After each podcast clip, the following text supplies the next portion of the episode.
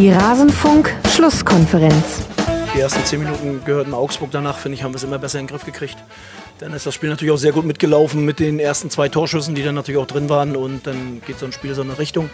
Ich habe selten meine Mannschaft so konsequent gesehen über 90 Minuten, was das Anlaufverhalten angeht, was das aus der Position heraus das Spielen angeht. Und ich glaube, am Ende muss man wirklich von einem verdienten Sieg reden. Und deswegen freuen wir uns. Und das war es dann auch schon von meiner Seite aus. Alles zum letzten Bundesligaspieltag. Das war es dann auch schon von Seiten von Steffen Baumgart, aber noch nicht vom Rasenfunk. Und damit hallo und herzlich willkommen hier in Rasenfunk Schlusskonferenz Nummer 358. Mein Name ist Max Jakob Ost. Ich bin der Edgenetzer auf Twitter. Wir wollen heute sprechen über den 32. Spieltag der Männer-Bundesliga und wir legen einen Schwerpunkt auf den ersten FC Köln. Wie immer spreche ich nicht allein über die Bundesliga. Das würde sich keiner anhören wollen. Nein, ich habe zwei Gäste hier und zum einen begrüße ich zu ihrem Rasenfunkdebüt Nina Potzel vom Sportradio Deutschland unter anderem. Sie ist die Ad Nina Potzel auf Twitter und ich freue mich sehr, dass sie mal hier ist. Hallo Nina. Hallo Max. Schön, Ganz lieben Dank, dass, dass ich dabei sein darf. Ja, ich äh, freue mich. Wir haben das jetzt schon äh, monatelang angebahnt, zumindest ja. gefühlt, aber jetzt hat es ja mal geklappt. Sehr, sehr schön. Und sehr schön ist auch, dass hier Jan Lukas Elskamp ist. Er schreibt auf fc.com. Ihr habt vielleicht auch schon mal Live-Ticker von ihm gelesen. Die schreibt er bei Heimspiel. Und auf Twitter folgt ihr ihm vielleicht schon. Wenn nicht, dann könntet ihr das ja tun. Er heißt dort Ed Passwinkel. Hallo Jan Lukas. Hallo und ich freue mich auch dabei zu sein. Das glaube ich. Kannst du überhaupt noch schlafen vor Aufregung, was den ersten FC Köln angeht? Ja, es ist tatsächlich etwas schwieriger, aber auf eine sehr viel angenehmere Art und Weise, wie das in den letzten Jahren der Fall war. Ja. Also Schlaflosigkeit kennt man gut. Es gibt auch Sticker namens Spiel mit meinen Gefühlen 1. FC Köln. Und genau so läuft das. Mhm. Ich meine, insofern ist das ja nicht schlecht, als äh, dass wir jetzt gerade 23.12 Uhr am Montagabend haben. Deswegen an dieser Stelle schon mal herzlichen Dank an euch beiden, dass ihr das hier mitmacht. Wir wollen die Sendung heute Nacht noch aufzeichnen, damit die Hörerinnen und Hörer sie möglichst früh noch hören können. Wir nehmen nämlich nach dem Montagabend Spielen auf. Also insofern nicht schlecht, dass du nicht so leicht zur Ruhe findest. Die wirst du jetzt nämlich auch nicht haben für die nächsten Stunden.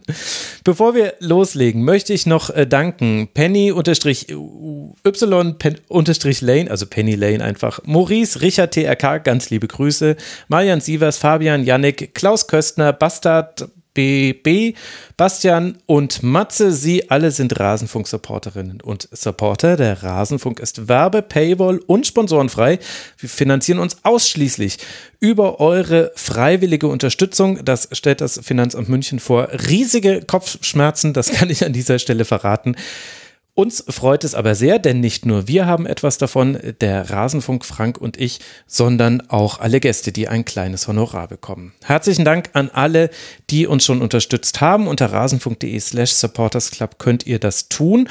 Und danke an alle, die sich als Nutz äh, SupporterInnen registriert haben. Da wird sich jetzt endlich was tun. Ich bin inzwischen soweit, mich aus dem Fenster zu lehnen und zu sagen, bis zur nächsten Schlusskonferenz hat sich etwas beim Rasenfunk verändert. Und vielleicht, vielleicht gibt es dann endlich die SupporterInnen-Registrierung wieder.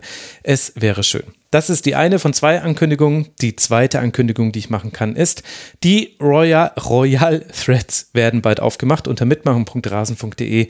Es läuft ja schon alles auf die große Saisonbilanz-Sendung hinaus. Auch da könnt ihr gerne gucken und euch beteiligen.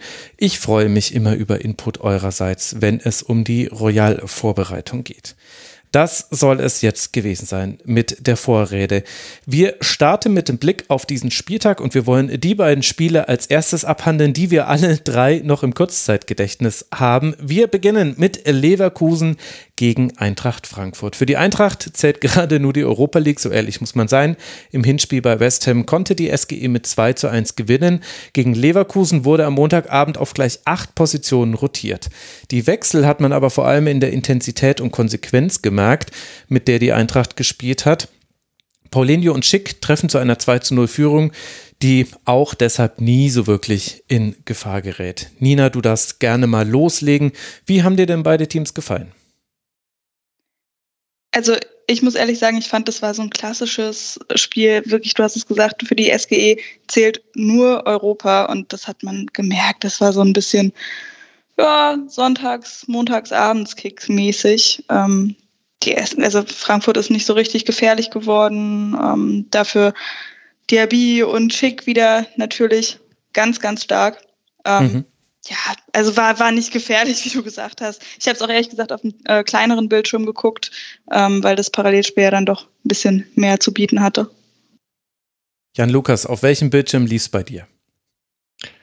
Ja, das ist nämlich genau die Frage. Also es lief bei mir in der ersten Halbzeit auf der Konferenz und ähm, dann habe ich mir gedacht, wenn selbst, das ist jetzt ein bisschen hart formuliert, die Hälfte der Beteiligten auf dem Rasen nicht so wirklich Lust auf dieses Spiel hat, dann schalte ich vielleicht doch eher auch auf das Einzelspiel des anderen Spiels und weil eben, wie ihr auch schon sagtet, es wirkte halt überhaupt nicht so, als würde da noch äh, zur Halbzeit stand es 1 zu 0, als würde da noch irgendwie eine Gefahr aufkommen und relativ schnell, ich habe dann das Ergebnis immer mitlaufen lassen, stand es dann 2-0 und dann hat sich meine Aufmerksamkeit auch komplett auf das andere Spiel gerichtet.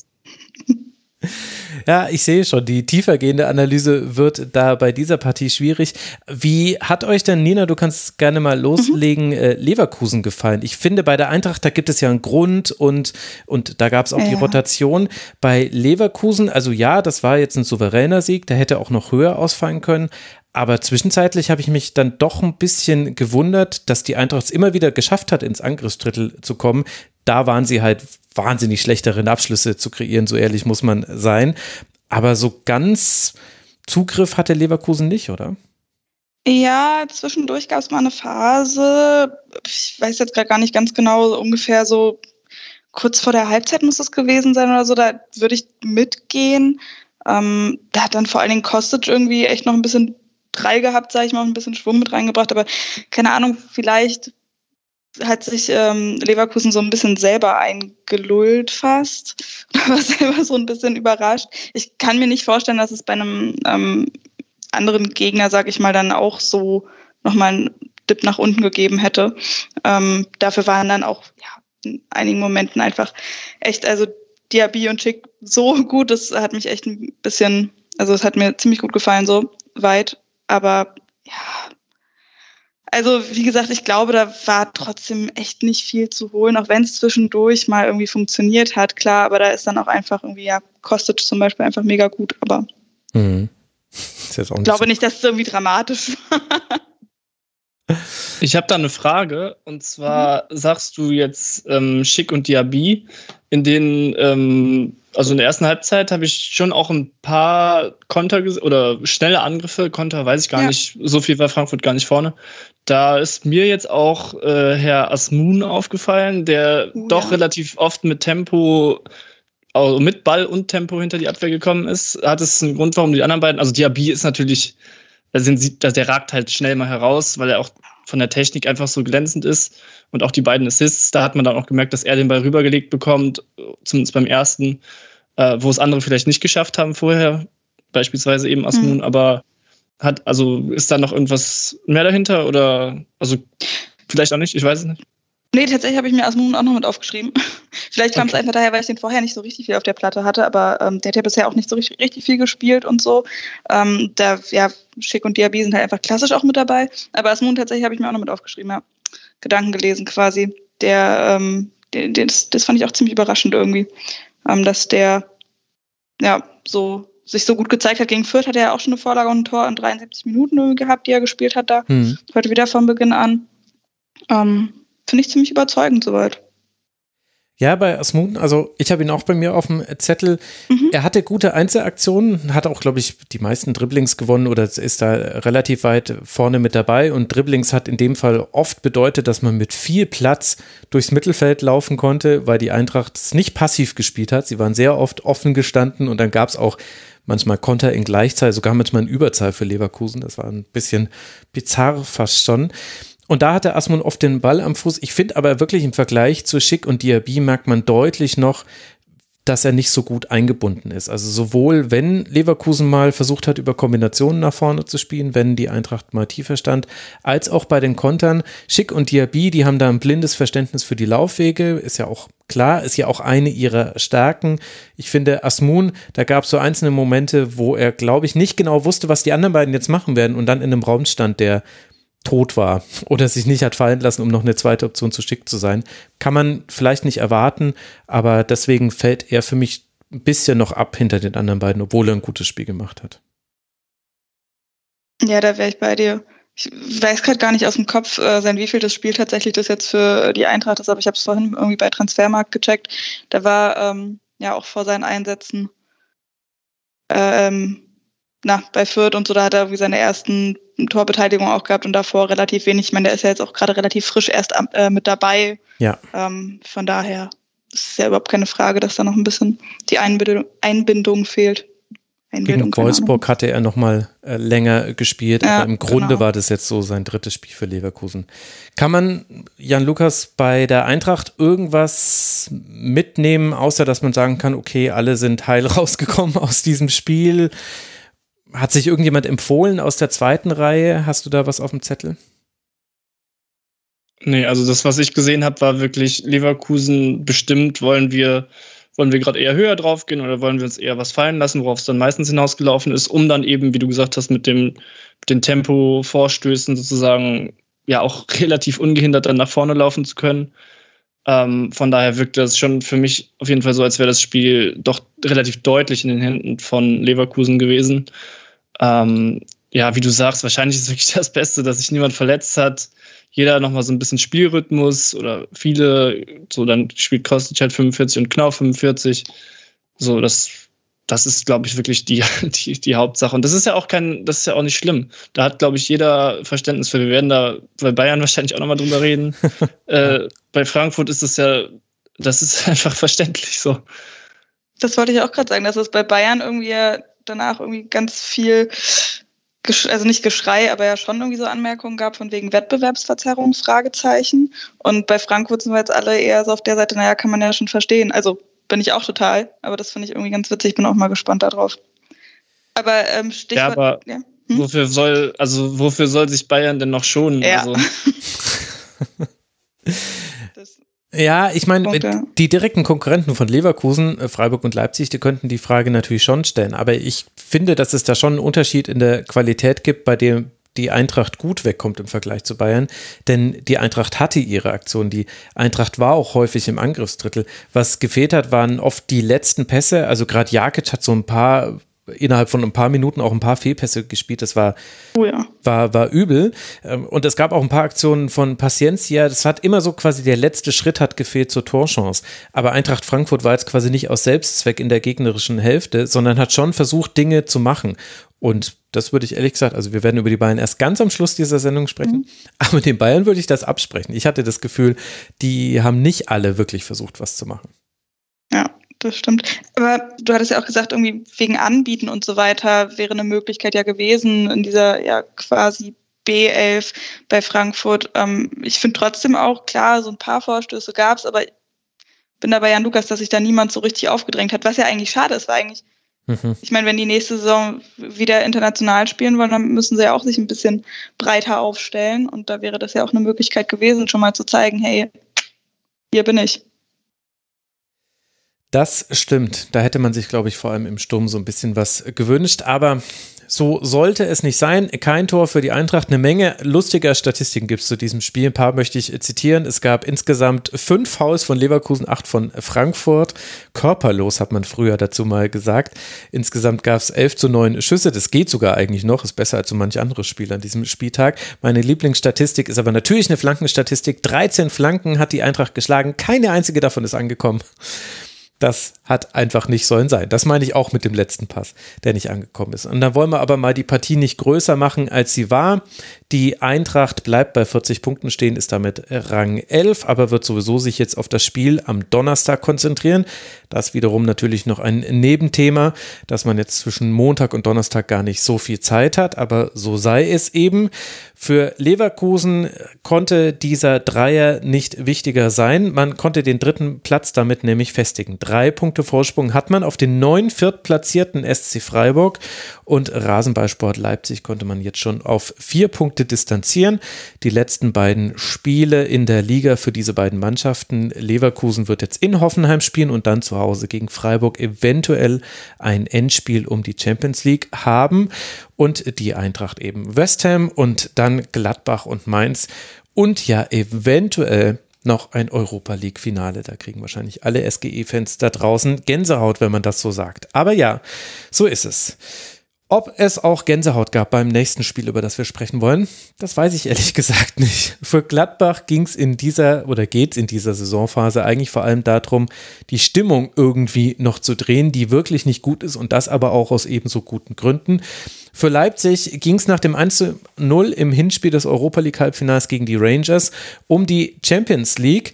Aber Anders als Leverkusen konnte Leipzig seine Aufgabe nicht erfüllen. Gladbach war darin besser. Über Imbolo und zweimal Hoffmann erzielen die, erzielt die Borussia drei Tore und das dritte davon fällt sogar in Unterzahl, denn Elvedi sah nach einer Notbremse gegen Nkunku rot.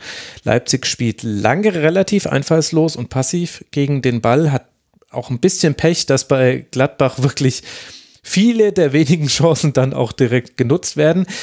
Als dann Leipzig Druck aufbauen kann, scheitert man an Sommer und so bleibt man oder rutscht auf den fünften Tabellenplatz ab. Jan Lukas, wie hat dir diese Partie, die du ja dann mit vollem Fokus geguckt hast irgendwann, wie haben dir die beiden Teams gefallen?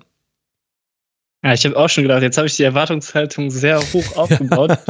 Und ähm, eigentlich könnte man da sehr viel schon mal verknüpfen aus der Überleitung, weil wir gerade über das, ich glaube, körperlos hattest du es genannt mit der Statistik, das Spiel gerade. Mhm. Ähm, da, es gab ja auch ein paar Los, äh, naja, was soll man sagen, ähm, ja, also äh, es gab ein Transparent jedenfalls aus der Kur Kurve, wo den Spielern, das ist der Punkt Stimmung, den du auch angesprochen hattest, vorgeworfen wurde, kampflos zu sein, willenlos und charakterlos.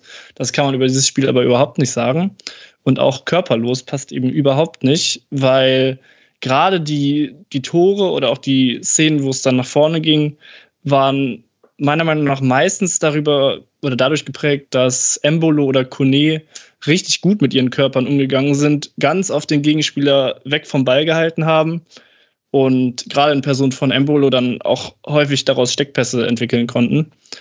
Ähm, das fand ich auffällig. Ähm, Gerade Kone hat mir richtig gut gefallen. Mhm. Auch wenn ich nicht so ganz seine Rolle verstanden habe, weil ich sie als sehr flexibel wahrgenommen habe. Der hat sich immer wieder fallen lassen in so einen Dreieraufbau als linker, linker Innenverteidiger quasi.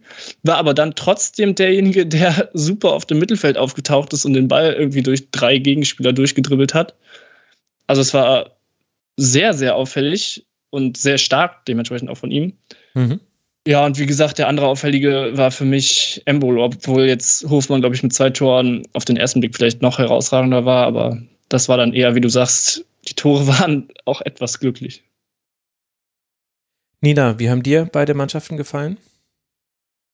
Ich bin da total bei Jan Lukas. Also ich habe auch Embolo, Kone und Hofmann sehr, sehr stark gesehen und vor allen Dingen ähm, auch die Geschichte, ja, körperlos, beziehungsweise eben hier nicht körperlos, ähm, hat man vor allen Dingen auf Leipziger Seite, finde ich, ziemlich stark gesehen. Also die sind ja auch ähm, sehr hart, teilweise unfair reingegangen. Also ähm, ich weiß nicht, wie ihr das gesehen habt, in der 27. oder was, Guardiol mhm. mit dem V nochmal gegen Hofmann. Ich finde schon, es hätte nochmal eine gelb-rote geben können. Weiß nicht, wie seht ihr das? Ja, ja, mhm. also er, er hatte da Glück, fand ich. Ich, ich, ich finde, es gibt Argumente dafür, dass man als Schiedsrichter da nicht immer gleich alles bestraft. Es bekommt aber dann natürlich so eine zweite Ebene dadurch, dass Elvedi für eine Notbremse zu Recht direkt rot ja. zieht. Aber das hat eigentlich nichts miteinander zu tun, weil es im selben Spiel passiert dann aber doch. Und ich hätte jeden Gladbacher und jede Gladbacherin verstehen können, die gesagt hätte, Moment mal, also auf der einen Seite lässt du Gnade vor Recht ergehen, auf der anderen Seite war das aber vielleicht auch nicht möglich. Schwierig. Also aus, aus neutraler Sicht dann eigentlich ganz gut, dass das nicht bestraft wurde und Gladbach das dennoch gewonnen hat. Ja, das äh, glaube ich auch. Ähm, nee, genau, Leipzig fand ich auch, als wie du gesagt hattest, irgendwie ja, sehr, sehr fahrig, irgendwie total unsauber. Also da waren wirklich paar, paar, paar, paar Pässe auch und paar Annahmen dabei, wo ich wirklich gedacht habe, Leute, könnt ihr doch irgendwie besser eigentlich normalerweise. Und ähm, Thema Ruhe, die irgendwie reingebracht werden soll, ja, ist halt schade, wenn dann nichts bei rumkommt, auch nach vorne nicht. Dann kann noch so viel Ruhe irgendwie auch im Spielaufbau oder irgendwie in der Defensive nicht viel helfen, wenn vorne rum nichts geht. Und das war dann irgendwie erst, ich glaube, ja, ab der 82. Minute oder sowas ähm, gab es dann nochmal irgendwie richtig Möglichkeiten, vor allen Dingen durch Olmo. Ich glaube, irgendwie in den letzten vier, fünf Minuten habe ich mir irgendwie dreimal Olmo aufge aufgeschrieben und notiert irgendwie. Aber davor, ähm, ja, versuchen sie Druck aufzubauen, aber kommen dann irgendwie nicht so richtig durch. Ja, und vor allem auch nicht hinter die Abwehr. Also genau, ja. sie, sie, sie kommen viel mit dem Ball vors Tor und äh, ich weiß nicht, ob es, also mir, mir war es irgendwie ein Ticken zu zentral. Also ich habe bei Angelino, habe ich jetzt diese Saison zugegebenermaßen nicht so viel gesehen, aber auch das Gefühl, dass er gar nicht mehr so gerne bis zur Grundlinie geht. Aber wie gesagt, das ist eine sehr kleine Stichprobe an Spielen, die ich da äh, gesehen habe. Und auf der anderen Seite äh, Michele auch nicht so wirklich oft. Leimer hat dann oft diese Sprints angezogen, aber der kommt dann eher auch aus einer zentraleren Richtung. Heißt, so richtig nach außen geht's dann auch nicht. Und selbst in Unterzahl fand ich, war das dann gar nicht so schwer zu verteidigen, weil es eben immer die gleichen Gebiete auf dem Platz waren, wo man, wo man sich irgendwie eng aufstellen konnte. Und äh, dass das genau körperlich ganz gut war von Gladbach in diesem Spiel, haben wir ja vorhin schon. Ja, also das ist jetzt auch keine Neuigkeit, wenn man die Leipzig-Spiele gesehen hat, aber schon wirklich ein Muster, was sich so was sich jetzt eingeprägt hat. Ich beobachte das auch, dass vielleicht aus Gründen des Gegenpressings, dass man eben dann besseren Zugriff im Moment des Ballverlustes hat, eben die Außen schmaler stehen und eben nicht mehr so wirklich an die Grundlinie durchgehen.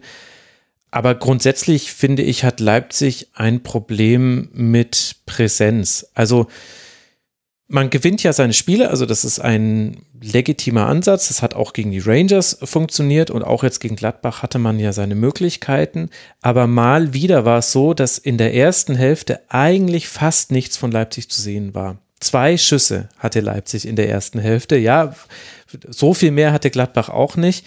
Aber das ist schon interessant, dass Leipzig gerade zumindest nicht nach außen hin erkennbar den Willen hat, ein Spiel von der ersten Hälfte weg zu gestalten. Also eben, es gibt ja auch Mannschaften, die sagen, in den ersten 15 Minuten Vollgas und dann mal gucken, wie der Gegner darauf reagiert. Leipzig ist das krasse Gegenteil. Leipzig beginnt ganz oft erst in der zweiten Hälfte so richtig mit Offensivaktionen.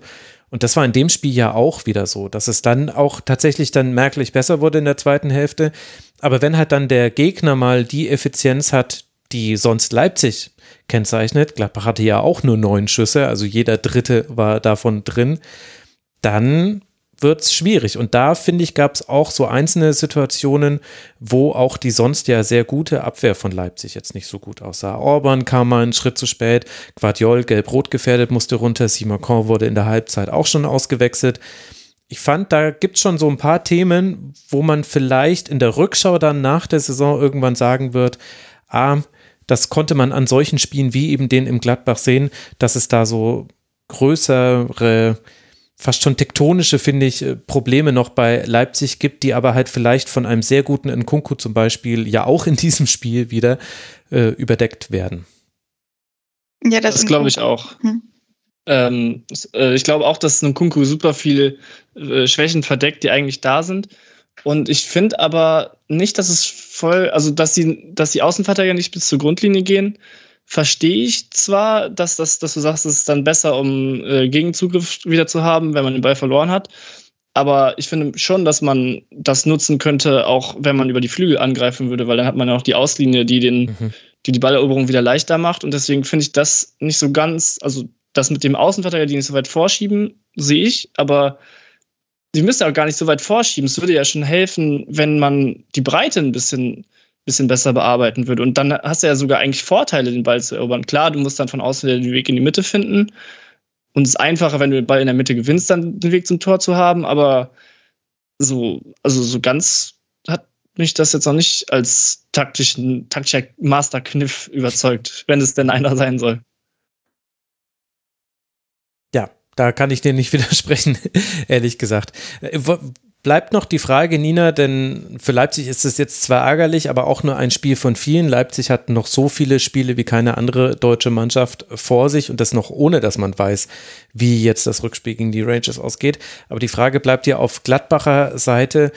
Was bleibt jetzt bei der Borussia über? Wie hat dir Gladbach gefallen? Und gibt es Erkenntnisse, die man vielleicht auch gewinnen kann? Es steht ja, stehen ja viele wichtige Entscheidungen an bei der Borussia. Ja, gerade, ähm, ich weiß gar nicht, wie viele sind es? 12, 13 Verträge, die mhm. auslaufen. Und Ginter, der jetzt, ähm, ich weiß nicht, wie fix das ist, dass er zu ähm, Freiburg zurückgehen soll und so weiter. Ich glaube, die haben da auf jeden Fall äh, gut was zu tun im Sommer und sollten zusehen. Also ich finde, das hat das Spiel auf jeden Fall auch nochmal gezeigt, dass man Hofmann irgendwie behält. Das äh, ist auf jeden Fall ein mhm. Muss. Ansonsten, ich weiß nicht, ob so wahnsinnig viele neue Erkenntnisse mit dabei sind, ehrlich gesagt. Ähm, wäre mir jetzt nicht so aufgefallen. Die sind irgendwie sicherer aufgetreten, hatte ich das Gefühl, auch wenn in der Abwehr das auch da ein bisschen wackelig war teilweise. Aber wir haben ja auch schon gesagt, Leipzig ist da trotzdem kaum hinter die Viererkette gekommen. Ähm, also, also Quatsch, hinter die, Vierer, hinter die Kette gekommen halt. Ähm, ja, aber ansonsten wahnsinnig viele neue Erkenntnisse, bis auf dieses eben bisschen stabiler stehen, habe ich jetzt nicht gefunden. Hm. Ja, vielleicht es war irgendwie kein Spiel der Intensität. Ich glaube, solche Spiele kommen Gladbach immer entgegen. Dann sind ein paar Dinge natürlich auch glücklich gelaufen. Also ja auch, dass man noch das 2 zu 0 erzielt mit der letzten Aktion vor der Pause. Das hat geholfen. Nee, Entschuldigung, es war das 2 zu 1. In Kunku hatte ja schon vorher ausgeglichen. Das hat äh, sicherlich geholfen. Aber das ist, glaube ich, eine Frage, die sich beide Teams stellen müssen. Und bei Leipzig ist es ein, da hat die Intensität gefehlt, die sonst eigentlich da ist gegen den Ball. Und bei Gladbach hat die Intensität gefehlt, so wie sie eigentlich schon die ganze Saison über fehlt, äh, mit Ausnahme von ganz wenigen Spielen.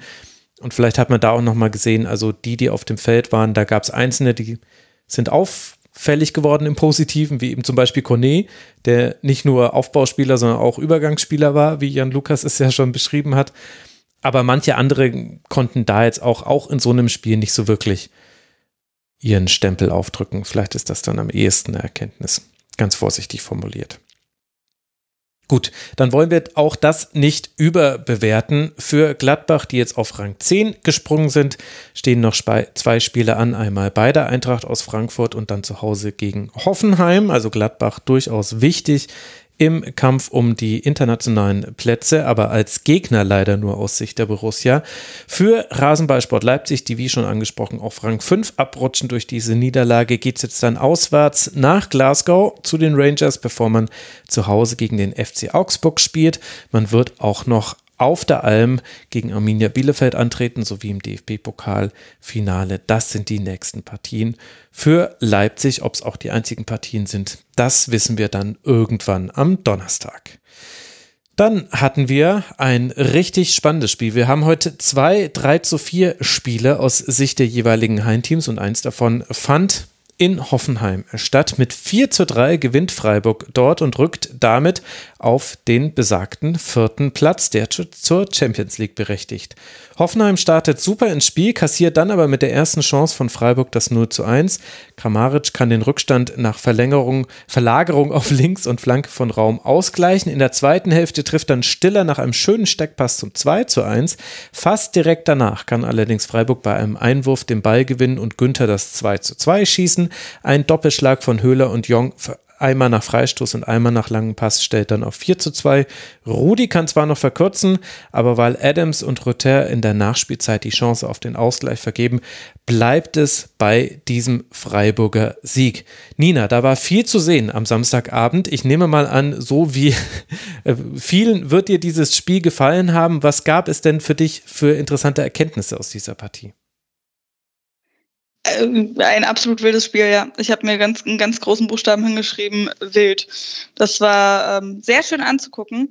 Ähm, mich hat auf jeden Fall, aber ich weiß jetzt nicht, ob das eine neue Erkenntnis ist, David Raum ähm, wieder mal sehr beeindruckt. Mhm. Er ist ähm, immer wieder ziemlich krass drauf, auch ähm, was seine Körpersprache angeht und so weiter, was der da ja, den Platz beackert, sage ich mal. Ähm, das ist echt äh, irre ähm, ja immer wieder von links und dann reingegeben. David Raum, ich ja, keine Ahnung, bin sehr äh, beeindruckt davon nach wie vor noch. Die TSG hat sich aber trotzdem irgendwie ziemlich rauslocken lassen, ziemlich oft. ähm, was dann natürlich die Chance für Freiburg gegeben hat. Du hast ja schon gesagt, wie die Tore gefallen sind und so weiter. Ähm, ich war einfach total platt von dem Spiel. Immer dieses Hin und Her und eigentlich irgendwie quasi keine Ruhe irgendwie. Das hat man dann auch gesehen. Die sind einfach krass viel gelaufen, beide Teams fast 120 Kilometer. Mhm. Ähm, ja.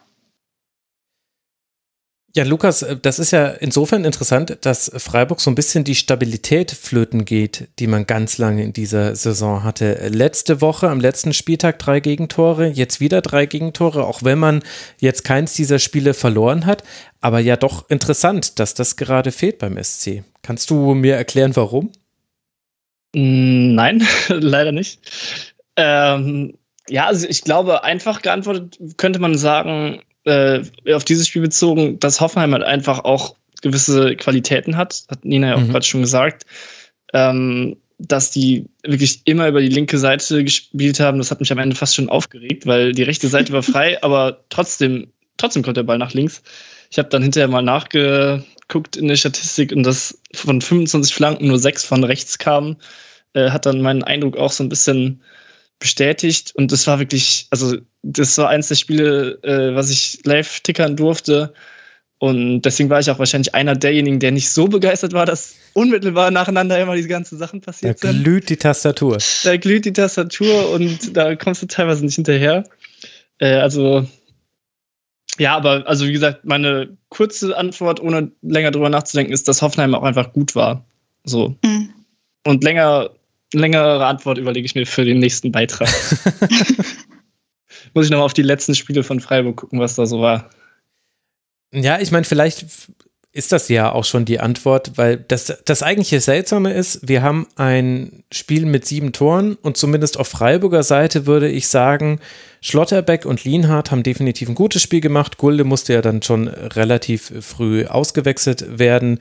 In der zur zweiten Hälfte ist er rausgegangen da weiß ich jetzt nicht. Ähm, also, aber auch kein schlechtes Spiel. Also, du kassierst drei Tore, aber es liegt nicht direkt jetzt äh, daran, dass die letzte Kette nicht gut verteidigt.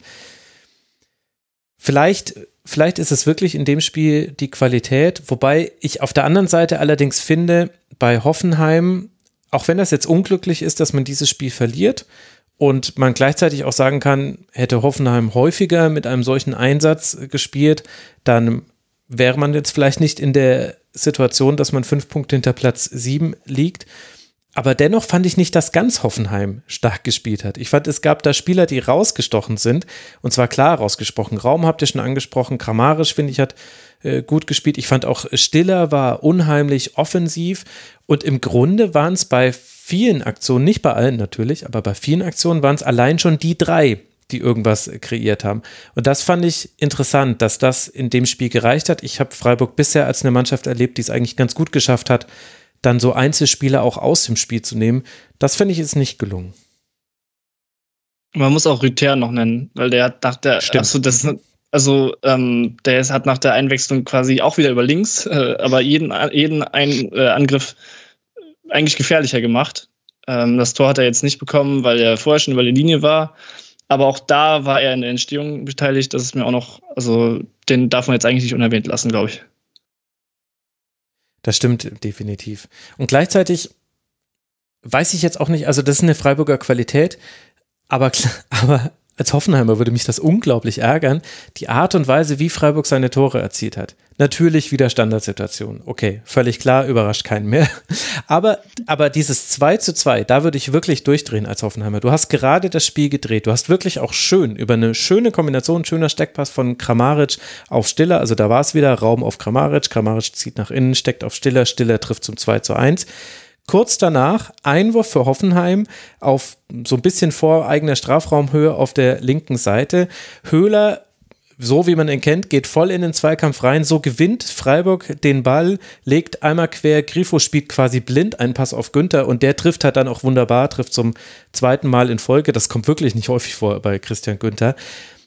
Und so schön das von Freiburger Seite aus gemacht ist, so ein Tor darfst du halt eigentlich nicht kassieren. Vor allem, weil es auch jetzt nicht durch Finesse von Freiburg erzielt wurde, sondern einfach nur, weil die gesagt haben, ja gut, ihr habt Einwurf, wir stellen alles zu und dann schieben wir jetzt einfach in jedem Zweikampf und irgendwie kriegen wir den Ball schon wieder und das hat geklappt. Ja, ohne Finesse würde ich jetzt nicht unbedingt sagen. Ich fand schon Grifo, wie der den weitergeleitet hat, das war schon Stimmt. Mhm. sehr schön mit anzusehen. Aber ich gehe da voll mit dir mit. Ich wäre auch furchtbar genervt. Und aus einem eigenen Einwurf quasi, ich habe das dann auch irgendwie nochmal mehrmals zurückgesprungen und dachte, sag mal, das, wie, wie blöd ist das eigentlich? Ja, und dann ja auch die, die nächsten Tore. Also du hast dann noch, du hast dann natürlich dann noch den, den Freistoßtreffer von Höhler. Kann man jetzt auch sagen, dass der sehr gut getreten war, war er sicher auch. Aber dann direkt danach den langen Ball. Äh, ich weiß gerade gar nicht, wer ihn schlägt. Ich glaube Schlotterbeck. Schlotterbeck, ja. ja. Schlotterbeck. Ein langer Ball und dann macht es Jong natürlich gut gegen Vogt und Vogt wiederum macht es nicht besonders herausragend. Und dennoch ist es halt, ja, es ist bizarr, dass du dass du bei einer Mannschaft, die eigentlich ein gutes Spiel machst, dann trotzdem so ein Tor kassierst und dann vier Tore im eigenen Stadion kassiert hast. Also irgendwie äh, dieses Spiel, es, ich fand es total toll, es war super anzusehen, es ging fröhlich hin und her und ich fand, dass es aber unglaublich viele To-Dos für beide Mannschaften hinterlassen hat. Voll, bin ich auch bei dir und letzten Endes äh, sprichst es ja an, also wenn man drei Tore kassiert und wenn man vier Tore kassiert, dann hast du immer was zu bearbeiten. Ähm, und äh, wir haben jetzt die Freiburger Tore schon angesprochen, aber auf der anderen Seite gilt das ja genauso. Also es kann ja auch nicht sein, dass nur weil ein Spieler links gut flanken kann und das, also das war ja selbst für mich schon zu sehen, dass jeder Angriff nach links geht, dann ist das für die natürlich auch zu sehen. Ähm, das ist dann auch ärgerlich, dass, dass jeder Angriff trotzdem noch durchkommt. Also Angriffe über die Flügel, äh, werden wir beim FC auch noch drüber sprechen, sind nicht immer gut zu verteidigen. Aber es, es ist, wie du sagst, für beide Mannschaften sehr viel Nachholbedarf, auch wenn die Saison natürlich nur noch sehr kurz ist, aber und wir wissen ja auch, äh, Leipzig spielt nicht so gerne über die Flügel, haben wir gerade gelernt. ähm, vielleicht kann man dann die linke Seite bei denen etwas offener lassen, aber da wird sich ja Angelino auch bedanken. Nee, Spaß beiseite. Ähm, vielleicht muss Freiburg dann wirklich hoffen, dass es für diese zwei Spiele jetzt noch gut geht auch über Emotionen haben wir auch vorhin schon drüber gesprochen. Ähm, das wird sicherlich im nächsten Heimspiel ja nicht um die Champions League, aber um einen großen Schritt Richtung Champions League zu machen, ähm, helfen. Und wir haben jetzt gerade auch über ähm, Laufdistanz, das ist vielleicht ein bisschen untergegangen gesprochen. Das also Bestand heute vor den beiden Spielen war das, waren beide Mannschaften die mit den meisten gelaufenen Metern. Mhm. Und zwar deutlich. Also es ist jetzt nicht so von wegen, ja, der ist jetzt einer mal einen Sprint mehr gemacht, sondern dadurch, dass es so hin und her ging, sind auch das macht es irgendwie so schwer, das zu analysieren, weil es ging einfach wirklich auch teilweise wild hin und her. Es war jetzt nicht immer so, dass man dachte, ja, okay, jetzt gerade sind die am Drücker oder die, sondern es, es war wirklich alles drin. Und dementsprechend ist es auch zu erklären, glaube ich, dass die Tore zweimal so nah hintereinander fallen. Weil das war, es gab einfach keine Phasen in dem Spiel. Meiner Meinung nach. Nee, bin ich total bei dir auch. Also ich habe mir das ja auch mit aufgeschrieben, wild, einfach nur hin und her. Warst du irgendwie gerade in dem Moment, wolltest du irgendwas notieren, zack, war auf der anderen Seite schon wieder was los. Ja, also, ja aber gerade, ähm, ja, wenn Fre äh, Freiburg auch noch so viel, ja, so viel zu tun hat, aber ja trotzdem irgendwie so drin war in dem Spiel, auch irgendwie recht körperlich, muss ich ehrlich sagen, freue ich mich schon ziemlich auf das Spiel gegen Union ähm, nächste Woche, weil die ja tendenziell auch sehr dafür gemacht sind. Mhm. Ja, das könnte interessant werden. Gleichzeitig finde ich auch, dass man in dem Spiel ganz gut gesehen hat, ich glaube, das, was Freiburg gerade von Hoffenheim noch unterscheidet, ist, dass Freiburg so sein komplettes Spiel auch ein bisschen umstellen kann. Also die haben ja dann zur zweiten Hälfte hin auf Viererkette umgestellt, haben Petersen neben Höhler geschoben und ab dann eigentlich wurden, wurde auch gerne mal der lange Ball gespielt. Und Höhler ist halt auch wirklich ein Eichhörnchen beim Einsammeln von zweiten Bällen. Das hat er wahnsinnig gut gemacht. Das hat sehr gut funktioniert. Und das musst du auch erstmal so, reibungslos hinbekommen. So eine Umstellung nicht nur quasi taktisch, sondern auch von der ganzen strategischen Ausrichtung her. Ich fand, in der Schlussphase hat die Viererkette dann ein bisschen Stabilität gekostet. Da hätte man vielleicht nochmal irgendwie jemanden zurückziehen können in die Kette, war aber vielleicht auch dafür zu wild. Also gerade wenn so ein Spiel so hin und her geht, ist es ja auch sehr, sehr schwer, da nochmal anzupassen. Aber das fand ich, und das hat Hoffenheim zum Beispiel nicht hinbekommen. Hoffenheim hat im Grunde hat ein gutes Spiel gemacht, aber immer im selben Duktus. Das war immer Hoffenheim und dann irgendwann kam halt noch Rüther dazu und der war ein bisschen besser als die Spieler vor ihm. Deswegen gab es dann noch ein bisschen mehr Wirbel und Rudi hat vielleicht auch keine schlechte Partie gemacht in den Minuten, in denen er auf dem Platz stand. Aber Freiburg hat wirklich seinen Spielstil, fand ich, auch verändert innerhalb dieser Partie. Und ja, nicht immer nur über links. Und nicht nur ja. über, über links, wobei die linke Seite bei Freiburg, Grifo und Günther, na, jetzt auch. Das ist ja auch interessant, dass die beiden äh, potenziell neue Nationalspieler, äh, Günther und Raum, beide in diesem Spiel sind und beide auch mit Schlüsselaktionen. Also Raum mit zwei Assists, Günther mit dem super wichtigen Distanzschuss, der auch echt nicht ohne war. Mhm. Ähm, also es hat mich dann am Ende in der Übertragung etwas genervt, dass es immer hieß, ja, der muss in die Nationalmannschaft, aber beim anderen hieß es das auch, dabei spielen die auf einer Position. ähm, ja, aber das ist schon auffällig, stimmt. Also das ist eigentlich bei beiden die linke Seite auch stark ist. Wobei bei Freiburg ist es halt nicht so eine Abhängigkeit, da gibt es halt auch rechts noch etwas auffälligere Gegenparts, ist zumindest meine Einstellung zu den Seiten. Ja, auch da, glaube ich, ist die Variabilität größer. Bei Hoffenheim ist das Ziel des Angreifens über den linken Flügel die Flanke von Raum oder die Hereingabe von Raum. Bei Freiburg ist es manchmal die Flanke von Günther, manchmal ist es aber auch nochmal die Verlagerung auf zum Beispiel in Saloy, der dann Ballfahren eben ein bisschen freier ist. Vielleicht auch mal auf den Kübler. Häufiger ist es aber tatsächlich Soloy, der da zu finden ist das spielt Freiburg, glaube ich, noch ein bisschen variabler als Hoffenheim. Ja, und so kommt dann ein 4 zu 3 zustande. Freiburg, wie schon mehrfach angesprochen, jetzt Tabellenvierter und wie gerade auch schon von Nina vorausgesagt, wird jetzt zu Hause gegen Union spielen, dann in Leverkusen bevor man dann das DFB-Pokalfinale gegen Leipzig bestreiten darf. Europapokal ist den Freiburgern schon sicher. Die Frage ist nur noch, welcher Wettbewerb. Und für die TSG aus Hoffenheim, bei der diese Niederlage irgendwie ganz gut für die Entwicklung der letzten Wochen steht, da könnte es maximal noch zu Platz 7 reichen. Auch das wird aber schwer bei fünf Punkten Rückstand auf Union fast unmöglich bei sechs noch zu vergeben. Denn Hoffenheim spielt jetzt zu Hause gegen Leverkusen und dann auswärts in Gladbach. Das sind die letzten beiden Gegner für die TSG. Dann lass doch auch über Union sprechen, denn die haben diesen Spieltag eröffnet. Mit einem Sieg hätte man dabei auch vorlegen können gegen die Spielvereinigung Kräuter Fürth. Aber das hat nicht geklappt. Union hat ein bisschen seltsam gespielt, habe ich mir hier zumindest aufgeschrieben, gegen ein starkes Fürth. Hirgota trifft zum 1 zu 0 und dass Union überhaupt zum Ausgleich kommt, ist eher einem Fehler von Linde und Viergeber zu verdanken. Sven Michel ist es dann mal wieder, der in der 72. Minute das nutzen kann und den einzigen Treffer der Unioner erzielt. Jan Lukas, ein 1 zu 1 also am Ende. Warum ist denn Union nicht über dieses eine Tor und seine insgesamt acht Schüsse hinausgekommen? Ja, weil Union es nicht geschafft hat, gegen eine Fürther Mannschaft, die auch nicht mehr, also gar keinen Druck mehr hatte, ähm, irgendwie ein Spiel zu entwickeln. Also es war sehr viel Stückwerk, es hatte am Anfang auch führt mit seinem Mut der bereits abgestiegenen sehr viel den Ball und äh, ja, da kam Union irgendwie noch nicht so richtig gut rein. Ähm, dann wurde man immer wieder verunsichert von kleineren Aktionen. Der Lattentreffer von Raschel war recht früh. Ähm, das Tor war auch noch deutlich in der ersten Halbzeit. Ähm, und ich habe Union jetzt auch nicht so auf dem Schirm als Mannschaft, die die richtig vielen Ideen hat, wenn sie müssen. Also es ist auch so ein bisschen Stereotyp von Union, dass sie halt kämpfen und nicht Fußball spielen können. Das ist ja gar nicht so.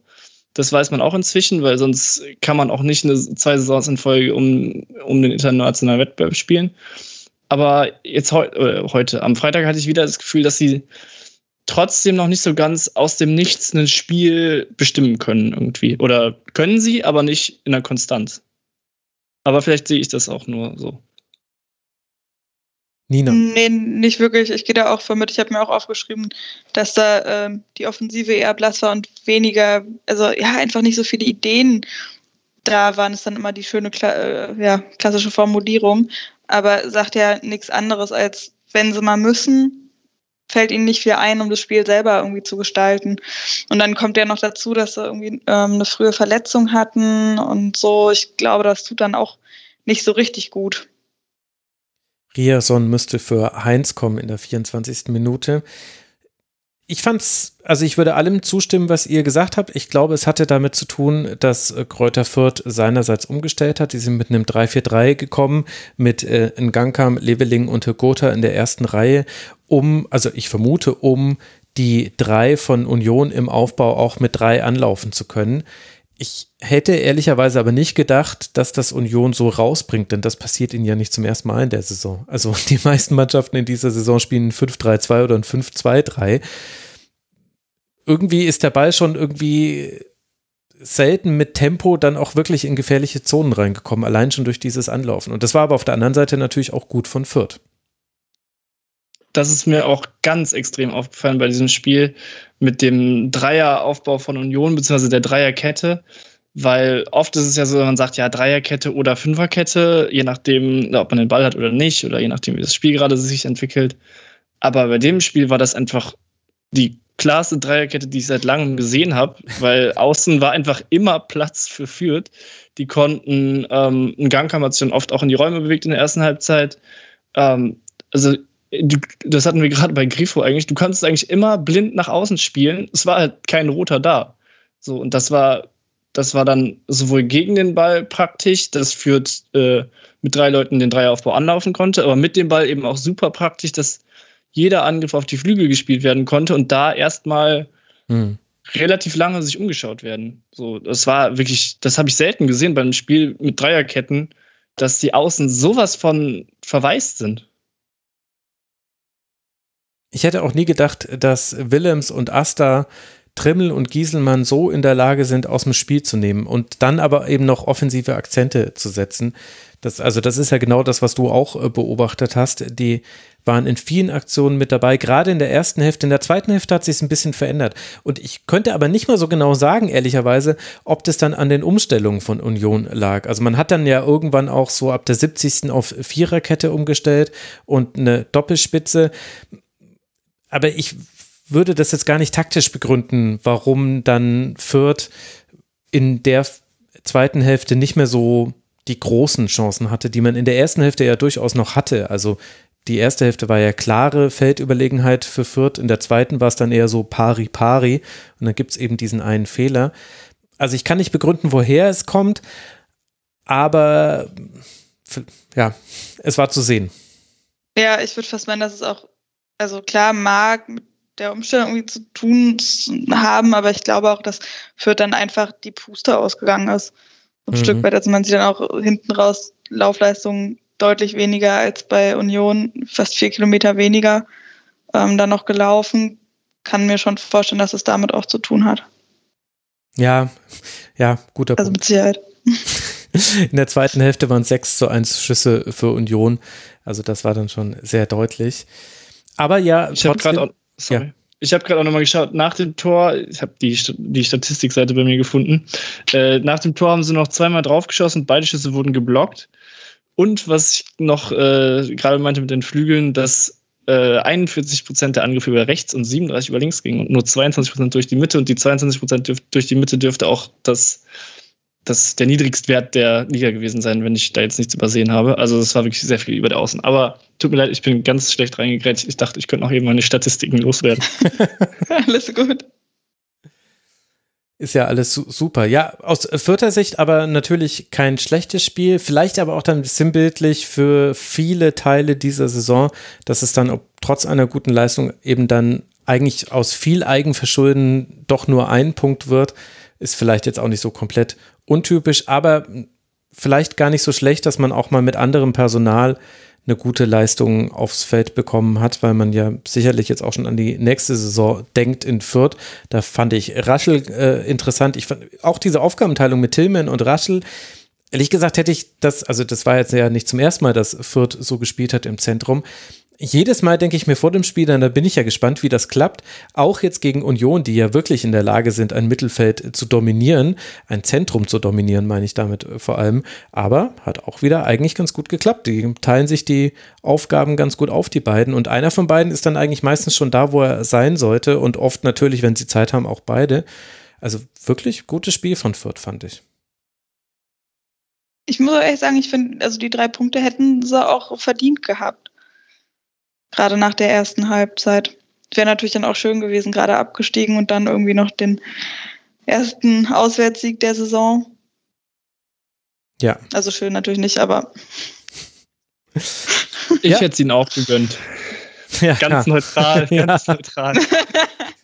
Der Kölner, naja gut. Komm, du hast einen Punkt, du hast eine Punkteteilung bekommen. Das ist schon äh, mehr, als man vielleicht hätte erwarten können, ohne den Viertern zu nahe treten zu wollen. Und ja, Union hat jetzt natürlich noch seine Möglichkeiten. Ich glaube aber tatsächlich, dass man auf dieses Spiel nochmal zurückblicken könnte, weil da war schon mehr drin. Das, das Verhalten und die Reaktion der Fans war natürlich äh, grandios fand ich, wie lang da dann auch noch äh, die Mannschaft äh, dann äh, gefeiert wurde von der Kurve noch nach Spielschluss und das nach einem 1 zu 1 gegen den Tabellenletzten und sicheren Absteiger. Das hatte schon sehr viel Gutes, aber es war, haben eben auch wirklich so einzelne Teile gefehlt und Haraguchi zum Beispiel war auch so ein Spieler, ich will jetzt nicht sagen, dass er schlecht gespielt hätte, weil ich habe so wenig Erinnerungen an ihn in diesem Spiel, obwohl ich ja hier auch Notizen vor mir habe und da steht auch drin, Haraguchi irgendwie komisch in diesem Spiel. Und weil ich das aber so unpräzise aufgeschrieben habe, ich konnte es am Freitag schon nicht in Worte fassen, äh, kann ich mich jetzt auch nicht draufstützen. Aber das ist so, und da kommen noch so ein paar dazu. Trimmel zum Beispiel, der darf sich nicht von Willems und Itter aus dem Spiel nehmen lassen. Es tut mir leid, dafür ist er zu gut. Das darf, das, und dafür hat Willems auch nicht gut genug gespielt die letzten Wochen. Und ja, also es war seltsam von Union, nicht schlimm. Und äh, man kann auch noch alles reparieren, aber irgendwie ein, ein, ein seltsamer Auftakt in einen Spieltag, der dann noch viel farbenfroher und spektakulärer wurde, als man da noch gedacht hätte am Freitagabend. Gut. Für Union, ich sage heute häufig gut am Ende der Segmente, für Union geht es jetzt weiter dann in Freiburg, bevor man zu Hause gegen Bochum spielt. Union hat fünf Punkte Vorsprung auf die TSG aus Hoffenheim auf Rang 8. Rang 7 wird für die Europe Conference League reichen, da jetzt die DFB-Pokalteilnehmer sicher im internationalen Geschäft gelandet sind. Jetzt geht es noch um die Frage, welchen Wettbewerb wird Union erreichen. Und für die Spielvereinigung aus Greute, aus Fürth, Entschuldigung, jetzt hätte ich es fast falsch gemacht, äh, geht es noch um zwei Abschiedsspiele aus dieser ersten Männerbundesliga. Eins zu Hause gegen Borussia Dortmund und dann noch, wie könnte man sich schöner aus der ersten Liga verabschieden als mit einem Auswärtsspiel beim FC Augsburg. Herzlichen Dank dafür, liebe DFL. Aber der FC Augsburg ist natürlich ein fantastisches Stichwort um jetzt über die letzte Mannschaft zu sprechen, die im Rennen um die internationalen Wettbewerbe noch richtig gut mit dabei ist. Wir wollen nicht über den FC Augsburg sprechen, über den schon auch, aber in einem Schwerpunkt über den ersten FC Köln sprechen, dem bisher gar nicht so viel gelungen ist beim FCA, aber an diesem Samstagnachmittag da war irgendwie alles anders. Zwei Tore von Thiemann und Uth in Minute 12 und 15 stellen den 1. FC Köln mit einem 2 zu 0 Vorsprung schon mal wunderbar ins Rampenlicht dieses Spieltags. Modest kann dann sogar per Strafstoß noch auf 3 zu 0 erhöhen und gerade als Niederlechner verkürzt, schließt Modest einen Konter zum 4 zu 1 ab. Damit ist wiederum sicher, dass Köln international dabei ist. Die Frage ist nur noch, in welchem Wettbewerb. Augsburg wiederum, ich will die nicht komplett untergehen lassen, trotz der Anmoderation, Entschuldigung. Augsburg wiederum verpasst es, den Klassenerhalt klarzumachen in diesem Spiel. Bei sechs Punkten Vorsprung ist das allerdings auch nur noch eine Formalität, auch wenn man das sehr gerne in diesem Spiel gemacht hätte. Jan Lukas, ich gehe davon aus, dieses Spiel hat dir hervorragend gefallen. Warst du denn so überrascht wie ich? Vom Spielverlauf, eigentlich von allem, also nicht nur von, von, den Toren, sondern auch von der Art und Weise, wie sich beide Mannschaften präsentiert haben. Ja, ich muss nur noch ganz kurz einmal Jörg Schmatke-mäßig auf die Euphoriebremse treten, weil noch ganz sicher ist es ja noch nicht mit dem europäischen Geschäft. Wenn wir jetzt beides verlieren und Hoffenheim beides gewinnt und Union auch noch vorbeizieht, dann äh, könnte es auch noch der achte Platz werden. Und äh, zum Spiel. Ähm, ich bin also ich habe auch sehr viel gerechnet in den letzten Tagen, also alles gut. ähm, ähm, ja, zum Spiel, ja, das ist verblüffend. Also es ist wirklich, ich, also ich, das ist eines der wenigen Spiele, die ich nicht im Stadion verfolge diese Saison, beziehungsweise nicht mit irgendjemandem zusammen gucke. Und ich dachte, ich habe mich aufs Schlimmste eingestellt, äh, alleine zu Hause vorm Fernseher sitzen und ersten FC Köln gucken. Das ist wirklich Also das ist wirklich meistens nicht sehr spaßig und führt zu sehr lauten Geräuschen, die die Nachbarschaft vielleicht doch dann das eine oder andere Mal nerven.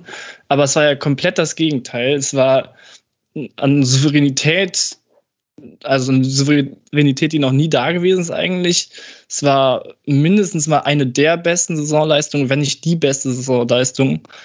Und das in einem Spiel, wo es wirklich drauf ankam, wo viele im Vorfeld gesagt haben, oh, in Augsburg sieht es immer schlecht aus, außer letztes Jahr, wo es aber auch dann wieder zittrig wurde, wo man zur Halbzeit 3-0 geführt hat und dann noch 3-2 gespielt.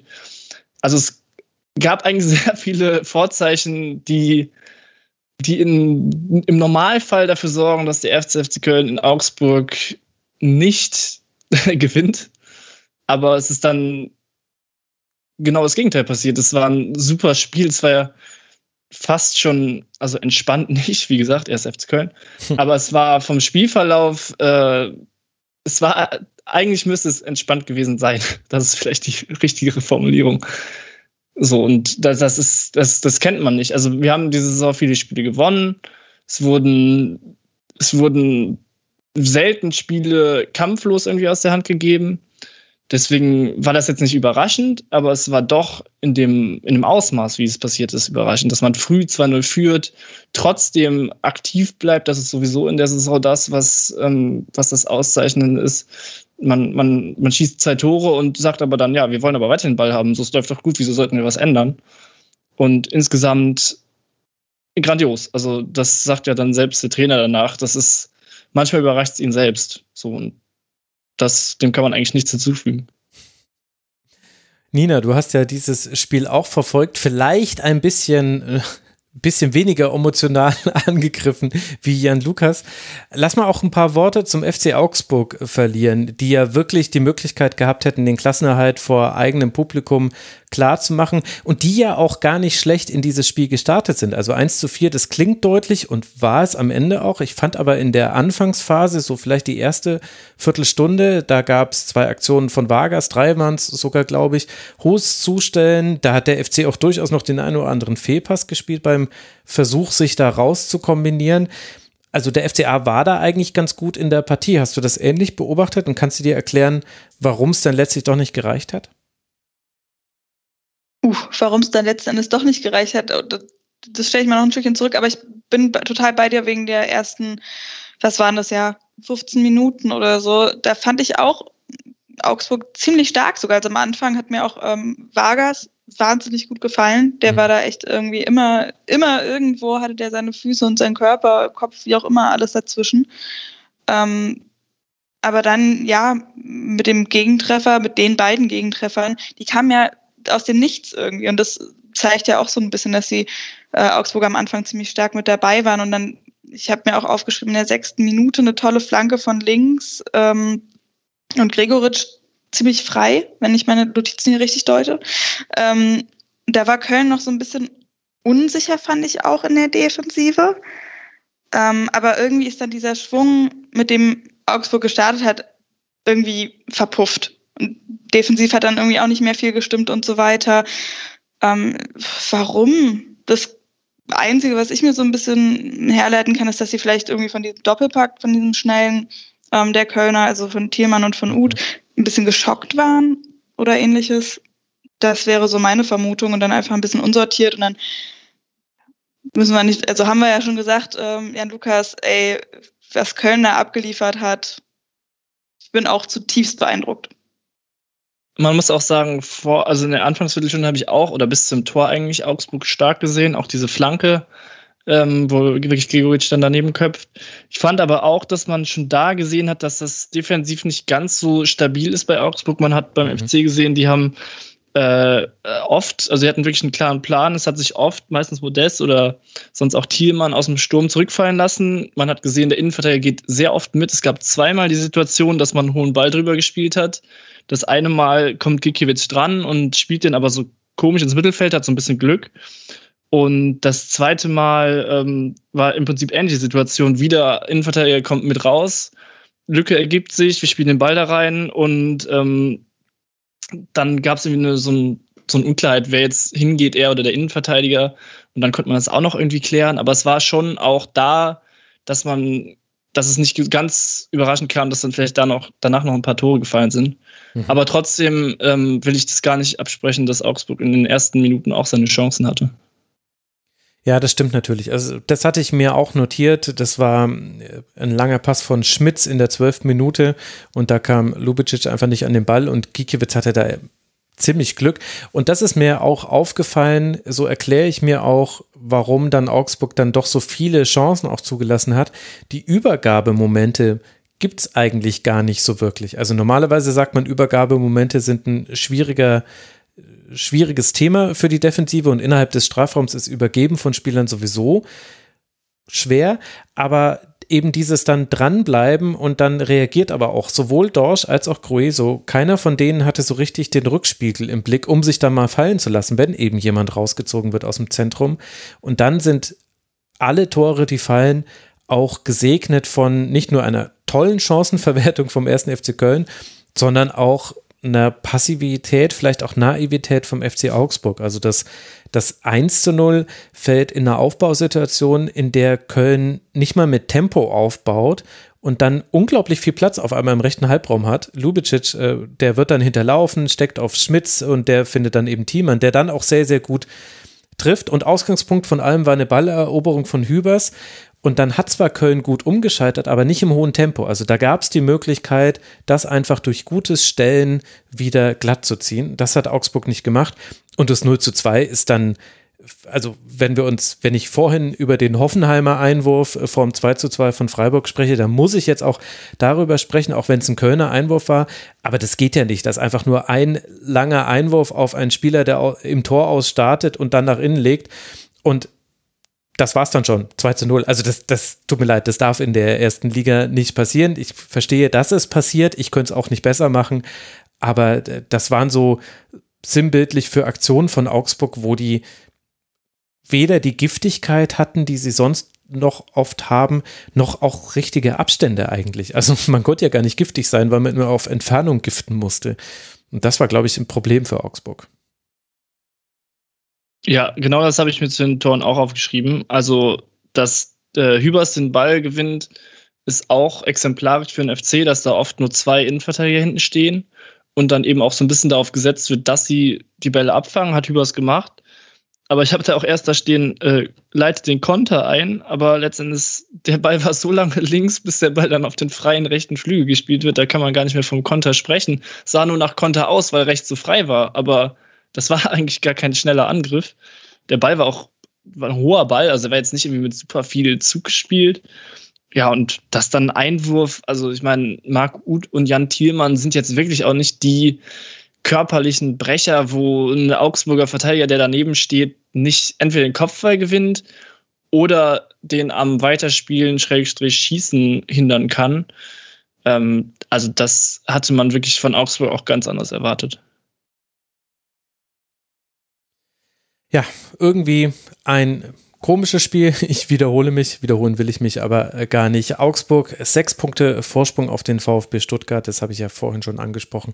Damit ist es aber nur eine Formalität, dass man in dieser Liga bleiben wird. Man spielt noch in Leipzig und dann zu Hause gegen die Spielvereinigung Kräuter Fürth. Köln wiederum spielt jetzt dann zu Hause gegen Wolfsburg und dann noch beim VfB Stuttgart. Zwei Mannschaften, mit denen wir uns später noch beschäftigen werden. Jetzt ist es so, Jan Lukas. Sechster Platz. Du hast natürlich schon völlig zu Recht gesagt, das kann noch alles schiefgehen, wenn Hoffenheim beide Spiele gewinnt und Köln beide verliert. Ich sage dir jetzt aber, das wird nicht passieren. Soweit lehne ich mich aus dem Fenster. Gleichzeitig gibt es immer diesen alten Champions League Gag bei beim ersten FC Köln. Also angeblich würden die Fans immer gleich von der Champions League träumen. Ich bin mir nicht sicher, ob das nicht einfach nur ein Klischee ist. De facto sind es aber auch nur drei Punkte. Also der FC steht in einer Situation, wie sie krasser nicht sein könnte im Vergleich zur letzten Saison, wo ein gewisser Friedhelm Funkel an der Seite vom ersten FC Köln stand, der Markus Gistol abgelöst hat. Also diese Entwicklung, das ist mit krass eigentlich auch gar nicht in Worte zu fassen. Spielt denn der FC auch jetzt auf Grundlage dieses Augsburg-Spiels und der letzten Partien gerade so nahe an seinem Optimum, deiner Meinung nach? Der spielt eigentlich schon, man denkt schon die ganze Saison, dass er am Optimum spielt und wird dann doch noch immer besser. Das ist so ein bisschen das Erstaunliche. Also erstmal freue ich mich natürlich, dass du mir schon zusicherst, dass der FC nächstes Jahr international spielen kann. Äh, ich renne dann gleich raus auf die Ringe und jubel schon mal ein bisschen. Nee, aber ähm, das ist ja wirklich, wie du sagst, wenn krass schon nicht das richtige Wort ist, dann, dann, dann weiß man ja auch wirklich gar nicht, wie man da noch schwärmen soll. Also das, das ist nicht zu beschreiben, wie, wie der Unterschied ist. Es sind ja noch nicht mal andere Spieler. Also es ist ein paar Impulse. Ljubicic war jetzt neu, äh, Hübers und Kilian, gut, da hat man die Innenverteidigung ausgetauscht, aber es ist jetzt auch nicht der Grund, warum man jetzt plötzlich vier Tore schießt. Ähm, es sind sehr ähnliche Spieler, die aber alle an ihr Optimum, denkt man, wie gesagt, jede Woche kommen und sich auch noch immer weiterentwickeln. Also gut, das ist jetzt eine Saison, das ist jetzt zwar ein gewisser Zeitraum, aber ähm, so, es kann auch wieder, es, es kann auch in sehr viele Richtungen gehen. Es kann noch besser werden, es kann auch wieder schlechter werden. Aber dass man alleine schon so lange an seinem Optimum ist, ob es denn jetzt das Optimum ist, sei dahingestellt, das ist schon, ja, schon überraschend und man muss halt dann jetzt auch einfach mal Steffen Baumgart da reinholen, weil der ist ja letzten Endes die entscheidende Variable, die, die dafür sorgt, dass eben die Spieler so viel besser spielen. Wir haben es wirklich beeindruckend lange geschafft, ohne Steffen Baumgart äh, zu erwähnen, durch dieses Segment zu kommen oder jetzt äh, länger inhaltlich äh, zu erwähnen. Er ist der entscheidende Mann für den Wandel beim FC. Wir haben da auch die Frage bekommen, also wir haben viel, viel, viel Input bekommen. Ganz herzlichen äh, Dank dafür unter mitmachen.rasen.de und noch auf anderen Kanälen hat uns Input erreicht und was auf anderen Kanälen kam, kam vom lieben Eike. Herzliche Grüße, Ed Chance FC auf Twitter. Der fragt, was ist denn das Ceiling von Steffen Baumgart? Also sprich, was ist denn sein Optimum? Wie weit kann das noch nach oben gehen? Er hat da auch ganz große Vergleiche aufgemacht, meinte, da gibt es Elemente, die an Jürgen Klopp erinnern. Und aktuell ist es da auch schwer zu widersprechen. Wie schätzt du denn Baumgart ein, was eben auch seine Entwicklung noch angeht? Ich habe schon das Gefühl, dass es eine ziemlich klare Entwicklung gibt. Ähm, wie gesagt, eine Saison ist ein verhältnismäßig kurzer Zeitpunkt für, für Entwicklung. Ähm, aber zu Beginn der Saison, das kennen ja auch noch alle, äh, FC spielt den Ball raus zu Schmitz, Flanke in die Mitte, Modest, Kopfball, Tor. Oder auch nicht Tor, aber meistens Tor. Ähm, das ist jetzt nicht mehr so. Also ich weiß gar nicht, wie lange es her ist, dass Modest sein letztes Kopfballtor gemacht hat. Vielleicht äh, auch unangenehm, weil er es vor kurzem gemacht hat. Aber ich meine, er macht die Tore aktuell eher mit dem Fuß. Ähm, das ist eine vielleicht kleine, hört sich erstmal klein an, aber letztendlich ist es die gesamte Spielanlage, die beim FC jetzt nicht mehr dazu führt, dass jeder Ball unbedingt in die Mitte, äh, nach außen und dann hoch reingegeben wird, mhm. sondern es wird sich erstmal Richtung Mitte orientiert. Im aktuellen ähm, Spielrhythmus ist es so, dass Uta steht und die Bälle auch sehr, sehr gut verteilt, sehr gut durchsteckt, aber auch wie eben beim äh, schon viel zitierten 1 zu 0 dann auf den rechten Flügel gibt, weil er sieht, dass da Platz ist. Ähm, der hat sich auch wahnsinnig gesteigert und der hat sich vielleicht aber auch gesteigert, weil eben das Spiel jetzt so ein bisschen anders ist. Dass eben nicht mehr geguckt wird, okay, wir geben nach außen, dann hinterläuft wer oder wir gehen auf die Sechs und von da geht der Ball nach außen, sondern es findet schon eine Entwicklung statt. Und ähm, da muss ich sagen, habe ich Baumgart auch zu Beginn unterschätzt. Ich hatte das Gefühl, der lebt wirklich nur von Emotionen und dann ist natürlich auch zu erklären, warum man kurzfristig aus Spielern irgendwie mehr rausholt. Wir kennen das alle, irgendwelche Ansprachen äh, vor dem entscheidenden Spiel, da wird dann nochmal rumgebrüllt und plötzlich spielen alle 10% besser nochmal. Aber das ist eben nicht so. Und das war meine Sorge, dass es dann, wenn die Gegner sich darauf einstellen, dann so ein bisschen schwieriger wird. Aber es ist eine gewisse Variabilität da. Natürlich muss man auch sagen, er macht es nicht alleine. Es gibt natürlich auch Analysten, die wahrscheinlich doch auch eher über die taktische Schiene kommen als Steffen Baumgart, der schon sehr über das ähm, ja, heiß machen und aber auch ähm, ja, also ich will jetzt nicht sagen, dass er taktisch keine Ahnung hat, aber er ist für mich jetzt nicht so der Stratege oder der, der die der, der auch in Interviews oder auch was man sonst so hört, sagt, so ja, wir, wenn der Gegner jetzt mit äh, Dreierkette und zwei Sechsern spielt, die eher klein sind, dann ähm, dann zaubern wir uns in diese Räume, sondern der hat relativ klar den Fokus auf sich, auf seine Mannschaft. Und das merkt die Mannschaft aber auch, dass, dass er sich sehr auf diese Mannschaft konzentriert, die Spieler einzeln aufbaut.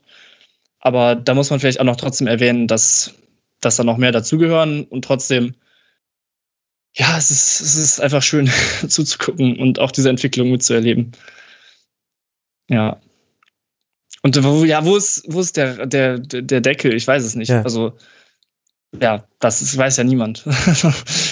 Da wollte ich jetzt nämlich gerade schon die Nina reinholen, ja, weil sie bestimmt auch gemerkt hat, dass du dich um diese, um diese Antwort herumdrückst. Wie ist denn deine Sicht auf den FC und die Entwicklung, die er genommen hat? Dass es eine gute ist, das, das sieht jeder mit Blick auf die Tabelle, aber gerade eben diese Weiterentwicklung jetzt, die auch, da haben auch User im Forum drauf hingewiesen, dass es eben nicht mehr nur in Anführungszeichen Flanken auf Modest sind. Wie bewertest du das? Na, ja, gut, in erster Linie erstmal. Also, wie soll man das sonst bewerten? Nee, ist auf jeden Fall ähm, viel mehr Struktur irgendwie zu sein, viel, viel zielstrebiger, mit einer viel klareren Idee. Ähm, und was das, ja, das Ceiling von Steffen Baumgart angeht, ähm, finde ich das schwierig zu sagen, weil ich schon denke, dass er es weit bringen kann, auch ja international gerne mal. Ähm, aber ich glaube trotzdem, dass, ich meine, ja, Lukas hat es gesagt, ne, diese, äh, dass er viel über Emotionen kommt und so weiter und so fort. Ähm, nicht nur, auf jeden Fall auch. Ähm, aber ich glaube, dass eben das, dieses viel über Emotionen kommt, dann bei so Starspielern sehr schwierig ankommen könnte oder eben nicht so viel bringt wie bei anderen ich weiß nicht, ob das irgendwie Sinn ergibt, aber mhm. ähm, oder ob ihr wisst, was ich meine. Aber ich glaube, dass es deswegen so, keine Ahnung, bei einem FC Liverpool jetzt irgendwie vielleicht nicht unbedingt klappen würde mit, ähm, mit Baumgart, so sehr er Klopp auch ähneln mag in einigen Elementen. Aber ähm, ich glaube, ich würde da auch so ein bisschen vorsichtiger rangehen. Ich glaube auch nicht, dass er das unbedingt will oder dafür mhm. gemacht ist. Ich glaube, das ist halt wirklich, und das ist ja auch ein riesen also einen riesen Pluspunkt, dass er über die Emotionen kommt, aber auch Emotionen verlangt. Manchmal nervt es, dass er dann irgendwie immer Anforderungen an die Fans stellt und sagt, ja, warum habt ihr jetzt hier gepfiffen oder warum wird das und das hier kritisiert? Da denke ich mir manchmal, ja, gut, ich bin immer noch selber Fan. Ich kann ja schon, ich bin sehr dankbar, Steffen, aber äh, ich kann ja noch selber sagen, was mir gefällt und was nicht. So, ich würde jetzt niemals einen Spieler auspfeifen, nicht, dass das falsch rüberkommt. Aber es ist, geht schon sehr, sehr über die Emotionen, auch über die Spieler hinaus. Und da hat man auch manchmal das Gefühl, auch was so Äußerungen zu weltpolitischen Sachen angeht, mhm. dass da so ein bisschen zu groß das Ganze gesehen wird, von wegen, wo ist mein Einflussbereich und wo bin ich jetzt überall, ja, der Retter ist ein bisschen fies formuliert, aber der, der jedenfalls gerade da ist, um es besser zu machen. So in manchen Sachen muss man sich einfach auch mal darauf verlassen, dass andere Leute das besser machen für uns alle. So, und ähm, eigentlich wollte ich das aber ja positiv formulieren, weil er diese Emotionen aber trotzdem auch voraussetzt. Und er sagt, er hat auch gesagt, der FC Köln äh, ist doch einer der Top-Vereine in Deutschland, oder einer der größten Vereine. So, das klang vielleicht erstmal komisch, von wegen, ja, die haben sich gerade in der Relegation gegen Holstein Kiel schwer getan. Aber wenn wir jetzt mal auf Mitgliederzahlen gucken, wenn wir um Emotionen äh, oder um, um, ja, um was löst dieser Verein in wie vielen Menschen aus, gucken. Mhm. Da gibt es dann eben den FC Bayern, FC Schalke, HSV, jetzt in den letzten Jahren Borussia Dortmund und ich will jetzt auch gar keinem Verein zu nahe treten, aktuell muss man noch Eintracht Frankfurt nennen, aber das sind dann eben die Top-Vereine mit dem ersten FC Köln. Und da glaube ich auch nicht, dass dann Steffen Baumgart irgendwie sagen würde, äh, ich gehe jetzt zu Manchester City, die sind jetzt der größere Verein, weil das würde er, glaube ich, gar nicht so sehen äh, weil ich da jetzt irgendwie die Champions League gewinnen muss. Er schafft es beim FC Köln und bei den anderen genannten Vereinen viel eher, viele Menschen mitzunehmen, viele, sind wir wieder beim Wort Emotionen, viele Emotionen äh, freizusetzen. Und äh, ich muss auch sagen, der hat auch meinen Blick auf Fußball ein bisschen verändert. So, ich gucke jetzt viel mehr in Spielen, irgendwie, wie ist die Energie? Da gab es jetzt auch an diesem Bundesligaspieltag Spiele, wo ich dachte, ja, das fehlt einfach so Energie. Das hätte ich vorher nie, niemals gesagt. Ich hätte gesagt, ja, da spielen die eher über Außen oder der und der Spieler macht es gerade gut, aber das hatten wir jetzt auch bei dem Frankfurt-Spiel. So, die, mhm. das ist so viel äh, Input an, an Emotionen und an Energie, die da von außen reinkommt. Und das, also ich meine, wie gut ist es, um das andere G-Wort zu vermeiden, wenn du als Trainer so Blick auf Fußball prägen kannst von Menschen und dann auch noch von so vielen, weil beim FC ja nun mal so viele dranhängen. Ja, und ich glaube, daher kommt auch die, der Vergleich mit Jürgen Klopp, der da gezogen wurde. Also, falls es jetzt falsch rübergekommen ist, ich glaube, keiner von uns dreien will jetzt ernsthaft, dass äh, Steffen Baumgart zu Liverpool oder Manchester City wechselt, auch wenn es jetzt von uns äh, so angesprochen wurde. Aber weil das eben eine Ebene des Fußballs ist, die diese Trainer auch in der öffentlichen Darstellung halt viel häufiger adressieren, als sehr viele ihrer Kollegen und vor allem viel glaubhafter, weil ihre Mannschaften es dann auch umsetzen, eben Intensität. Und so spielt Jürgen Klopp auch oder hat sehr lange spielen lassen. Da hat sich natürlich jetzt auch ein bisschen was getan in den letzten Jahren. Aber so hat er quasi seinen bleibenden Eindruck hinterlassen. Ich habe auch das Gefühl, das ist was, auf das stehen sehr viele nicht nur Berichterstatterinnen und Berichterstatter, sondern auch Fans stehen da unglaublich drauf. Ich glaube, in Deutschland, wir haben ein Fable für so Typen wie Steffen Baumgart, der auch so in so einer einfachen Sprache so ein, ja, bei Klopp hat man gesagt, Heavy Metal Fußball spielen lässt. Da knallt es halt einfach sehr häufig beim ersten FC Köln. Und das halt auch im Positiven. Das hätte man noch vor ein paar Jahren ganz anders gemeint, diesen Satz ich glaube, da zahlt er quasi auf etwas ein, was dann wiederum vielleicht auch eine Schwäche der Liga ist. Ich weiß nicht, man muss vorsichtig sein. Das hast du ja jetzt auch schon ja mehrfach schon gesagt und Nina hat es auch angedeutet. Es ist jetzt erstmal nur eine Saison und das kann auch schon in der nächsten Spielzeit ganz anders aussehen und dann hört man sich dieses Segment an und denkt sich, was war da mit denen los? Also bei aller Vorsicht, aber mein Gefühl ist, wenn ich einfach nur auf die große Linie dieser Spielzeit gucke, dann sehe ich ja viele Mannschaften, die enttäuscht haben. Gladbach, Wolfsburg, Hertha. Das sind schon mal drei direkte Konkurrenten. Hoffenheim muss man aktuell zumindest, außer sie holen jetzt wirklich diese sechs Punkte und Köln holt keinen mehr, muss man Hoffenheim definitiv noch mit dazu zählen. Und was hat bei allen diesen vier Mannschaften, die deutlich unter ihren Möglichkeiten gespielt haben, gefehlt? Dann ist es nämlich genau eine Intensität und zwar vor allem in allen Spielen, bei allen Spielständen.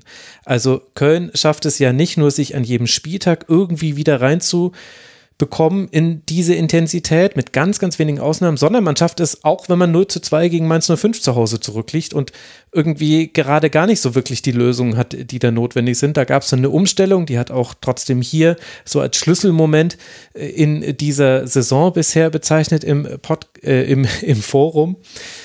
Aber das ist, glaube ich, das, was Köln, Köln kann. Köln auch wegen Baumgart kann. Und ich glaube, das ist genau das, was den FC besser macht als ganz viele andere Vereine, die von vielen Faktoren, die jetzt mit an, ja, eigentlich besser sein müssen als FC. Ich sage es jetzt einfach so, weil sie einen besseren Kader haben, weil sie bessere Umstände haben, vielleicht auch mehr Erfahrung im Bereich. Und vielleicht passt deswegen gerade die Stärke so gut auf die Schwäche mancher anderen Vereine in der Liga. Das sind ja auch gar nicht letztens unsere Konkurrenten. Es war ja niemand in der Saison, der gesagt hat, wir wollen jetzt vor mhm. Hoffenheim oder vor Gladbach landen. Äh, also vor Gladbach. Ja, vor Gladbach, ja. Aber genau. ja, das habe ich, hab ich selber gemerkt. Aber jetzt äh, rein sportlich ähm, sind das, also sind das ja eigentlich ganz andere Welten. Und das ist auch, das haben viele auch gefragt im Forum, äh, wie ist die, die Stimmung in Köln? So will man jetzt wirklich auch sagen, so ja, jetzt setzen wir uns da fest so, für nächstes Jahr geht es wieder um den Nichtabstieg. Wir gucken alle, wer steigt aus der zweiten Liga auf, äh, wer wird da unten nächstes Jahr sein. Ähm, das ist jetzt, und gerade auch als zum Themenbereich äh, Intensität passt das ja auch wieder, sollte man dann international spielen, so ist auch gerade in Köln sehr schmerzlich die Erfahrung gemacht worden, dass das vielleicht gar nicht so gut geht, wenn man auf zwei Wettbewerben vertreten ist. Dazu kommt dann, weiß nicht, ob das auch noch Thema wird, äh, Finanzen. Ähm, mhm. Das ist auch wieder mit Intensität verbunden, weil wie viele neue Spieler wirst du dir leisten können? Äh, selbst, also Conference League gibt, äh, ich habe die Zahlen jetzt selber nicht im Kopf, aber gibt auf jeden Fall deutlich weniger, heißt es immer, als Europa League. Ähm, so, ähm, da, da, da, da musst du ja auch einen Kader erstmal zusammenstellen, der dann auch nicht nur 34 Spiele mit äh, sechs Tagen Pausen dazwischen intensiv spielen kann, sondern im Dreitagesrhythmus. Und ähm, deswegen ist es nochmal darauf zu verweisen, dass eine Saison sehr kurz ist. Es ist für Seelenheil eine sehr lange Saison und auch eine sehr wichtige Saison. Ähm, aber ja, das wollte ich noch kurz zur Stimmung rund um den Verein sagen. Und zumal man ja auch sagen muss, Stimmung äh, ist das dann erweiterte Wort auch wieder für Stadion. Und da habe ich auch das Gefühl, dass es schon auch Vereine gerade wieder profitieren von Fanrückkehr. Und da ist der SFC Köln eben auch ganz vorne mitzunennen, ähm, dass die Vereine eben mit großem Support von den Tribünen vielleicht dann doch eher etwas besser abschneiden. Ja, interessanter Punkt. Die Ausschüttung der ich Wettbewerbe kann ich dir nennen. Und gerne. dann darf Nina gerne sagen, was sie gerade sagen wollte. Die hat nämlich Khaled Nahar auf äh, Twitter rausgesucht. Also für die Gruppenphase bekommt man in der Champions League äh, aufgerundet 16 Millionen, in der Europa League 4 Millionen und in der Europe Conference League 3 Millionen. Also die Unterschiede sind groß und vor allem, es ist gar nicht so viel Geld. Also klar, da kommen dann noch mögliche Siegprämien und so weiter mit dazu, TV-Geld auch noch, aber das stellt man sich vielleicht auch ein bisschen größer vor, als es dann eigentlich ist. Nina, was wolltest Man du? Man muss noch? aber auch sagen, eine Million pro Heimspiel. Aber das ist auch in allen Wettbewerben gleich. Oder zumindest Zuschauer einer. Egal. Stimmt. Nina? Ja, ich wollte zu Finanzen tatsächlich gar nichts sagen, so, ähm, sondern ich wollte daran anknüpfen, ähm, was Jan Lukas auch gesagt hatte, was die nächste Saison angeht, ähm, dass man sich da klar erstmal irgendwie um den ähm, Klassenerhalt noch kümmert und so weiter. Ähm, aber das wäre nämlich auch meine Frage irgendwie an dich gewesen, Jan Lukas, wo es denn dann hingehen soll. Also mit welcher Erwartung man dann an die nächste Saison geht, wenn die jetzt so gut war und man ja schon auch Hoffnung in äh, Baumgart hat und vor allen Dingen, wenn man dann eben auf zwei Hochzeiten tanzt, wo es dahin gehen soll. Und ich fand, ähm, Max, von dir auch echt gut nochmal, dass du gesagt hast, diese Intensität ähm, von Baumgart, die er verlangt, die er aber auch irgendwie mit sich bringt, dass die halt glaubhaft ist. Und ich glaube, das ist, das ist wirklich wichtig, aber es gibt ja auch genug Leute, ähm, hm. bei denen das an, äh, anders ist und eben nicht glaubhaft, die halt immer rumkrakehlen von wegen, ja, wir brauchen hier mehr, wir müssen mehr auf dem Platz sehen oder so ein bisschen rumlamentieren und so weiter und so fort, wo man das eben nicht so glaubhaft mitbekommt. Ja, aber der Blick auf die nächste Saison, ja, Lukas, das würde mich auch interessieren. Also sowohl das, was Nina gerade gesagt hat und Kader ist ja auch ein riesiges Thema beim FC. So schwer es dir jetzt wahrscheinlich fallen wird, jetzt ohne Kenntnis des, der Abschlusstabelle da schon vorauszublicken. Aber andererseits, andere Mannschaften sind ja jetzt auch gerade jetzt schon in der Planung für die nächste Saison. Ja, aber es ist ja auch ein völlig entscheidender Punkt, dass es, ähm, also A, gab es früh Planungssicherheit, Klassenerhalt, das war schon mal auf der einen Seite wichtig. Aber es gibt noch nicht Planungssicherheit, wo spielen wir nächstes Jahr. Ähm, und das ist dann auch wieder ein großer Nachteil von der Conference League, dass man da diese Playoff-Runde noch hat. Das heißt, man kann sich erst relativ spät äh, darauf verlassen oder vielleicht auch gar nicht. Äh, das wäre vielleicht dann auch eine Art und Weise darauf, aber es, man muss sich ja eigentlich dann darauf dann doch wieder mehr Spieler kaufen. Aber äh, man kann sich erst relativ spät bei der Conference League darauf einstellen, wie viel Geld man zur Verfügung hat, wie viele Spieler man braucht.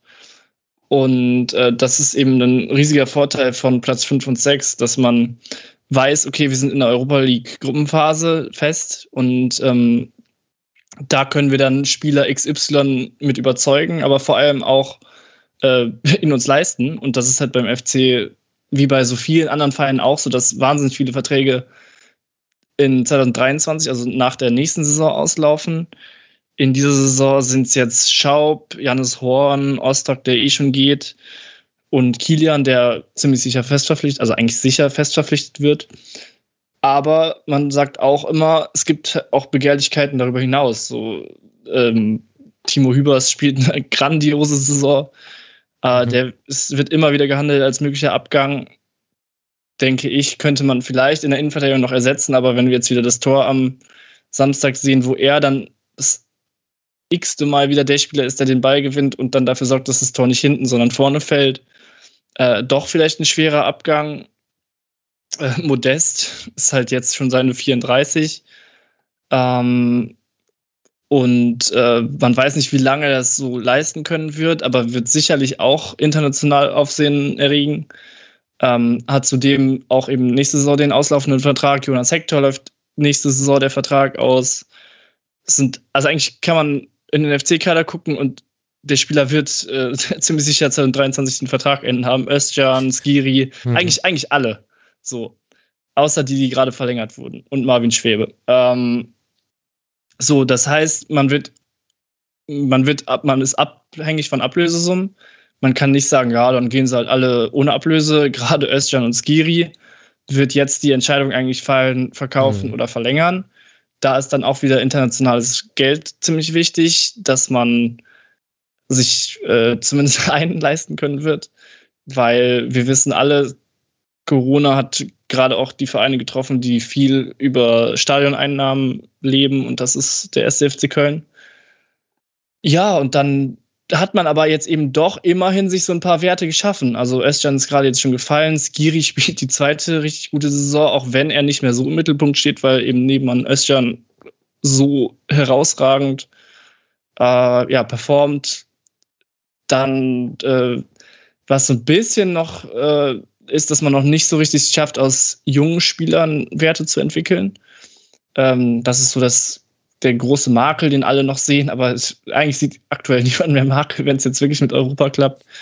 Ähm, ja, also das ist auf jeden Fall ein Thema mit diesen 2023 endenden Verträgen. Marc Uth sehe ich jetzt auch noch in der Liste.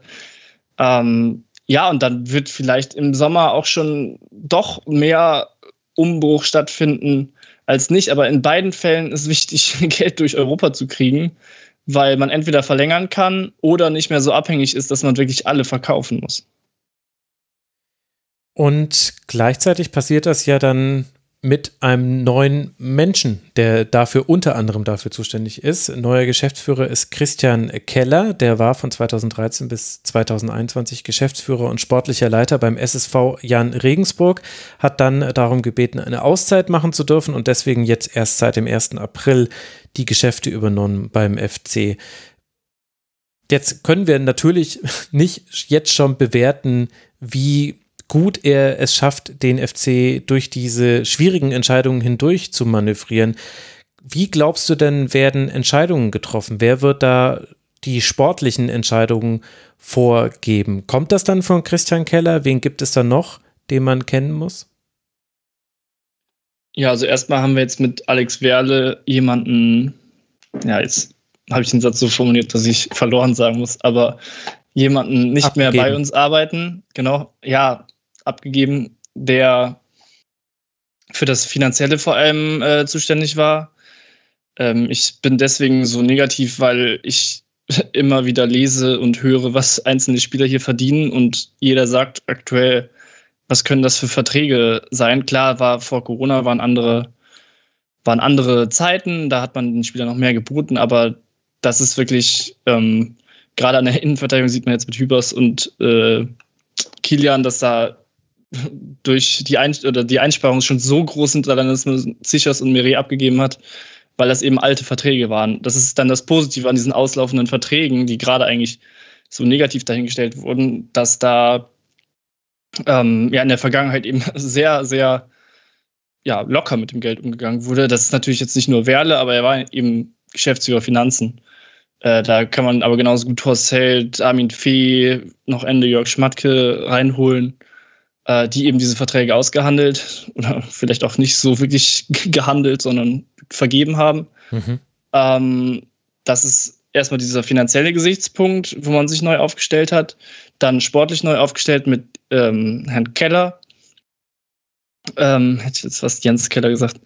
Ähm, ähm, genau, da ist halt so, dass auch direkt wieder der Blick auf die Verträge gerichtet wurde weil eben man sich das nicht mehr leisten kann, diese alten Verträge zu diesen Konditionen zu verlängern oder auch an neue Spieler zu vergeben. Das führt natürlich zu schwierigen Situationen, weil Salih Özcan ist einer der herausragenden Spieler der Saison und soll den Vertrag verlängern und wird trotzdem nicht so viel verdienen dürfen wie teils durchschnittliche Spieler, die eben vor drei Jahren den Vertrag unterschrieben haben. Mhm. Das ist dann natürlich auch, kann innerhalb des Kaders zu Problemen führen.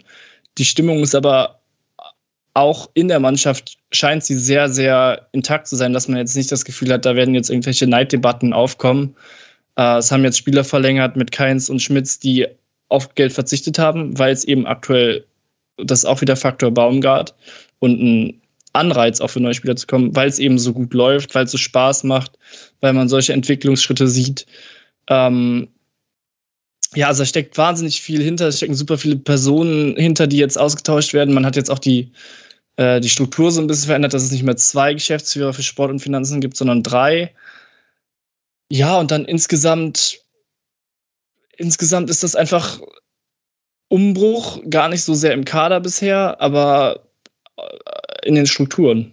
So, und das ist, glaube ich, ein sehr guter Umbruch. Mhm. Klar, ich weiß nicht, was passiert. Und was wer auch noch immer in der Hinterhand ist, der aktuell auch für diese Kaderzusammenstellung, man muss ja sagen, glücklicherweise verantwortlich war, ist halt Jörg Jakobs, der wohl ein sehr, sehr helles Köpfchen sein muss, äh, auch bei der Deutschen Sporthochschule hier in Köln arbeitet und sich das zweite Mal hat breitschlagen lassen, zusätzlich noch beim FC mhm. übergangsweise jetzt diesen Posten zu übernehmen.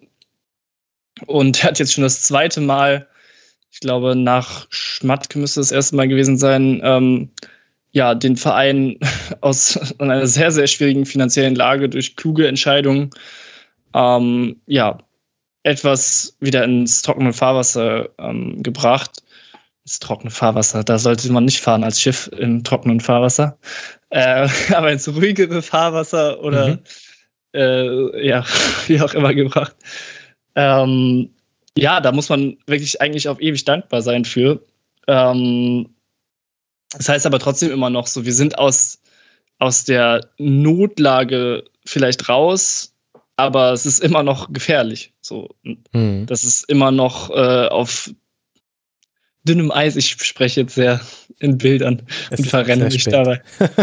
Äh, aber warte, ja, also ich, ich, man steht da jetzt sicher etwas. Ich hätte gern zwei Punkte, an denen ich da einhaken würde. Und äh, vielleicht fangen wir erstmal mit dem an, was du so angedeutet hast, dass es kann zu Verwerfungen im Kader führen und aber, ich glaube, das war der wichtigste Satz, weil gerade Sophie so gut läuft, sieht man das auch nicht so deutlich. Und da würde ich gerne mal einhaken, weil äh, da wurde jetzt bekannt, dass André Duda sich beim letzten Spiel geweigert hat, sich warm zu machen. Deswegen wurde er erstmal suspendiert. Und das war so die erste negative Meldung aus dem FC-Umfeld, die zumindest jetzt bundesweit, würde ich sagen, dann doch den einen oder anderen und die ein oder andere erreicht hat. Und da gibt es aber doch ein, durchaus, finde ich, noch einen Anschlussgedanken jetzt jenseits von André Duda, wo ich nicht, beein, äh, nicht einschätzen kann, welche Trainingsleistung hat er gebracht und so weiter und so fort. Ist es vielleicht auch einfach nur ein bedauerlicher Einzelfall aus der Sicht. Ich habe das Gefühl, dass Steffen Baumgart schon sehr klar auch im Kader klar macht, auf wen er setzt und wer seine A-Lösung ist.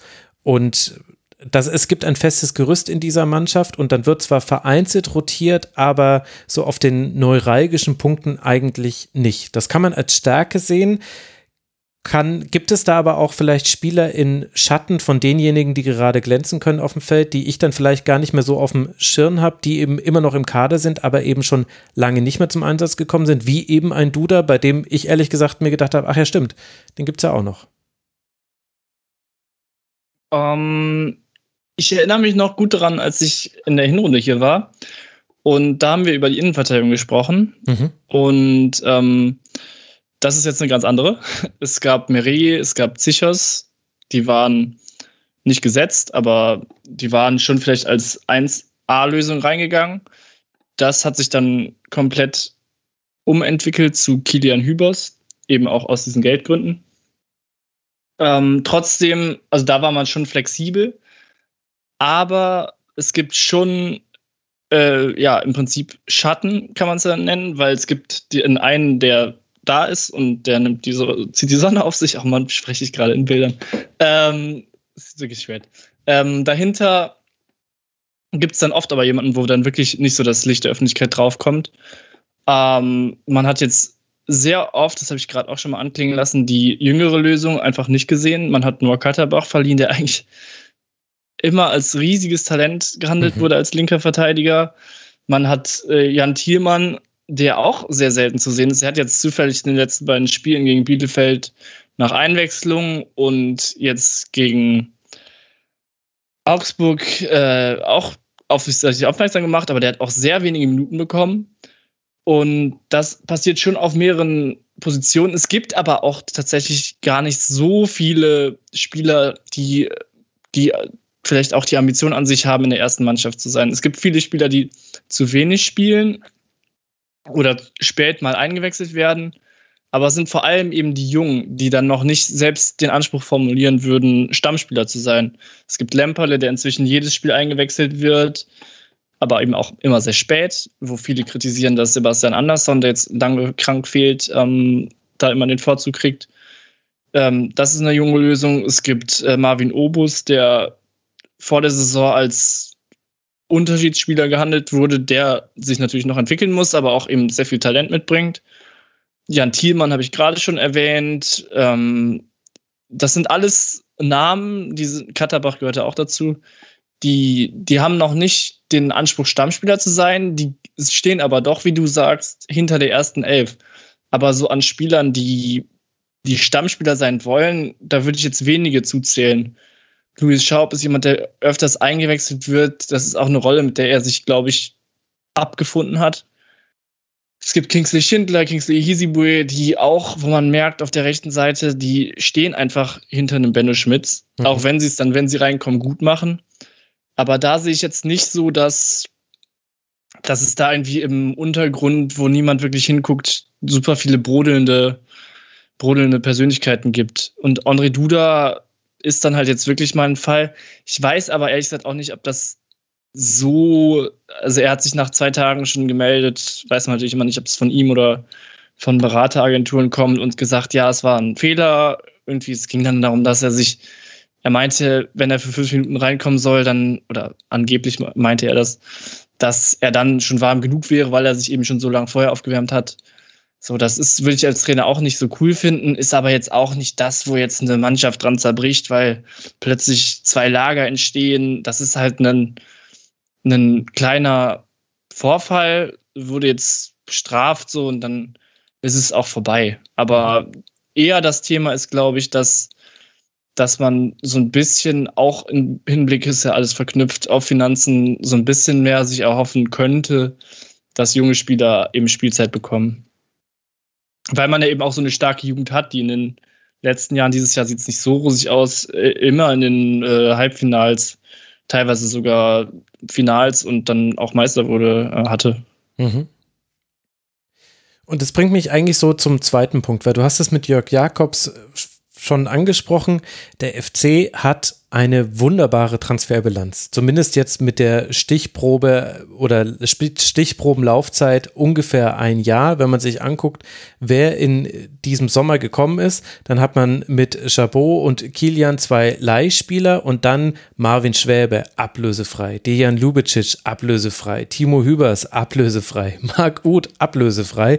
Alles Spieler, die jetzt eine wichtige Rolle spielen. Vielleicht sollten wir über jeden von denen auch noch mal ein paar Worte verlieren. Also Hübers hast du schon genannt, aber gerade Schwäbe, glaube ich, könnte auch noch so ein wichtiger Faktor für die Entwicklung dieser Saison gewesen sein. Dem gegenüber diesen ablösefreien Zugängen stehen aber auch hohe Einnahmen, die man hatte. Vor allem durch Sebastian Bornau, den man verkauft hat an Wolfsburg und Ismail Jakobs, der zu Monaco gewechselt ist ich würde vermuten, bei der Finanzplanung, die ich so mitbekommen habe beim FC, dass man das durchaus eigentlich in diesem Sommer reproduzieren müsste. Das heißt, auf der einen Seite Spieler für wenig Geld holen, die, holen, die dann hoffentlich sehr große Hilfen werden können und auf der anderen Seite aber auch, aber auch Einnahmen generieren.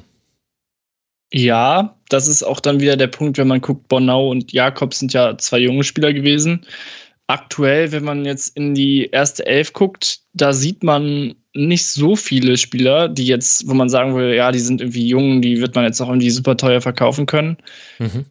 Äh, Jan Thielmann ist so der einzige Junge, der wirklich im Rampenlicht steht. Sonst gibt es halt noch, also das ist, glaube ich, Timo Hübers mit 25 und natürlich Luca Kilian, aber den wird man jetzt erstmal verpflichten mit 22, äh, einer der jüngeren Spieler. Äh, das ist halt wirklich auffällig, dass man, dass man so einen gefestigten Kern hat. Ähm, gut, jetzt habe ich Sadi Özcan ein bisschen vergessen, weil der einfach schon so lange beim FC spielt. Ähm, Stimmt, aber erst 24, habe ich auch vergessen, genau. ja. Mhm. Ähm, das sind alles jetzt nicht mehr die Spieler, die man verkauft, weil Vereine darin sehen, dass sie in ihrer Karriere noch um Welten sich verbessern. Das sind Spieler, die haben Potenzial, aber man kauft ja einen Ismail Jakobs nicht, weil er aktuell oder in der letzten Saison so gut war oder ist, sondern weil man sich verspricht, dass da eben noch in einem Verein mit dann doch etwas moderneren Trainingseinrichtungen äh, noch deutlich mehr rauszuholen. Und das gibt es eben in diesem Jahr nicht. Glücklicherweise wird man es aber auch nicht so reproduzieren müssen, weil eben durch diese grandiose Platzierung, ob es jetzt 5, 6, 7, 8 äh, wird, wird man auf jeden Fall in dieser TV-Tabelle ein paar Plätze gut machen. Das ist wohl ziemlich fest, schon dass man etwa 7 Millionen, glaube ich, irgendwie sicher hat, die man sich da verbessern wird. Ähm, dann gibt es vielleicht noch Geld aus Europa, aber das wird alles nicht, nicht wirklich reinvestiert werden können. Das ist, das ist dann halt Geld, was man, wo man sagt, okay, dann können wir halt mit Özcan den Vertrag verlängern oder Skiri. Oder man sagt halt vielleicht, gut, die Spieler sind zwar herausragend gut, das sehen jetzt andere und wir verkaufen sie teuer und wir nutzen das jetzt, um uns irgendwie einen, das macht ja Stuttgart beispielsweise, die sagen dann, ja, wir haben Geld, aber das wollen wir nicht für jetzt raushauen, sondern wir kaufen Spieler, die wir in ein bis zwei Jahren dann richtig teuer verkaufen können. Das kann dann aber eben auch schiefgehen, wie man aktuell sieht. Und da ist halt die Frage, und da wird man ganz krass abwägen müssen nächstes Jahr, inwieweit wollen wir einen Kader zusammenstellen, der für einen Wettbewerb, nämlich Bundesliga, oder vielleicht sogar zwei Wettbewerbe, je nachdem, wie sportlich ernsthaft man den dann angehen wird, äh, da, da, da eben konkurrenzfähig sein wird. Das wird eine, das ist dann eben wirklich, ja, jetzt muss man doch krass sagen, eine krasse Aufgabe für einen äh, Sportchef, der aus der zweiten Liga kommt, da solide Arbeit gemacht hat oder gu sehr gute Arbeit gemacht hat. Aber das ist so eine, so eine weichen Saison im Prinzip. Das ist ja, das sagt man immer so oft, ja, das ist jetzt die entscheidende, der entscheidende Zeitpunkt. Und jedes Jahr ist irgendwie immer ein neuer entscheidender Zeitpunkt. Aber es geht halt jetzt wirklich darum, sich nach und nach von einem Abschiedskandidaten wieder zu einem gefestigten Bundesliga-Verein zu machen. So, und das ist ja eben als, als neu angetretener Sportchef äh, eine sehr, sehr schwieriger Spagat mit eben keinen guten finanziellen Voraussetzungen. Hm. Und dann weil auch die Frage dazu kam von Tom Mee, äh, Marvin Schwäbe, den ich schon mal kurz angesprochen habe. Er hat geschrieben im Forum, ist die wichtigste Personale dieser Saison Marvin Schwäbe. Er hat Köln in dieser Saison viele Punkte gerettet, war auch Derbyheld mit seinen Paraden. Er bittet da um eine Einschätzung deinerseits. Ja, habe ich oft gelesen und hat mich auch gefreut, ähm, weil das irgendwie auch verdient ist. Schwäbe macht jetzt nicht ähm, wirklich auf, auf sich aufmerksam durch laute Interviews oder äh, yo, ich bin jetzt hier beim FC und ich bin die Nummer eins. Das könnte man ja auch sagen, wenn man vielleicht aus Dänemark zurück nach Deutschland kommt, wo man vielleicht sich schon länger erhofft hat als U21-Nationalspieler, glaube ich, oder auf jeden Fall U-Nationalspieler, dass man dann sagt, ja, ich möchte in den breiten Fokus kommen. Also ehemals U21, er ist jetzt 27. Ja, nee, Nicht, dass die ja, Hörerinnen ja. und Hörer denken, hey, da haben wir doch einen jungen Spieler. Nee, nee, auch 27. Nee, nee, nee. Ja, das ist schon seine paar Jahre her.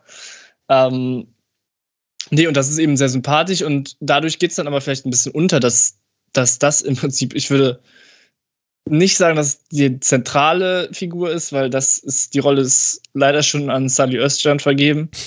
der äh, einfach auch nochmal deutlich mehr im, im Blick steht als Kölner und auch Eigengewächs. Ähm, aber Marvin Schwäbe ist die eigentlich danach, würde ich schon sagen, die Person der Saison, der in unheimlich vielen Situationen, weil es gehen ja oft die Spiele mit einem Torunterschied aus oder es ist jedenfalls sehr entscheidend, wer das erste Tor macht. Und da ist es eben wahnsinnig oft so, dass er die entscheidende Parade hat, die eben Timo Horn im letzten Jahr nicht gemacht hat. Ich muss da auch wieder dieses VfB Stuttgart-Beispiel äh, ranziehen, wie wichtig so ein Torwart sein kann, ohne Florian Müller auch nur im Ansatz nahe treten zu wollen. Ich halte ihn für einen guten Torwart. Aber der Unterschied Kobel, der dann mal ein paar mhm. Dinger hält, zu Florian Müller, der auch ein guter Torwart ist, hat man gerade auch an diesem Spieltag gesehen. Ähm, das kann einfach so viel ausmachen, weil es eben enge Spiele sind. Bei Schwäbe Derby hält, wurde gerade schon gesagt.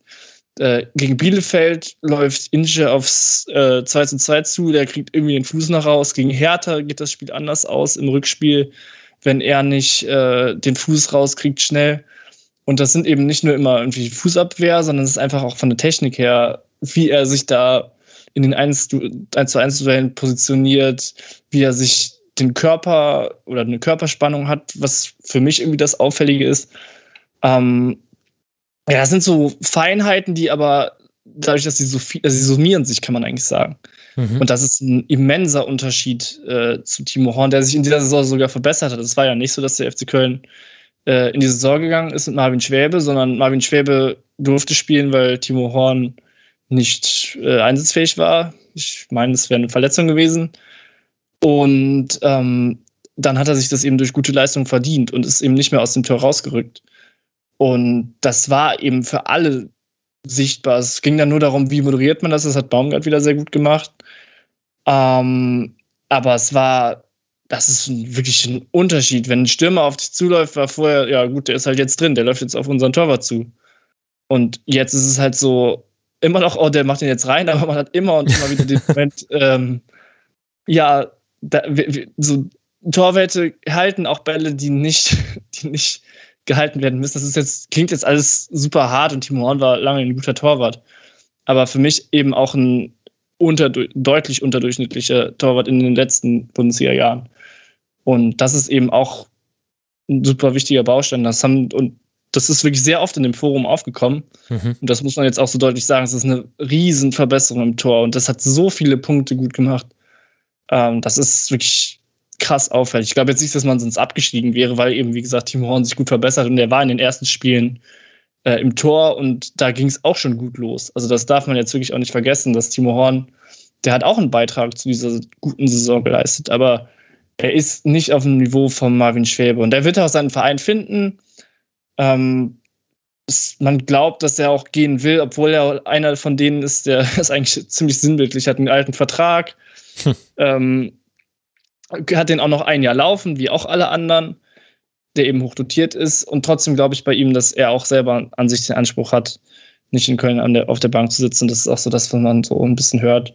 Und es ist auch jetzt nicht so, dass ein Verein ihn holt und dann irgendwie super enttäuscht sein wird, sondern man kriegt damit einen Torwart, der, der halt einfach beim FC zu viel Geld bekommt und dafür halt nicht gut genug war. So. Und deswegen ist es auch auf super vielen Ebenen wichtig, dass dieser Torwartwechsel vorgenommen wird. Aber in allererster Linie natürlich sportlich. Ich, wenn ich einmal ganz kurz einhaken darf, das wollte ich nämlich auch genau fragen, was dann aus Timo Horn wird, weil ich finde, man sieht es auch echt, als auch ich als Außenstehende finde das, freue mich sozusagen für Köln wirklich, dass sie ähm, Schwebe jetzt haben, weil nichts gegen Timo Horn, aber Schwebe ist halt auch deutlich konstanter. Also bei Timo Horn war das ja wirklich immer so ein, so ein Hin und Her, Auf und Ab Ding. Ähm, und genau, weißt du da schon irgendwie, wo, wo es hingehen soll ungefähr, oder? Also zu welchem Verein, weiß ich nicht. Aber es wird bei Schwäbe bleiben. Und äh, du sagst es ja auch, also es war einfach nicht konstant genug zum Ende hin. Und ja, auf und ab ist halt irgendwie auch der Letz FC Köln der letzten Jahre, aber auf und hm. ab soll es nicht mehr gehen. Ja, mal gucken, ob man das äh, so halten kann. Aber jetzt erstmal ist es Soll ja es nicht mehr gehen. Ja. Also, ich meine jetzt Klassenzugehörigkeit, ne? Mhm. Nicht, äh, ob man jetzt Zwölfter wird, das nehme ich äh, mit Kurs an für nächstes Jahr. Ja, auch, auch so, ach du, das kann man ja alles gar nicht sehen. Ich finde, man sieht aber an solchen Geschichten, wie eben jetzt im ersten FC Köln und der Art und Weise, wie sich, ich finde schon alle nationalen Medien da so richtig draufstürzen, dass es genau das braucht. Also ich habe auch das Gefühl, das ist jetzt nur ein Gefühl, ich kann das jetzt nicht belegen, dass diese Geschichten noch wichtiger geworden sind für die Bundesliga in den letzten Jahren, weil eben das Meisterschaftsrennen kein wirkliches ist, weil eben das Meisterschaftsrennen so ist, dass wenn Dortmund drei Punkte Rückstand hat am zwölften Spieltag und man die Meisterschaftsfrage stellt, dass die einem dann das Mikrofon wegbeißen, weil sie sagen, lasst uns in Ruhe, wir haben keinen Bock auf den, auf den Kram, lasst erstmal das direkte Duell mit Bayern abwarten und da wird dann einfach vom Schiedsrichter gegen uns entschieden in wichtigen Entscheidungen und dann wird sich das schon wieder regeln, ohne dass ich jetzt sagen will, dass nur deswegen Bayern Meister wird, aber so lief es halt jetzt zuletzt. Aber diese Geschichten, wie eben der erste FC Köln oder Union war in der letzten Saison auch so eine Geschichte. Über Bochum werden wir gleich noch sprechen, aber die sind halt vielleicht noch nicht so, also die von der Außendarstellung knallt da ein bisschen weniger als bei, beim FC. Das ist so wichtig, glaube ich, für diese Bundesliga und deswegen deswegen liest man das auch überall. Also du kommst ja gar nicht am ersten FC Köln vorbei, auch in überregionalen Medien. Ich lese ganz viel Süddeutsche Zeitung. Auch da wird über Steffen Baumgart gesprochen und über das, was er verändert hat und über Anthony Modest wird gesprochen und so weiter. Und das ist schon interessant, einfach mal nur zu beobachten, über welche Vereine wird in Zeiten des positiven und des negativen Hochs viel geschrieben und bei welchen läuft das halt einfach so mit. Und der FC gehört zu den Vereinen, sicherlich aus einer Reihe von diversen Gründen, die du auch schon angesprochen hast, die einfach interessieren. Und deswegen ist es auch dankbar, wenn, wenn der FC dann positive Geschichten schreibt, weil das eben auch fasziniert und weil es da viele Leute berührt auf eine Art und Weise oder zumindest interessiert. Das finde ich, kann man schon an dieser Saisonphase ganz hervorragend ablesen. Ja, und da würde ich noch ganz kurz reingehen, weil es auch in der in dem langen ähm, Feedback da von Schorse FC. Mhm. Ist richtig, oder? Ja. ja. Ähm, drin war, von wegen, ähm, da ging es jetzt um die Dokumentation. Ähm, da gibt es beim FC auch dieses 24-7, wo man eben den Einblick in die Kabine hat und bla, und man kann äh, den Spielern nahe sein. Aber es zeigt ja alles, man braucht irgendwie Entertainment. So. Und ähm, das, das glaube ich eben, da ging es jetzt eher darum, ob man dadurch die Spieler anders scouten muss. Das glaube ich nicht, weil das ist immer noch vom Verein produziert.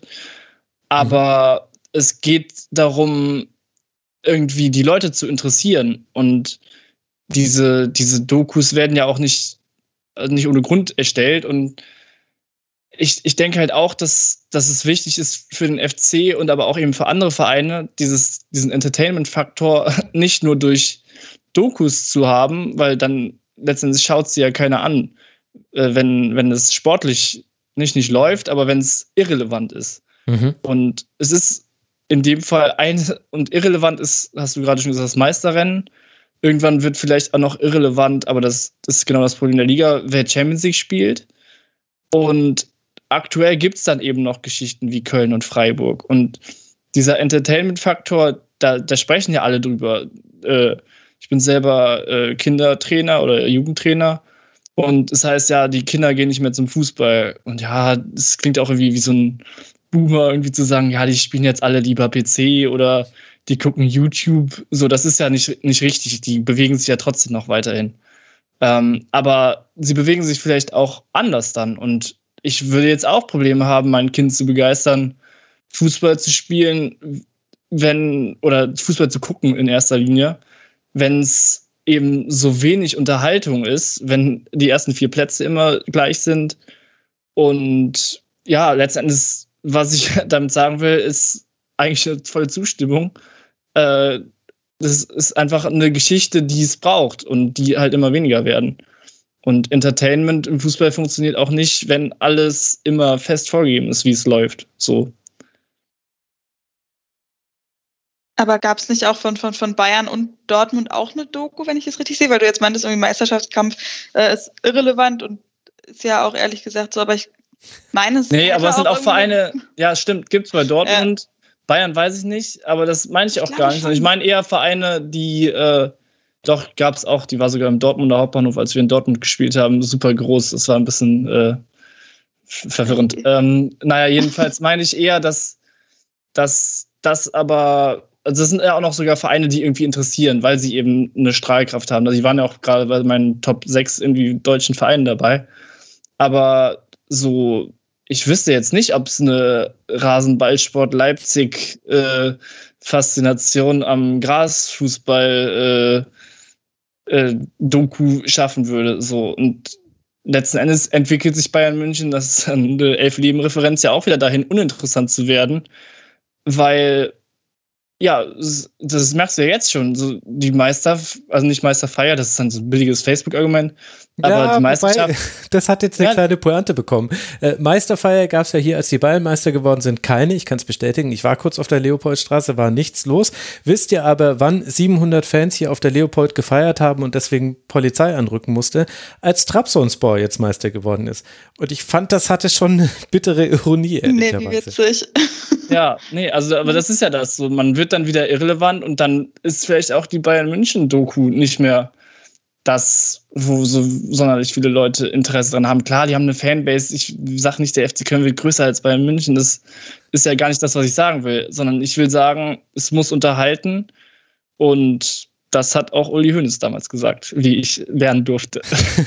ja, und ich finde nämlich äh, den Punkt ganz interessant und das unterscheidet nämlich die Doku vom FC von allen anderen Dokus, die ich kenne. Wobei ich dazu sagen muss, ich gucke das nicht. Ich habe äh, in dieses 24-7 FC habe ich mal reingeguckt, fand die Musik, die Grafiken ganz fürchterlich und die Aussagen von Trainer Gistol damals noch, die haben mich wahnsinnig gemacht, ob ihrer Inhaltslehre und dann habe ich das einfach nicht ausgehalten.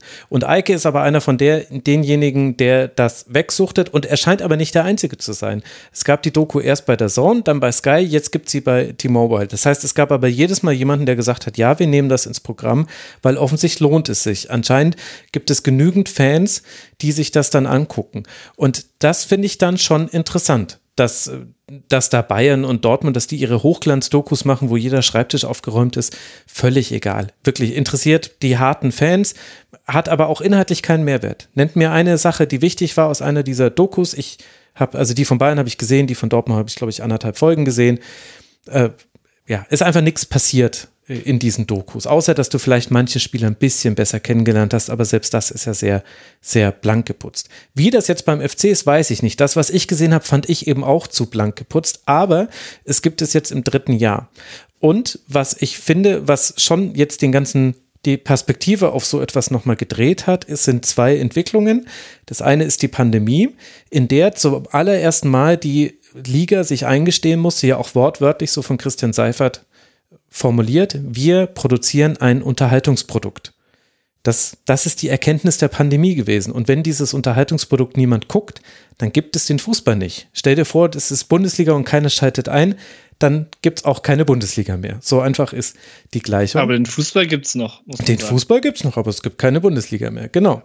Und das Zweite ist, äh, dass man jetzt äh, an anderen Sportarten gerade ablesen kann, wie man vielleicht gewisse Entwicklungen, die es in der modernen Welt gibt, ohne jetzt das Thema zu groß machen zu wollen, aber wie man dem begegnen kann. Also ich weiß, dass viele Sportligen sehr genau darauf gucken, was bei der Formel 1 passiert ist mit Drive to Survive, mit der Netflix-Serie dazu, mit den neuen amerikanischen Besitzern, mit der Art und Weise, wie diese, die diesen Sport umgestalten und in Teilen auch neu beleben. Und ganz viel damit hat einfach nur damit zu tun, dass du Türen öffnest und dass du sagst, ja gut, die Fahrer, die sitzen jetzt halt einfach nach jedem Rennen, äh, werden die interviewt und dann, und dann wird man da, Konflikte werden da nochmal nachgearbeitet, lustige Szenen werden nachgearbeitet und du hast auf einmal eine Bindung zu irgendwelchen Fahrern, die dir völlig egal waren vorher.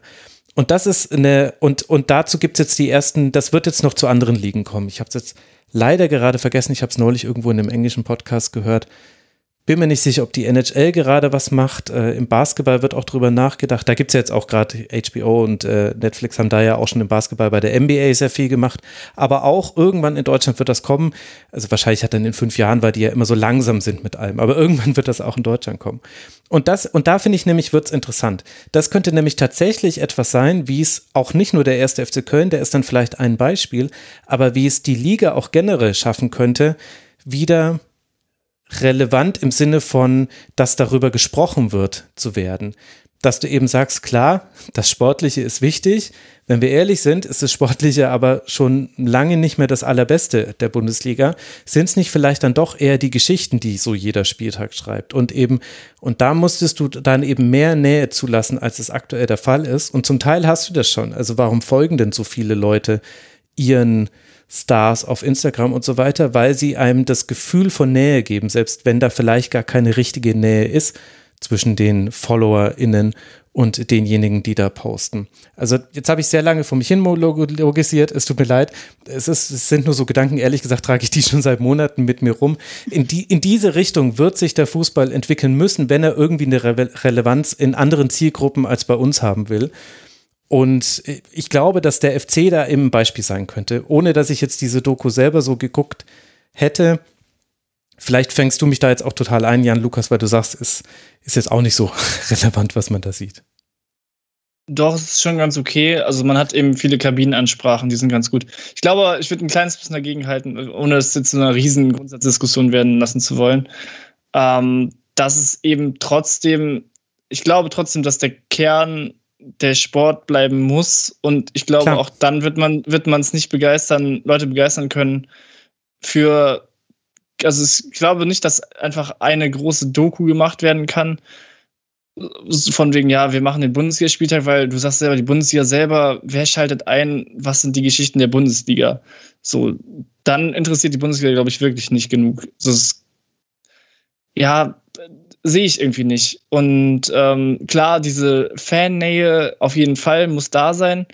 Und ich denke immer dran, ähm, also ich frage mich natürlich auch, was soll denn die Bundesliga jetzt überhaupt noch ausmachen? Weil es sportlich ist es nicht, die Spieler gehen weg, äh, Finanzen sind nicht mehr gut. Und dann denke ich halt immer daran zurück, wie ich äh, in, in Costa Rica saß, äh, den Werbeslogan sehe und sehe Football as it's meant to be. Und da werden nicht gezeigt, wie, äh, ja, wen gibt's denn so? Julian Baumgartlinger und Christoph Baumgartner, nicht weil sie ähnliche Namen haben, irgendwie durchs Bild flitzen, sondern es wird gezeigt, wie in Dortmund die Fahnen geschwenkt werden. Mhm. Wie Choreos aus Frankfurt ausgerollt werden. Also es ist der Claim zur Bundesliga, ne? Der internationale Football ersetzt. Genau. Ja. Genau.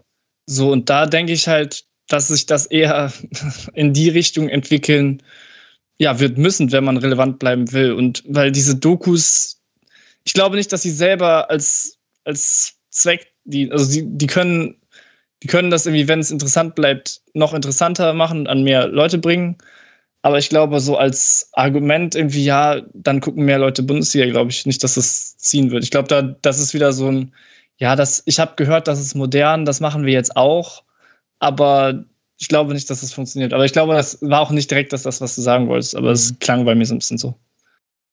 Aber ich finde es genau, also genau das Ding, ist es irgendwie, ist es ganz nett, ist es irgendwie ein Hype oder so, ist es modern oder sowas. Und deswegen machen das jetzt ein paar. Ich weiß nicht, ob da noch irgendwie andere Vereine dran sind, das auch zu planen, aber keine Ahnung, ich finde es ganz gut, Max, dass du vielleicht noch gesagt hast, was vielleicht nicht so unsere Generation irgendwie ähm, angeht. Vielleicht geht es dann um die noch jüngeren Leute, aber ich finde das, also ganz ehrlich, ich finde das total albern, so eine Dokumentation irgendwie, weil das eben alles so glatt poliert ist und das bringt dann auch nicht unbedingt viel Nähe, weil wo soll Nähe entstehen, wenn da irgendwie nicht viel ist, um sich irgendwie, ja, also relatable halt, wo nichts irgendwie dabei mhm. ist, wo man sich ähm, identifizieren kann mit oder so, wenn das halt alles irgendwie glatt poliert ist vom Verein und so weiter. Was ich aber ganz interessant fand bei der Kölner Doku, ich habe die auch nicht komplett gesehen, ich habe nur ähm, mal einen Ausschnitt gesehen mit ähm, Bono war das, glaube ich, auch, wo er relativ offen über Schmerzmittelkonsum auch gesprochen hat und wie er irgendwie seine Verletzung bloß ausgehalten hat. Ähm, das war dann wieder ganz spannend und ist irgendwie ja für andere Diskussionen dann vielleicht eine ganz gute Grundlage, aber ansonsten finde ich diese ganzen Dokumentationen, das hat man ja bei der Bayern-Doku irgendwie, zumindest in den Trailern ja direkt auch schon gesehen, dass es, meine Güte, Leute, wie, wie groß wollt ihr das noch machen oder wie toll wollt ihr euch selber noch fühlen und so weiter. Das ist alles ein bisschen zu glatt, zu viel gewollt, ja. finde ich. Aber ja, das soll ja also, jetzt auch nicht wirklich Thema sein, Entschuldigung. Naja, da, da will ich euch auch gar nicht äh, widersprechen. Und äh, für mich wird es immer um das Spiel gehen. Mir ist ja das Drumherum alles immer egal. Aber ich glaube halt schon, äh, und, in, und man darf da auch nicht quasi in den jetzigen Kategorien denken, weil da ist eben sehr viel so, dass es halt auch wirklich irrelevant ist, auch diese Dokus. Aber jetzt eben zum Beispiel, wenn sich zwei Spieler irgendwie drei harte Zweikämpfe nennen und einer von beiden fliegt, dann die beiden vor eine Kamera zu setzen und zu fragen, hey, was war denn da eigentlich los? Und da nochmal drüber sprechen zu hören, das einzubinden und zu verarbeiten neben einer von mehreren Geschichten. Und da gibt es dann schon genügend, die jeder Spieltag, glaube ich, hergibt. Das könnte was sein, was es sonst so nicht gibt, was quasi das Ganze noch ein bisschen weiterführt. Wisst ihr, wir kennen viele Bundesligaspieler, aber das ist was, was mir zum Beispiel ganz extrem auffällt, seitdem ich alle Bundesligaspiele gucke ich habe manchmal das Gefühl, ich bin der Einzige, der alle Spieler kennt oder alle wichtigen Spieler und der eben auch zu Luca Höhler mehr sagen kann als, ja, der hat eine komische Frisur. Und der, der sagen kann, ja, ist vielleicht einer der besten Zweikämpfer der Liga und guck mal, was der gegen den Ball macht und äh, das und das ist auch noch bei ihm interessant. Und ich finde es zum Beispiel spannend, dass so ein Format wie das ZDF Sportstudio sich hält, obwohl da die Interviews ja ganz oft gar nichts mehr so wirklich mit dem Sportlichen zu tun haben, sondern da geht es immer darum, den Sportler, die Sportlerin, also die, den Mensch dahinter zu zeigen, was ja ein interessanter Ansatz ist, wenn man mal drüber nachdenkt für ein Sportstudio.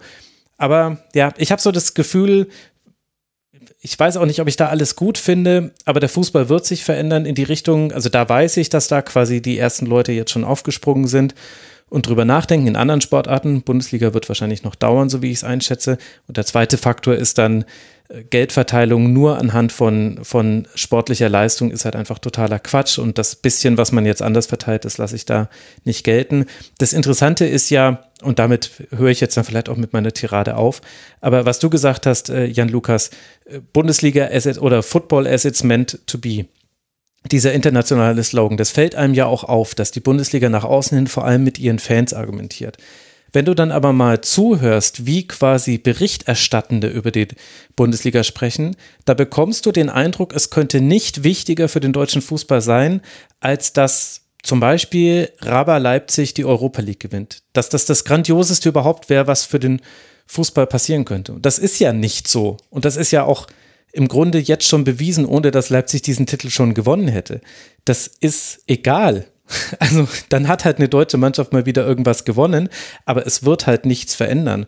Und das finde ich ist dann so die zweite Schieflage in der Bundesliga, dass du ganz viel in der Berichterstattung, mir ist das jetzt auch am Wochenende wieder aufgefallen, es gibt viel Pyrotechnik gerade in deutschen Stadien.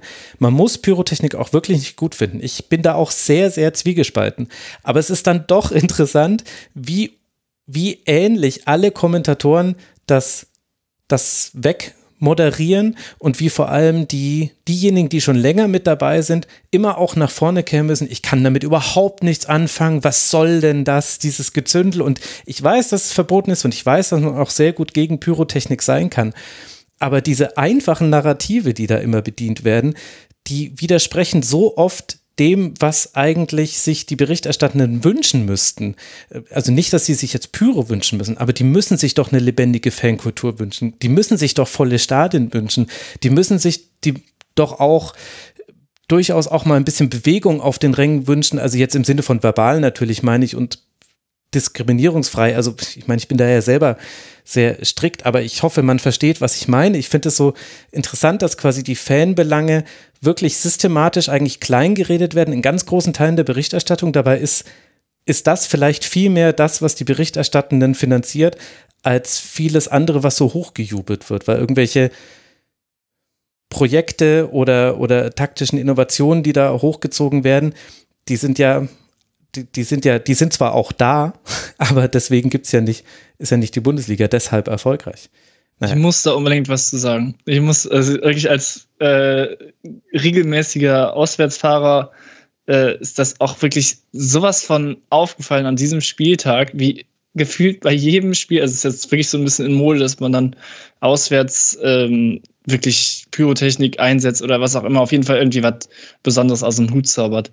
Und gerade bei diesem Spiel Dortmund gegen Bochum, eigentlich ist das ja erst später dran, aber was dieser Bochumer Block da abgerissen hat an, das ist ja genau die Geschichte, wo wir gerade drüber geredet haben. Beim FC ist es eine Sache, aber bei Bochum ist es auch eine Sache, wie, wie die durch ihre Fans angetrieben werden, wie die gejubelt haben, und dann das, das Einzige, was man in der ersten Halbzeit über die Bochumer Fans hört, die richtig cool alle in Blau da mhm. im Block stehen. Bei Frankfurt ist es natürlich sensationell auf europäischer Ebene, alle in Weiß in Barcelona, Wahnsinn. Und bei Bochum sind, äh, heißt es dann, ja, die äußeren Umstände hier im Signal Iduna Park sind super. Außer natürlich, dass sich ein paar Verrückte nicht an die Regeln halten können. Ist jetzt nicht ganz wörtlich zitiert, aber, aber sehr nah dran, glaube ich. Und das hat mich sowas von getriggert, dass wirklich in die, vor allem in diesem Spiel dieses zweimal gesagt wurde, dass, dass es ja gar nicht geht und nie positiv erwähnt, was da, was da auf der Tribüne passiert. Mhm. So zwischenzeitlich, also das, das konnte ja nicht sein. Und dann wird über, über die Spieler irgendwas erzählt, aber dass da gerade, wie viele sind es, 8000, 6000 blaue Bochumer also blau gekleidet, vielleicht auch blau, äh, und Bochumerinnen natürlich auch, im Block irgendwie das Wahnsinns, Wahnsinnsatmosphäre, die Wahnsinnsatmosphäre herzaubern, findet irgendwie gar keine Beobachtung. Und dann haben wir halt Spiele, wo es einseitig ist und wo das sportlich auch wirklich nicht mehr interessiert. Da kann man doch trotzdem mal sagen, ja, hier in der Bundesliga ist das Besondere, dass irgendwie trotzdem die eine Mannschaft wahnsinnig angefeuert wird. Das ist doch auch was, was die Leute sehen wollen. Die Leute gehen ja auch selber ins Stadion. So, warum muss man denn immer und immer wieder nur auf den Rasen gucken? Natürlich ist es das Hauptding, weswegen die Menschen auch ins Stadion gehen. Aber man kann doch mal ein bisschen, also ein bisschen gucken, was drumherum passiert. Aber das musste ich jetzt nur kurz loswerden, weil es mich, weil es für mich auch ein wahnsinnig wichtiger Bestandteil von Fußball ist. Mhm. Weil sonst würde ich halt wirklich nicht, äh, nicht Bundesliga schauen. Und da möchte ich mich entschuldigen, dass ich um diese Uhrzeit noch mit solchen langen Exkursen anfange. Es tut mir sehr leid, vor allem für euch beide. In dem Sinne würde ich auch sagen, binden wir ein Schleifchen um diesen FC Köln Schwerpunkt. Es geht jetzt dann weiter. Ich habe es vorhin schon mal gesagt, aber es ist gefühlt eine Stunde her gegen Wolfsburg zu Hause und gegen Stuttgart auswärts. Köln aktuell 52 Punkte, zwei Punkte Rückstand auf Platz 5, drei Punkte Rückstand auf Platz 4, ein Punkt Vorsprung auf Platz 7 und fünf, äh, sechs Punkte, Entschuldigung, Vorsprung auf Rang 8. Ich habe ja gelernt, im Verlaufe dieses Segments auch auf diesen Rang noch zu gucken. Augsburg ist so gut wie durch. Spielen gegen Leipzig und gegen Fürth habe ich vorhin schon erwähnt. Damit können wir das Thema Europapokal abschließen und kommen zum Abstiegskampf. Da gab es zwei wichtige Spiele, die beide mit 1 zu 1 endeten. Zum einen zwischen Arminia Bielefeld und Hertha BSC. Ganz gerettet ist Hertha noch nicht, aber vier Punkte Vorsprung bei noch sechs zu vergebenden geben dann doch zumindest ein gutes Gefühl. Gegen die Arminia verteidigt Hertha gut und beschränkt sich offensiv auf das Minimum. Das reicht aber dann auch schon. Also ist gar nicht so negativ gemeint, wie es jetzt gerade über meine Lippen kam. Plattenhardt bringt nacheinander drei ruhende Bälle gefährlich in den Strafraum. Die ersten beiden Versuche führen noch zu einer Ecke und den dritten macht dann Toussaint rein. Nur weil Nilsson in der 90. Minute ausgleichen kann und vorher Wollschläger und Mittelstädt einen Konter sehenswert verdatteln, würde ich es mal nennen, bleibt es bei diesem Endstand und eben Hertha kann nicht schon direkt in dieser Partie den Klassenerhalt klar machen. Nina, wie haben dir denn beide Mannschaften denn gefallen? Uff, das war wieder so ein Spiel, wie wir am Anfang schon hatten. So ein bisschen, ja, Sonntagskick-mäßig, wirklich nicht so viel bei rumgekommen. Mich hat für die Härte ehrlich gesagt gefreut, dass sie ja dann doch das 1-0 geschafft haben. Meine Familie hat so ein bisschen ähm, Berliner Herz mit drin. Ähm, aber ja, ich fand auch, also du hast es gesagt, Wollenschläger da und Mittelstädt, diese, also wirklich Goldchance nochmal am Ende, das, ähm, das liegen zu lassen, ist unfassbar. Und Wollschläger hat mir auch echt gut gefallen. Also ähm, der hat ja sein Debüt gegeben und mhm. war da echt schon auch fit dabei und ähm, immer mal wieder so zwei, drei Aktionen, wo er mir aufgefallen ist. Aber das war wirklich, ey, wie die beiden da, ich weiß gar nicht, gegen ein oder zwei ähm, Arminen noch anrennen und sich dann gegenseitig irgendwie den Ball zuschieben. Und zwar nicht, wie man so sagt, die sehen aus, als wüssten sie nicht, wer den Ball haben soll, sondern es war ja wirklich so. Man hat es denen auch so dolle angesehen, den beiden, die dann sagen, hier, Mach Wieso spielst bitte. du den jetzt nochmal rüber? Genau, mach du ihn bitte. Nee, ich will nicht. Hier, passt doch nochmal rüber oder mach du ihn doch jetzt mal.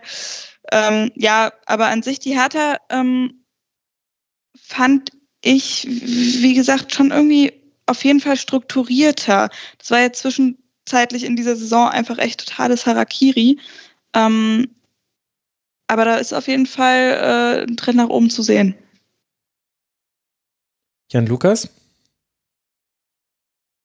Ja, ich würde nicht Sonntagskick sagen, weil dafür wollten die es zu sehr. Aber es ist halt trotzdem nicht so viel bei rumgekommen, muss man halt auch ehrlich sagen.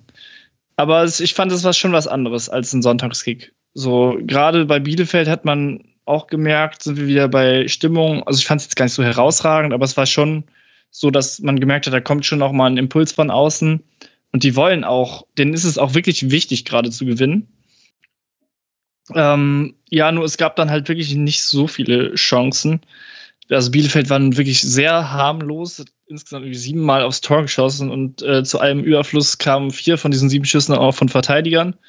Muss man natürlich sagen, Nilsson hat dann auch das Tor gemacht, so, yay, Standardtor, nicht so ganz, aber immerhin war er noch von der Ecke vorne. Ähm, aber wenn dann vier Schüssen von Defensiven und drei von Offensiven, wo man jetzt auch noch Gonzalo Castro zuzählen muss, der jetzt beileibe kein Wahnsinns-Scorer, Goalgetter, was auch immer ist, äh, dann ist das schon sehr wenig. Äh, zusätzlich relativ viel, also die Hälfte von denen oder drei von sieben aus dem Strafraum. Dann auch noch super viel, also einer, also es gab super wenig aus dem, aus dem, aus dem Spiel raus. Ähm, ja, und also sowohl, also irgendwie, ich weiß es nicht, also ich hatte wirklich gar nie das Gefühl, dass Bielefeld jetzt irgendwie noch ein Tor machen kann, muss ich ehrlich sagen. Äh, ja, man hat dann in der Schlussphase, glaube ich, vier von diesen sieben Schüssen gehabt. Also man konnte sich dann doch noch mal steigern, als man musste. Aber ich fand jetzt auch nicht so, dass das Tor irgendwie eine, ja, eine Entwicklung irgendwie wiedergegeben hat. Also schon, dass die mehr versucht haben, aber es war jetzt nicht so, ah, da wird jetzt gleich, da wird jetzt gleich ein Tor fallen. Und man ist zusätzlich halt eben noch super abhängig davon, dass diese langen Bälle nach vorne funktionieren. Gerade Ortega natürlich immer noch da als Spielgestalter irgendwie sehr wichtige Rolle.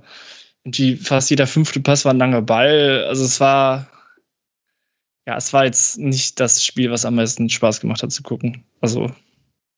Nee, aber ich gebe dir recht, in der, gerade in der zweiten Halbzeit oder ja, überhaupt in der zweiten Halbzeit hat man schon gemerkt, dass ähm, Bielefeld und also eigentlich beide Mannschaften, aber gerade die Arminia schon noch das wollte, da gebe ich dir recht. Ja, aber es ist halt interessant zu sehen, wie die eine Mannschaft es geschafft hat, natürlich auch von einem anderen Niveau her kommt, sich so zu stabilisieren, dass man Spiele zumindest nicht verliert und die andere Mannschaft im Grunde halt einfach auch nach dem Trainerwechsel dasselbe Problem hat wie vorher. Also die Harmlosigkeit in allen Belangen, die die Offensive betreffen bei Bielefeld, das ist wirklich krass und da hat Castro gar nicht geholfen neben Inche. Inche selber hat auch nicht so wirklich geholfen. Da hat das Aufbauspiel, was eigentlich gar nicht so wirklich eines war, fand ich. Also, ich meine das nicht despektierlich, aber es war sehr viel Ballzirkulation in der letzten Kette, um es jetzt mal so zu sagen, und dann eben die von dir angesprochenen langen Bälle, auf die man aber auch nicht gar nicht immer gut gestellt war. Wimmer ist der Fixpunkt in der Bielefelder Offensive und manchmal frage ich mich, ob er das überhaupt sein sollte, weil er ist zwar kein schlechter Spieler, aber hat nicht immer den Blick für die Spielsituation. Der dribbelt manchmal in Zonen rein, die gar nicht offen sind und wo sich auch nicht abzeichnet, dass sich da jetzt irgendwas öffnet, wenn er da reingeht. Ich finde, dass da Okugawa zum Beispiel eigentlich ein bisschen intelligenter manchmal wirkt, im Finden von richtigen Räumen. Der kriegt aber eigentlich gefühlt selten den Ball. Es geht immer alles so Richtung Wimmer, alle gucken zu ihm. Und da hat sich eigentlich nichts verbessert, möchte ich das jetzt fast so hart sagen. Also dieses 1 zu 1 fällt ja auch, auch die Standards weiter, also das 1 zu 1 fällt ja auch nur so, wie es gefallen ist, weil die Ecke schon wieder eine absolute Katastrophe war. Die Ecken, warum, warum kommen die Bielefelder Ecken immer flach auf den kurzen Pfosten? Wann wurde denn zuletzt so ein Tor erzielt? Also, nee, ich will mich jetzt nicht aufregen, das ist jetzt auch nicht wert um die Uhrzeit. Aber das finde ich wirklich krass. Und auf der anderen Seite hast du Hertha BSC. Natürlich haben die einen anderen Kader und eine andere Situation, aber was Felix Magath da geschafft hat, und das ist halt dann, wenn du Hertha BSC bist, schon viel, was er geschafft hat. Er hat sie runtergebrochen auf das, was Fußball sein kann. Nämlich gegen den Ball gut stehen, gut in den Zweikämpfen sein. Ich fand, Richter und Tossar haben sehr körperlich gespielt und haben damit immer wieder Bielefelder einfach allein dadurch aus dem Spiel genommen. Offensiv klarer Fokus auf Standardsituationen. Natürlich sind es nicht nur die Standardsituationen, aber klarer Fokus darauf. Und das reicht dann. Und dann spielt eben, also ich fand Tossar, der hat ein super Spiel gemacht. Ich fand Plattenhardt äh, hat eine gute Partie gemacht. Und bei allen anderen, die sind nicht groß abgefallen. Und das hat dann schon gereicht. Und das fand ich in diesem Spiel ganz krass, diesen Unterschied zu sehen. Und natürlich gibt es diesen Unterschied auch bei Kaderqualität, einzelnen Spielern und so weiter und so fort. Das ist mir alles klar. Aber wenn man einfach nur anguckt, die einen haben es geschafft, den, den Fußball auf das Minimum zu reduzieren und dieses Minimum aber gut zu machen. Und die anderen haben ja auch kein schlechtes Spiel gemacht, die Arminia. Ramos musste noch in die Innenverteidigung, weil äh, Pieper ausgefallen ist. Der hat das äh, sehr gut gemacht, fand ich. Äh, war für mich eigentlich mit so der beste Arminia eigentlich, zusammen mit Ortega, der mal wieder ein paar Bälle gut gehalten hat.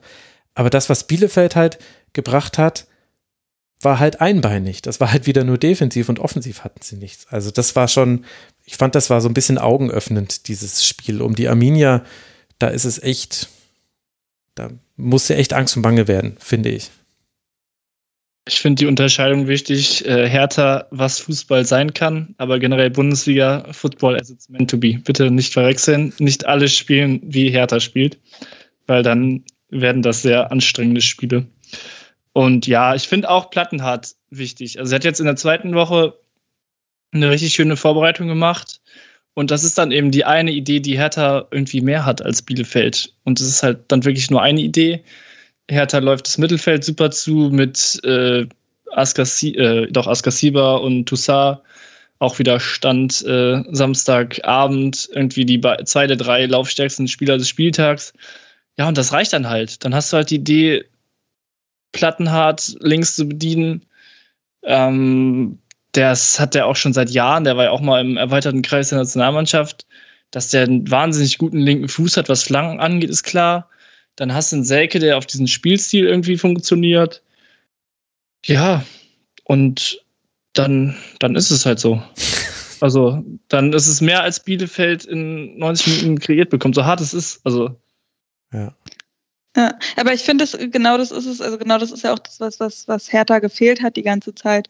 Ähm, eben diese, dieses Fußball runterbrechen und das Einfache irgendwie können. Genau das hat gefehlt und das, ähm, dass sie das jetzt schaffen. Ich frage mich halt, wie nachhaltig das ist, ähm, was Magath da jetzt gerade macht. Ähm, wer übernimmt sowieso und ähm, ja, was, was aus dem Kader wird und so weiter. Das sind alles Fragen, die nach wie vor offen sind. Aber was mich auch total freut, Jan Lukas, du hast es gesagt, ähm, dass Plattenhardt jetzt mal wieder auspackt. Ja, den hat man auch irgendwie fast vergessen, auch Davy Selke, dass er jetzt irgendwie wieder öfter auftaucht und nicht irgendwie total in der Versenkung verschwunden ist. Jetzt muss er halt nur irgendwie wieder auch ein bisschen was treffen. Ähm, aber das ähm, sind auf jeden Fall sehr gute Zeichen für die Hertha. Ja. Ja, ich finde auch hart zu sagen, das, was gefehlt hat. Also, es ist ja richtig, es ist das, was gefehlt hat, um nicht abzusteigen. So, und das ist jetzt auch oft genug gesagt, so, dass Hertha eigentlich nicht absteigen darf mit dem Kader. Aber ich finde, das, was gefehlt hat, also ich, du hast ja vollkommen recht. So, das ist das, was gefehlt hat, um mal Punkte zu holen. Aber ich finde, es ist, also es ist irgendwie nicht gerecht zu sagen, die haben jetzt das gefunden, was gefehlt hat, weil eigentlich fehlt da noch immer noch sehr viel irgendwie. Also ich weiß, um was auf jeden Fall, ja.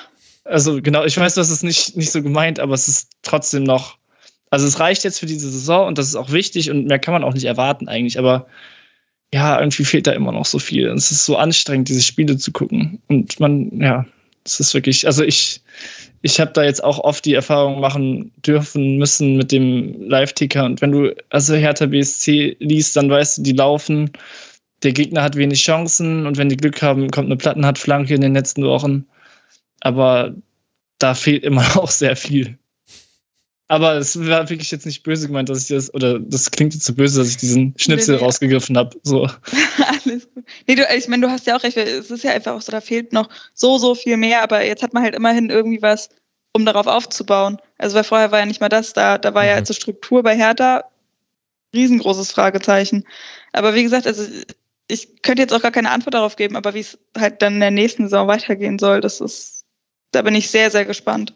Ja, glaube, da sind alle Hartanerinnen und Hartaner sehr gespannt drauf. Bei Arminia Bielefeld geht es ja noch um diese Saison. Zwei Punkte Rückstand hat man auf den Relegationsplatz. Um mehr wird es nicht mehr gehen für die Arminia. Bei sechs Punkten Rückstand auf Hertha BSC müsste da schon sehr, sehr viel sich noch anders entwickeln als aktuell, dass das äh, gehen könnte. Die letzten beiden Spiele für die Arminia finden statt. Jetzt dann am Freitag in Bochum, bevor man zu Hause gegen Raba Leipzig spielt. Harter kann seinerseits zu Hause gegen Mainz 05 auch rechnerisch den Klassenerhalt klar machen, bevor man dann ohne Druck zum BVB nach Dortmund reisen kann. Das sind die nächsten beiden Partien für diese beiden Mannschaften und damit landen wir beim zweiten Spiel, das eben für den Abstiegskampf sehr große Bedeutung hatte. Und das fand in Stuttgart statt, zwischen dem VfB und dem VfL Wolfsburg. Als dort in der 13. Minute John Anthony Brooks nach einer Ecke das 1 zu 0 erzielt, steht der VfB ordentlich unter Zugzwang und kann lange nicht so wirklich gut damit umgehen. Erst ein Tür Tor von Fürich in der 89. Minute bringt noch einmal Gefahr. Mehr gelingt Stuttgart allerdings nicht, weshalb eben auch dieses Spiel mit 1 zu 1 endet und damit der Stuttgart, der, der VfB Stuttgart zwar immerhin keine Punkte verliert auf Arminia, aber auch den Befreiungsschlag nicht schafft und vor allem Nina, jetzt ist relativ klar, da ist jetzt das Bestmögliche sehr wahrscheinlich der Relegationsplatz, den man noch erreichen kann. Welchen Eindruck hat denn Stuttgart und auch Wolfsburg auf dich gemacht? Ich fand, das ganze Spiel war so ein bisschen, also vor allen Dingen nach dem 1 zu 0 von Brooks, ähm, so, so ein sehr, sehr viel einfach Stuttgart rennt irgendwie an gegen Wolfsburger, die ein bisschen lethargisch wirkten und hinten, also in der Defensive trotzdem, ja, nicht unbedingt alles im Griff, aber zumindest die Stuttgarter im Griff, die zugegebenermaßen auch ähm, viel zu selten irgendwie mal im 16er aufgetaucht sind, mhm. ähm, der Wolfsburger. Ähm, aber ja, ich habe auch mit einem Kollegen dann zwischendurch gequatscht und gesagt, das kann man wirklich so zusammenfassen. Also Stuttgart rennt irgendwie gegen eine relativ lethargische Mauer der Wolfsburger an. Ähm, weiß auch nicht, was bei denen da los war. Ob die wirklich einfach gedacht haben, na, lass mal machen, passiert eh nichts mehr. Oder ob die sich auch gedacht haben, irgendwie in zwei Spieltagen sind wir schön im Urlaub oder so. Aber das fand ich, ähm, ja, hat man bei Stuttgart nicht ganz so doll gemerkt, aber gerade bei den Wolfsburgern, dass es irgendwie so ein bisschen verpufft ist alles. Alles, was sie probiert haben, irgendwie. Hm, okay, wo setzt man da jetzt am, am ehesten an? Lass äh, erstmal, Jan Lukas, äh, lass mal mit deinen Eindrücken zu Wolfsburg beginnen. Vielleicht äh, handeln wir die zuerst ab. Die sind ja jetzt dann durch, für die ist die Saison quasi vorbei, hat ja Nina auch gerade schon angedeutet. Wie haben die dir gefallen? Also erstmal muss ich natürlich sagen, die dürfen sich in dieser Woche gerne noch ein paar Gedanken zur Urlaubsplanung machen und äh, am Samstag darf dann der ein oder andere auch in vielleicht dann nicht so motivierten Zustand erscheinen. Ähm, ja, Spaß beiseite. Ich denke bei Wolfsburg halt auch, und das sagte auch Flo, Florian Kohfeldt irgendwie vor zwei Spielen, glaube ich, ja, wir müssen jetzt irgendwie die Saison noch zu Ende spielen und irgendwie noch diese, ich glaube, damals waren es drei oder vier Punkte noch holen. So, und dann müssen wir die Analyse gehen. So, und genau in diesem Modus befindet man sich jetzt irgendwie. Ähm, man nimmt so diesen Punkt, den man jetzt braucht, und auch mit. Irgendwie ganz, ganz bezeichnet, dass nach dem Spiel irgendwie ging die Kamera auf die Trainerbank und dann kam wie Max Kruse ins Bild und der reckte einmal so eine Faust in die Luft nach dem Motto, ja, Klassenhalt ist jetzt geschafft. Mhm. Aber das ist mir auch aufgefallen, ja. Irgendwie hat auch kein anderer so wirklich gejubelt, weil ich meine, die haben gerade eins zu eins in Stuttgart gespielt äh, als VfL Wolfsburg, eigentlich jubelst du eh schon nicht über den Klassenhalt, dann auch vielleicht nicht nach so einem Spiel. Ähm, ja, irgendwie ganz schwierig einzuschätzen, weil halt wirklich diese Analyse jetzt kommen muss und dann, ja, wird man halt sehen, so woran liegt's. Und das ist eben wie bei Hertha, also so, da fehlt halt so viel. Also da muss sehr lange analysiert werden. Und deswegen ist es aber halt auch was, was du jetzt einfach nicht in dieser Saison einfach machst und dann spielen die am nächsten Spieltag plötzlich richtig gut, weil irgendwie von Dreier auf Viererkette umgestellt wurde. Das wird ja alles versucht, aber darin liegt ja nicht das, darin, was, was liegt da nicht begraben? Der Hund oder die Katze? Irgendwas liegt darin nicht begraben. Der Hund liegt darin nicht begraben.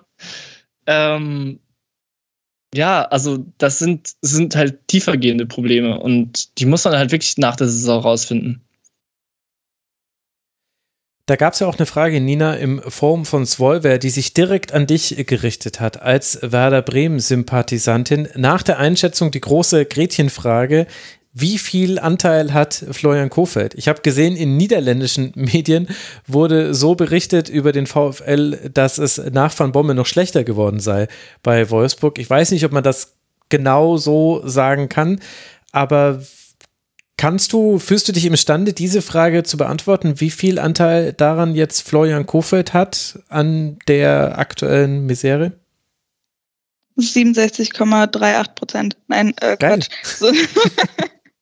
nee, aber ähm, also die, was die niederländischen äh, Medien da so schreiben, also das kann man schon an Zahlen auch sehen. Also ähm, der Punkteschnitt ist auf jeden Fall schlechter als unter Van Bommel. Gut, sind auch mehr Spiele, aber ähm, ich glaube 1,08 Punkte jetzt in 26 Spielen mit Kofeld und 1,15 in 13 Spielen unter Van Bommel ist jetzt nicht so ein riesengroßer Unterschied, aber schon ein bisschen. Ähm, ich finde es immer total schwierig. In der Frage steckte ja auch drin, ähm, wenn ich mich jetzt gerade richtig erinnere, ob ähm, es wieder nur daran liegt, dass Kofeld irgendwie ein Team hat, an das er nicht so richtig rankommt oder die irgendwie ja nicht das Maximum aus sich rausholen. Ich glaube, das ist so ein bisschen von beidem. Also ähm, Kofeld hat man ja auch bei Werder schon gemerkt, er ist halt gut im Reden.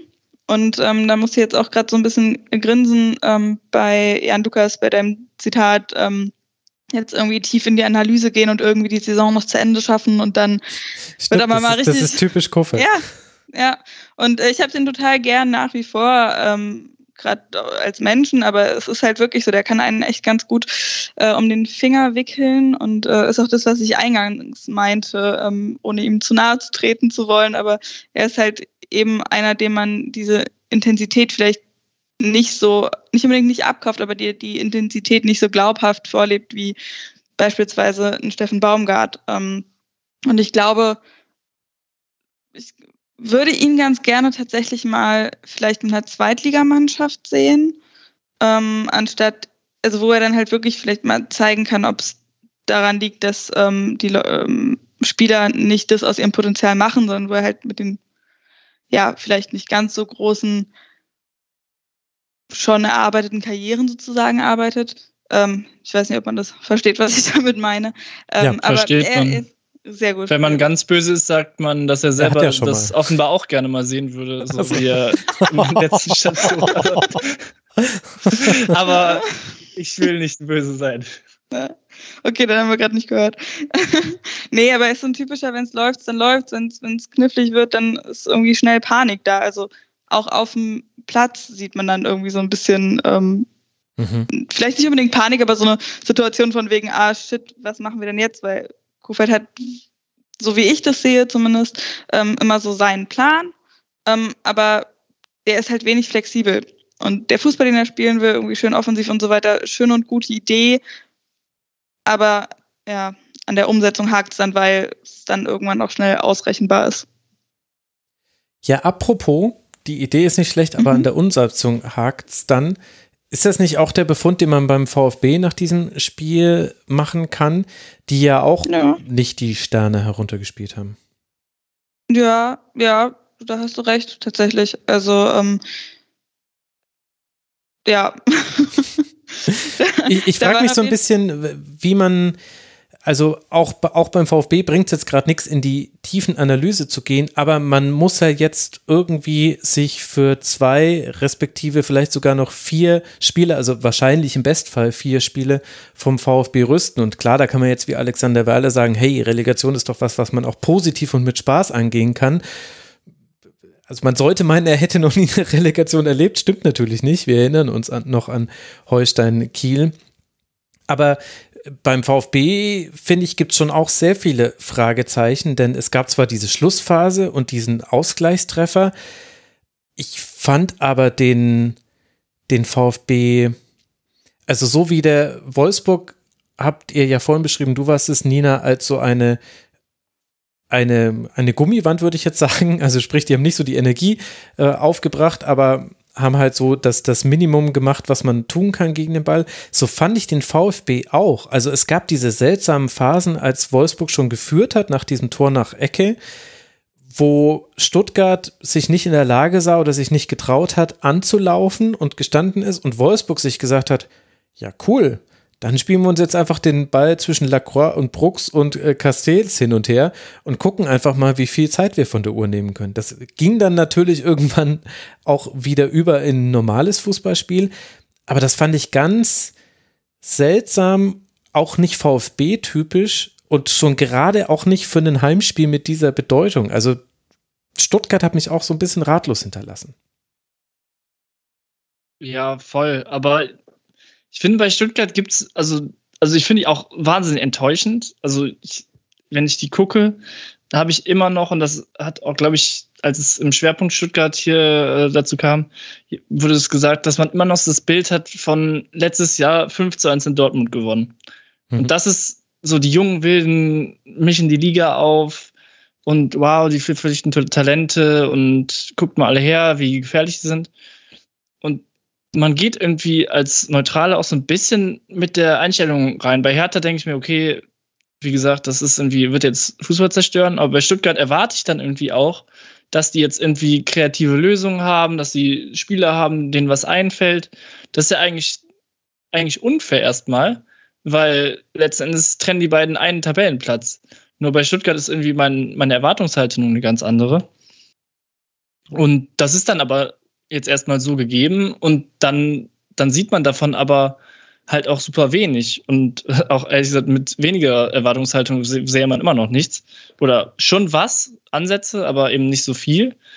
Und ich finde aber, das sind eher Kleinigkeiten als bei anderen Vereinen. Also bei Bielefeld sehe ich halt auch nicht wirklich, wie, was wollen jetzt in zwei Spieltagen oder wenn sie die Relegation kriegen, in vier Spieltagen noch irgendwie verändern. Die hoffen, dass Wimmer durchdribbelt, dass Okugawa irgendwie auf engem Raum was schafft.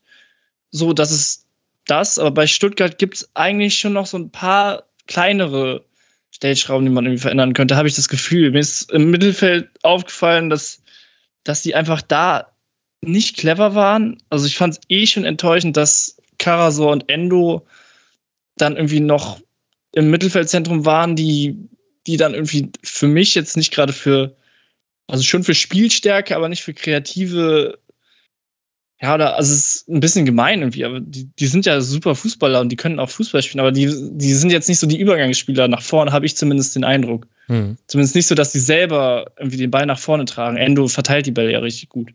Aber es sind schon eher zwei, die, die sich eher defensiv positionieren. Das ist, glaube ich, das, worauf ich hinaus will.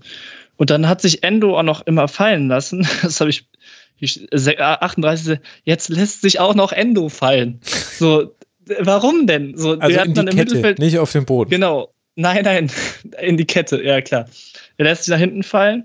Und dann war Karasor von so einem Netz umspannt von drei Angreifern mit äh, Wind, Kruse und Matcher, die eh den Dreieraufbau dann zugestellt hatten. Plus dahinter noch Arnold und Gerhard, die dann, also zwischen diesen Reihen war dann auch Karasor gefangen, der jetzt nicht der Spieler ist, der wie jetzt beispielsweise bei Gladbach so ein Kone sich dann irgendwie auch mal selber durchsetzen kann, sondern er war einfach gefangen. So, er konnte eigentlich nicht wirklich was machen.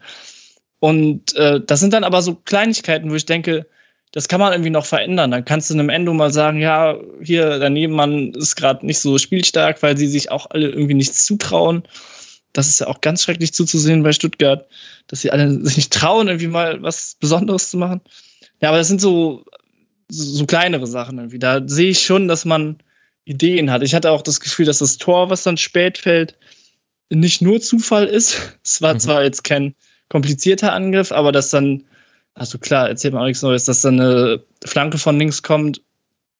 Ähm, ja, ist, ist, ist klar, aber irgendwie ist das ganz clever gewesen, dass ähm, ich glaube, Fantefeen, ich weiß nicht, wie genau man ihn ausspricht, äh, war dann Linksverteidiger bei Wolfsburg und der hat sich dann halt von Kalajdzic, der über außen kam, halt voll in die Mitte ziehen lassen und dahinter war dann Führig.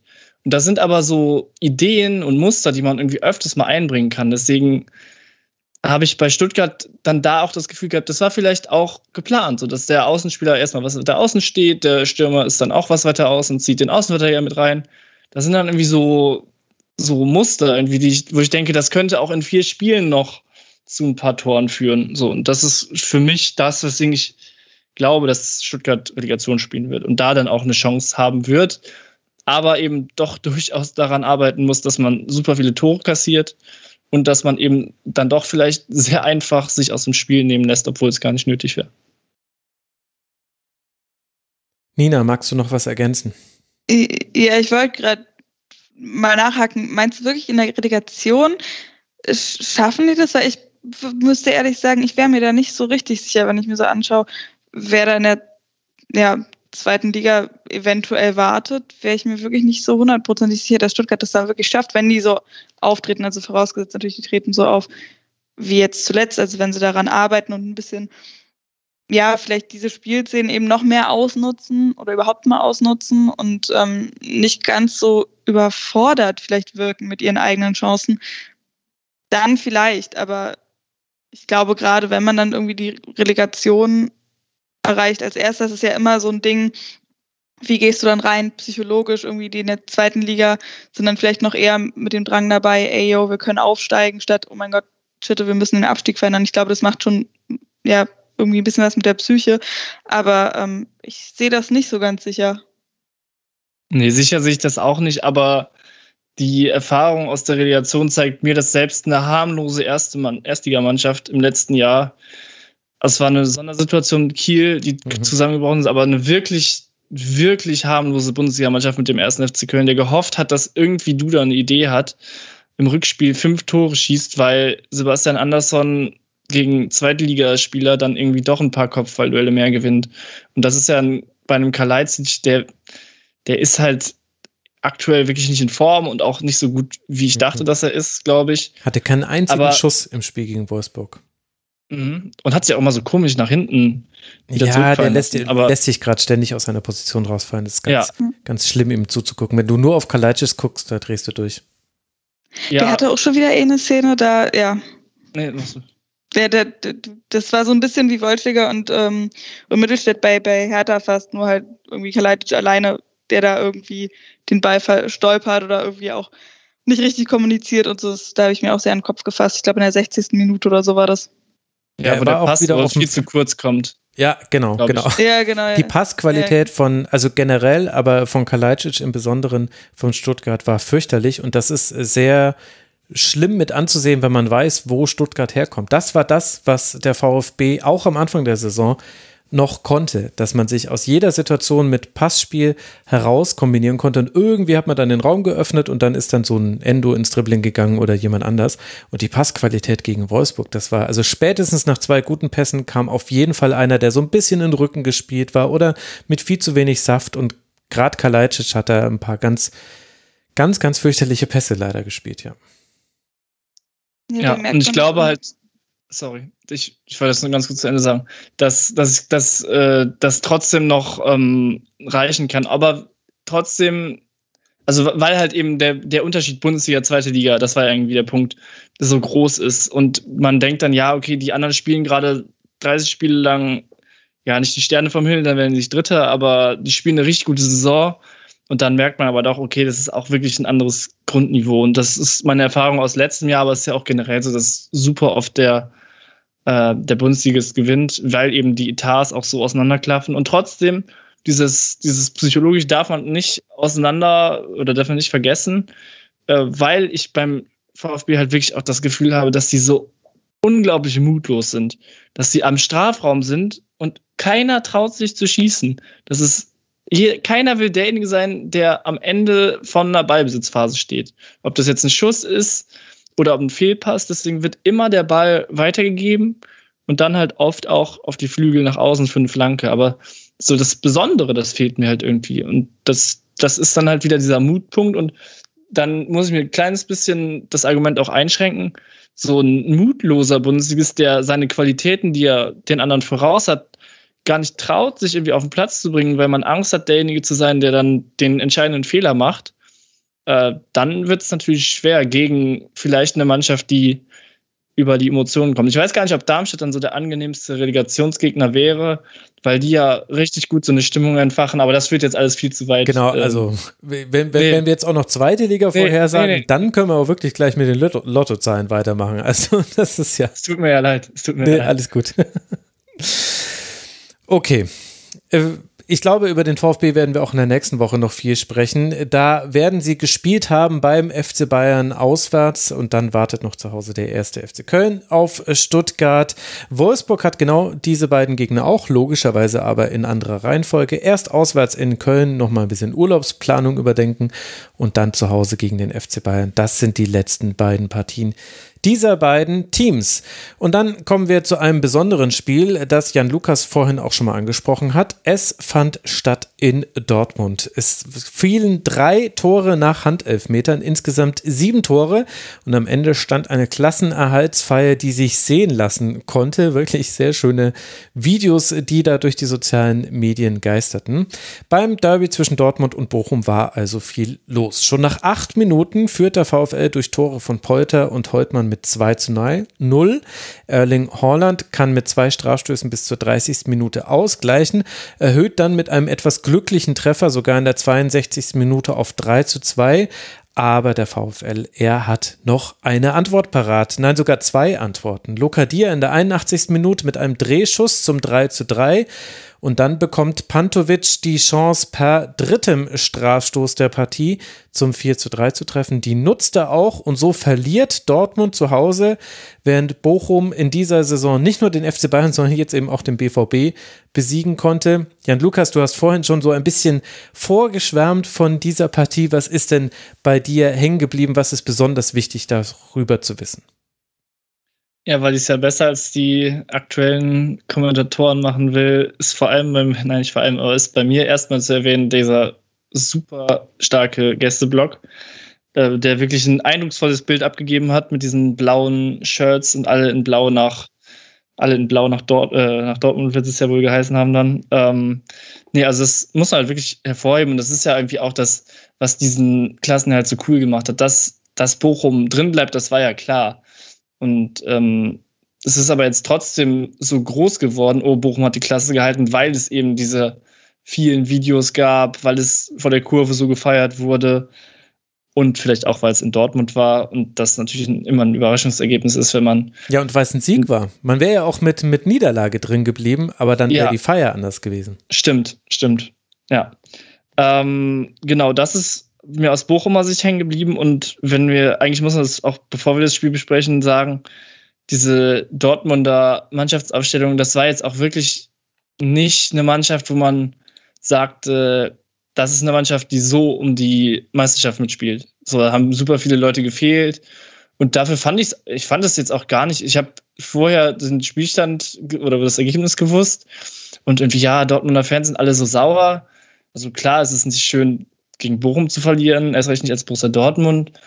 Und auch mit der Mannschaft muss man nicht gegen Bochum verlieren, wenn man Reus, Haaland, Brandt, Witzel, Bellingham hat. Aber es waren halt auch noch, also Innenverteidigung aus Sagadu und Akanji, dann Wolf als Rechtsverteidiger, Beino Gittens, ich glaube, für das erste Mal Startelf oder das zweite Mal eingewechselt werden Rote, Papadopoulos, Mukoko, Paslak und Renier das war jetzt zumindest in der zweiten Halbzeit auch keine Mannschaft mehr auf dem Platz, wo ich sagen würde, weil das drängt sich ja immer auf bei Dortmund, die sich mit Bayern messen lassen muss, muss man sich Dortmund, halt haben wir eben auch schon gesagt, nicht direkt mit Bayern, aber es ist halt schon eine Mannschaft, die so noch nie zusammengespielt hat, in der Hälfte in der A-Jugend vielleicht mal zusammengespielt hat, äh, aber das muss man einschränkt irgendwie und auch vielleicht entschuldigend da voranführen. So, die Saison ist auch für Dortmund gelaufen. Und ja, man hat trotzdem vielleicht noch ein bisschen Glück gehabt, dass man diese Handelfmeter bekommen hat. Ja, aber das könnt ihr jetzt erstmal sagen, worauf ihr erstmal sprechen wollt. Da ziehe ich mich raus, muss Nina machen. also ich gebe dir da voll recht für die Mannschaftszusammenstellung. Das, das war alles so ein bisschen, ja, mit Fragezeichen mehr oder weniger. Aber dafür finde ich, haben die es echt ähm, ganz gut gemacht trotzdem. Ähm, also Gut, stinkt dann natürlich so ein bisschen ab, wenn man ähm, sieht, dass da nochmal ähm, ja, zwei Tore auch kassiert worden sind, ähm, beziehungsweise dann drei.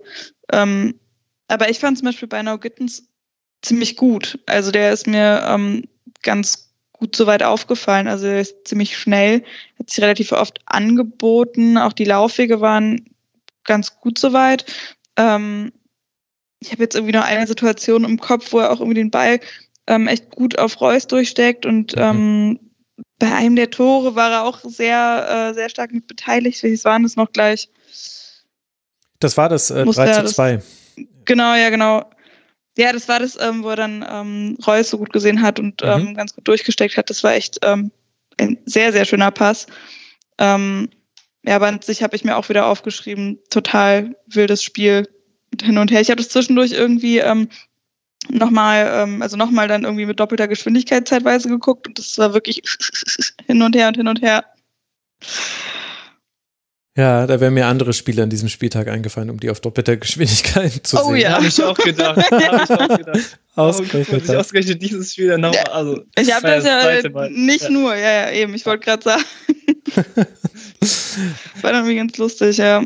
Ähm, ja, ich fand das irgendwie ein bisschen komisch dann ähm, zu lesen, dass der zweite Handelfmeter für Dortmund irgendwie strittig gewesen sein sollte oder, oder, oder habe mich halt selber gewundert, warum da so lange noch mit hingeguckt wurde, weil ich weiß nicht, wie ihr das gesehen habt, aber ich fand den eigentlich relativ klar. Also ich fand den überhaupt nicht klar. Ich habe geschrieben, äh, ähm, wie kann man dafür Elfer geben? Lol. Echt? Weil der springt Hey, ich halt fand das- hoch. Äh, der springt halt oder will hochspringen, kriegt von hinten irgendwie einen Stoß und dadurch, also dein Körper macht dann ja irgendwie die Bewegung, irgendwie, dass die, also die, du spannst ja Muskeln an und dann finde ich halt klar, dass die Arme so ein bisschen hochgehen und ich finde das, also ich fand das wirklich, ähm, ja, Ja, also schon sehr. mit, ich gehe mit, dass die Arme da hochgehen auf jeden Fall und ich kann das auch immer gar nicht leiden, wenn man ja für Dinge einen Strafstoß gibt oder Handspiel pfeift und es dann heißt, ja, da hat der Arm nichts zu suchen, aber ey, so eine Bewegung macht nun mal der Körper. Aber ich fand, dass da trotzdem noch mal so eine Bewegung drin war, die schon so deutlich zum Ball auch ging mit dem Ellbogen, dass, äh, dass das jetzt nicht unbedingt nur durch diesen Sprung oder das leichte ähm, Schubsen da zustande gekommen ist. Ja, ich weiß nicht, ich will, ich bin da jetzt auch, also ich bin jetzt auch nicht so im Bild. Letztens woll- wollen wir ja auch nicht ewig über Schiedsrichterentscheidungen Ja. diskutieren. Ich finde nur wieder ähm, bisschen hart irgendwie dieses, da bin ich auch wieder etwas in so einer Grundsatzkritik drin mit dem von mir viel zitierten Bundesliga-Slogan im Internationalen. So, dann steht da dieser Bochumer Block und guckt Fußball und eigentlich guckt das ganze Stadion Fußball. Und dann ist wieder 30 Sekunden nachdem diese Aktion war, denkst du, warum macht er jetzt diesen Einwurf nicht? Also ist ja im Stadion nochmal zehnmal so schlimm. Ähm, und dann kommt irgendwann mal diese Einblendung, ja, Video Assist. Dann kommt irgendwann noch eine Erklärung, die keine Erklärung ist, aber zumindest wird erklärt, was wird da jetzt überhaupt gerade überprüft. Das war jetzt bei diesen Fällen relativ klar, aber das hast du trotzdem manchmal und da muss ich wieder zurück an meiner, zurück zu meiner Grundsatzkritik, irgendwie, dass dieses, dieses, man, man feiert zwar die Fans im Stadion und wirbt damit, aber irgendwie das attraktiv zu machen, so das ganze Gegenteil passiert. Aber gut, das, das führt jetzt viel zu weit. Ich fand diesen zweiten Elfmeter auf jeden Fall komisch. Ich hätte mich weniger beschwert, wenn es, äh, also ich habe mich jetzt gar nicht beschwert, aber ich habe, ich hätte mich weniger, es wäre mir egaler, wenn es nicht durch Video Assist passiert wäre. Und ja, Ja, also da über nicht. die Kommunikation und so weiter, da, da müssen wir uns überhaupt nicht unterhalten. Also das, äh, ja, dass das so ewig dauert, da, das ist überhaupt kein Thema. Also da müssen wir uns nicht drüber unterhalten. Das ist mega nervig. es muss ja ewig dauern. Wenn wir schon hier diskutieren und zu keinem klaren Fall kommen, dann ist ja in der Sache drin, dass es dauert. Und dann ist die Sache halt vielleicht falsch. Aber du, das ist jetzt wie gesagt eine Paralleldiskussion. Ja, vor allem Das dazu müsste man ja wieder wissen, ist es jetzt ein Serious Missed Incident, hat er es nicht gesehen oder hat er es auf dem Spielfeld bewertet, Robert Hartmann? Wissen wir nicht. Hätte ich aber ehrlich gesagt gar nicht gedacht, dass wir jetzt so lange über äh, die einen der Strafstöße reden. Ich fand's, fand's schön, was ihr über Bino Gittens äh, gesagt habt. Ich fand auch, dass der wirklich, der hat einen guten Blick für Räume offenbar, zumindest in diesem Spiel hatte er es. Also dieser Pass auf Reus war gut. Der spielt auch nochmal vorher einen Pass auf Reus. Da muss eigentlich Reus das 2 zu 2 machen, noch beim Stand von äh, 2 zu 1. Es gehört nämlich zu diesem Sieg mit dazu, dass Manuel Riemann zum Teil fantastisch gehalten hat wieder und Bochum seinerseits auch wirklich fast jede Chance dann wirklich in ein Tor ummünzen konnte. Das so kommt dann, glaube ich, auch dieser Spielstand zustande. Ein bisschen hat mich der BVB an die deutsche Männernationalmannschaft erinnert. Also Offensive cool, kann man gut zugucken, passiert auch immer wieder was, aber bloß nicht auf die Defensive schauen. Also ich fand, Akanji, Sagadu und Guerrero hatten zum Teil völlig unerklärliche Fehler. Also bei Guerrero vielleicht gar nicht mehr so unerklärlich und bei Sagadu, weil die jetzt schon häufiger dadurch aufgefallen sind, aber auch Akanji fand ich wirklich schwach. Wolf war für mich noch der beste Defensive der Dortmunder und das sagt wirklich einiges aus. Also ohne es kleinreden zu wollen, aber er ist ja nicht gelernter Verteidiger, so meine ich das jetzt. Und auf der anderen Seite Bochum, klare Spielidee, von 280 Pässen wieder 70 lang geschlagen. Bockhorn hat gespielt auf links, fand ich stark. Pantovic fand ich super, war für mich mit Riemann zusammen der beste Bochumer. Wunderschönes 2 zu 0. Auch das 1 zu 0, langer Ball, Riemann, Flanke, Tor. Das ist wirklich so die, die Stärken von Bochum in ein Tor gegossen. Dann auch dieses Zurückkommen nach dem 2 zu 3, wo du das Gefühl hast, das Spiel ist vorbei und Lokadia holt diesen Ball super runter und trifft dann aus der Drehung. Also war ein wunderschöner Treffer, auch technisch. Also es war, ja, war von, von Bochum her typisch VfL in dieser Saison, muss man wirklich sagen. Und aber sehr schön anzusehen, fand ich. Ich habe gedacht, irgendwie, ich habe wirklich auch Bochum eine lange Zeit nicht gesehen, aber es war irgendwie so genauso wie ich es mir vorgestellt hatte. Du hast gesagt, 70 Pässe lang, irgendwie 60 davon hoch. So, ja, so das kennt man, war aber auch dann clever, dass man die hohen Bälle oft auf Guerrero gespielt hat. Ähm, das hatte irgendwie so einen klaren Plan, es hat funktioniert, war nicht allzu kompliziert, aber aus den Spielern, die auf dem Feld waren, äh, aus allen irgendwie was Gutes rausgeholt. Asano, der die zwei Vorlagen gegeben hat, Rex Bajai im Mittelfeld äh, irgendwie am Rumwuseln. Polter wird durch Schlanken eingesetzt. Holtmann sowieso der Spieler, der da irgendwie am ehesten für die besonderen Momente noch da ist. Also es war irgendwie richtig clever, aber es war auch so voll, dass man hat das bekommen, was man erwartet hat. Außer vielleicht vom Ergebnis, aber von der Spielweise her irgendwie. Und ähm, das, weil es eben so besonders schön war, muss man, oder würde ich auch gerne zum Luca Diator noch sagen, dass ich das wirklich richtig gut fand, wie er sich bei einem hohen Ball, also es schaffen ja die meisten bei einem flachen Ball nicht, sich so gut um den Gegner rumzudrehen und dann war auch wieder, muss ich wieder sagen, äh, Kommentar fand ich bei dem Spiel echt nicht so stark, ähm, dass, dass dann irgendwie gesagt wurde, ja, der Verteidiger verteidigt das so schlecht. Also ja, der darf nicht so eng an dem dran sein, wenn es ein direkter Zweikampf ist. Aber es war halt immer noch im Strafraum so. Und da hast du halt die Tendenz, auch wenn der Spieler mit dem Rücken zu dir steht, eng dran zu sein. Auch wenn es eben, wie in dem Fall, dann ermöglicht, dass man sich in, um den Spieler rumdrehen kann. Ähm, und da würde ich aber eher, viel eher den Schwerpunkt darauf setzen, wie auch im Fanblog, das, was gut ist, so. Und das ist einfach eine wahnsinnig starke Offensivaktion war, einen hohen Ball so perfekt runterzunehmen, dass du eben das machen kannst, was der Verteidiger anbietet, nämlich dich eng um den rumzudrehen. Ähm, das fand ich noch wirklich erwähnenswert, weil der Treffer wahnsinnig schön war und auch einer der schönsten des Spieltags, würde ich sagen, wenn nicht der schönste. Auch wenn der Distanzschuss von Holtmann vielleicht etwas spektakulärer aussah. Ja, spektakulärer vielleicht, aber ich muss mich da natürlich anschließen. Ich habe auch also dieses Tor dann nochmal fünfmal auf halber Geschwindigkeit geguckt, weil die Bayern. Hast die Zeit wieder reingeholt. ja, aber wirklich, äh, das war so, so wunderschön. Aber auch da wieder gesehen, was du, Max, gesagt hast, die Defensive bei Dortmund, so viele individuelle Fehler auch, also Sagadu mit Fehlpässen und Akanji, der jetzt bei dem Gegentor irgendwie eigentlich hätte dran sein können, aber der gut war auch einfach viel zu gut, ja, auf jeden Fall. Aber der schaute so eher so ein bisschen bedröppelt hinterher, hatte ich das Gefühl. Hm. Und ist auch bei ein paar anderen Sachen auch einfach ja weggerutscht oder den Ball nicht vernünftig angenommen. Das alles irgendwie so ja sehr unsauber irgendwie. Oh ja, unsauber ist, finde ich, perfektes Wort, ja. Das beschreibt die Leistung von Dortmund wirklich sehr gut. Mensch, wenn wir uns die ganze Viertelstunde sparen können, hätte man einfach sagen können, war unsauber.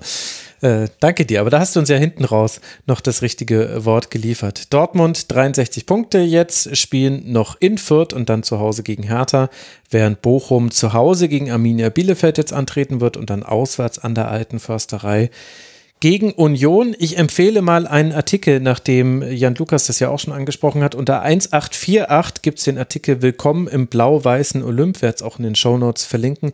Da kann man nochmal diesen Klassenerhalt aus Fansicht sehen, auch mit schönen Bildern, schönen Eindrücken. Der hat mir sehr gut gefallen und vielleicht euch ja auch, lieben Hörerinnen und Hörern, wird in den Shownotes verlinkt. Womit wir beim letzten Spiel angekommen sind, dieses Spieltags, über das Ich würde noch mal einmal ganz ja. kurz Mhm. Einmal darf ich nochmal ganz kurz eingreifen und zwar würde ich ähm, nochmal äh, die Defensive nochmal anschlagen und zwar mit äh, ja, Schlotterbecks Wechsel, der ja relativ fix ist, also mhm. fix ist verkündet wurde und so weiter zu Dortmund. Was, was meint ihr, wie, wie seht oder wie schaut ihr jetzt auf die nächste Saison? Weil ich meine, einerseits klar, Schlotterbeck, mega guter äh, Transfer, aber ganz oft ist es ja beim BVB auch so, dass man denkt, hey, cool, tolle Leute kommen da an, jetzt vielleicht stabilisiert sich gerade ja die Defensive auch jetzt endlich mal irgendwie. Aber ganz oft ist es ja so, dass dieser Elan total schnell verpufft und super schnell so eine Art, ja, nicht unbedingt Lustlosigkeit, aber schon irgendwie so eine Genervtheit einstellt. Und ähm, meint ihr, dass Schlotterbeck das irgendwie äh, auf Sicht ändern kann? Oder zumindest er sich das selber beibehalten kann?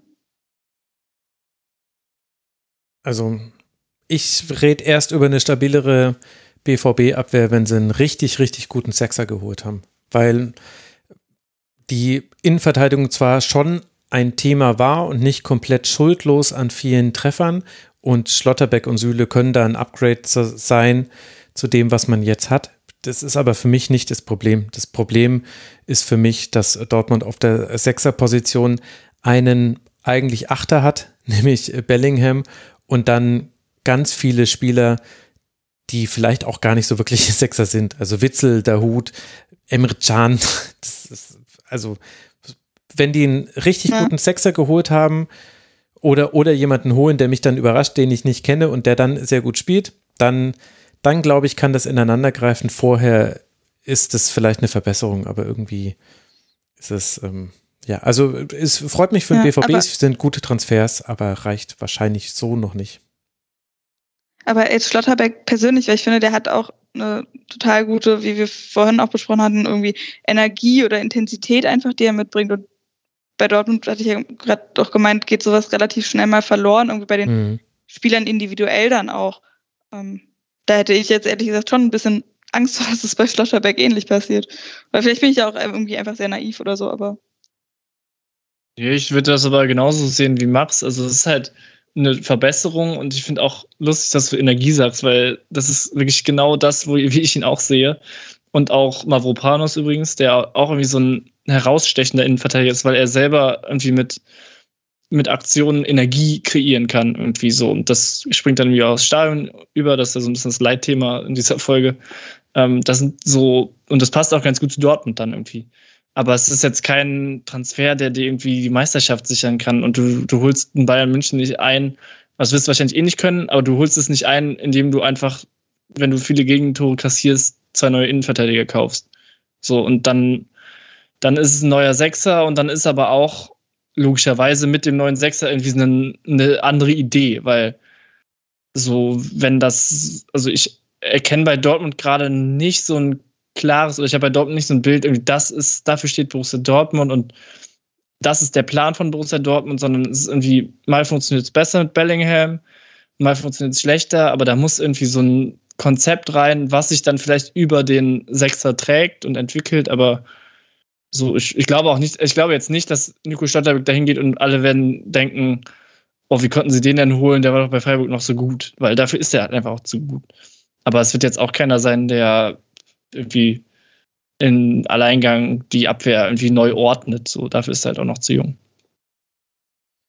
Das hätte ich nicht gedacht, dass ihr zu so vorgeregter Stunde noch Personalien diskutieren wollt, aber freut mich ja. Entschuldigung. Nö, nö, das ist für mich alles okay. Äh, freut mich ja. Dennoch würde ich jetzt, jetzt dann aber zum letzten Spiel dieses Spieltags kommen. Das fand in Mainz statt und soll definitiv nicht unerwähnt bleiben, denn sportlich war das Spiel für beide Teams zwar egal, aber das hat man nur einer angemerkt. Und das war nicht der erste FSV Mainz 05, sondern das war der FC Bayern, der alte und neue deutsche Meister, der sich dann doch relativ deutlich blamiert hat mit einem 1 zu 3, das noch viel deutlicher hätte ausfallen können. Burkhardt und Niakate schießen in Minute 18 und 27 die ersten beiden Tore, bis Lewandowski verkürzen kann.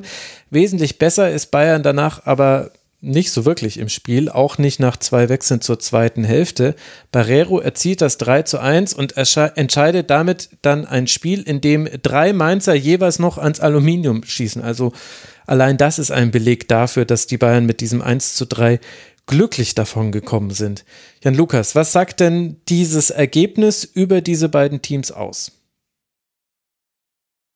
Ja, Mainz hat das geschafft, auszunutzen auch, würde ich sagen. Also das ist schon ein Fakt, dass Bayern München da irgendwie nicht aufgetreten ist, wie sie in den anderen Spielen aufgetreten sind.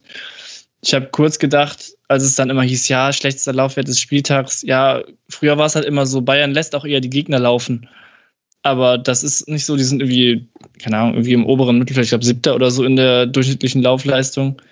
Ähm, so, das ist jetzt nicht Spielstil gegeben, sondern es war einfach wirklich eine Besonderheit von Bayern, dass sie in dem Spiel so wenig gelaufen sind. Mhm. Aber Mainz hat das eben auch sehr gut, ähm, sehr gut ausgenutzt. Ich fand es ganz interessant, dass also eigentlich ist wieder das Stichwort Energie. Also es tut mir leid, wenn ich das zu, vielleicht bin ich auch gebrandmarkt durch Steffen Baumgart, dass ich immer nur von Energie spreche.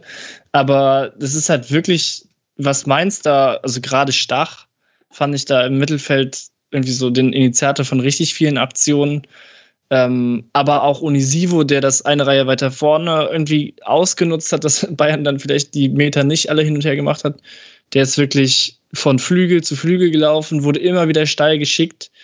Weil es war jetzt auch nicht so, wenn man jetzt hört, irgendwie, dass Mainz, Mainz gewinnt klar und hat noch viele Pfosten- und Lattentreffer, dass sie die irgendwie dominiert hätten im Sinne von, die haben den Ball und spielen sich Chance um Chance raus, sondern die haben es einfach geschafft, die Wege schnell anzutreten, dass Bayern keine Lust hat, hinterher zu laufen.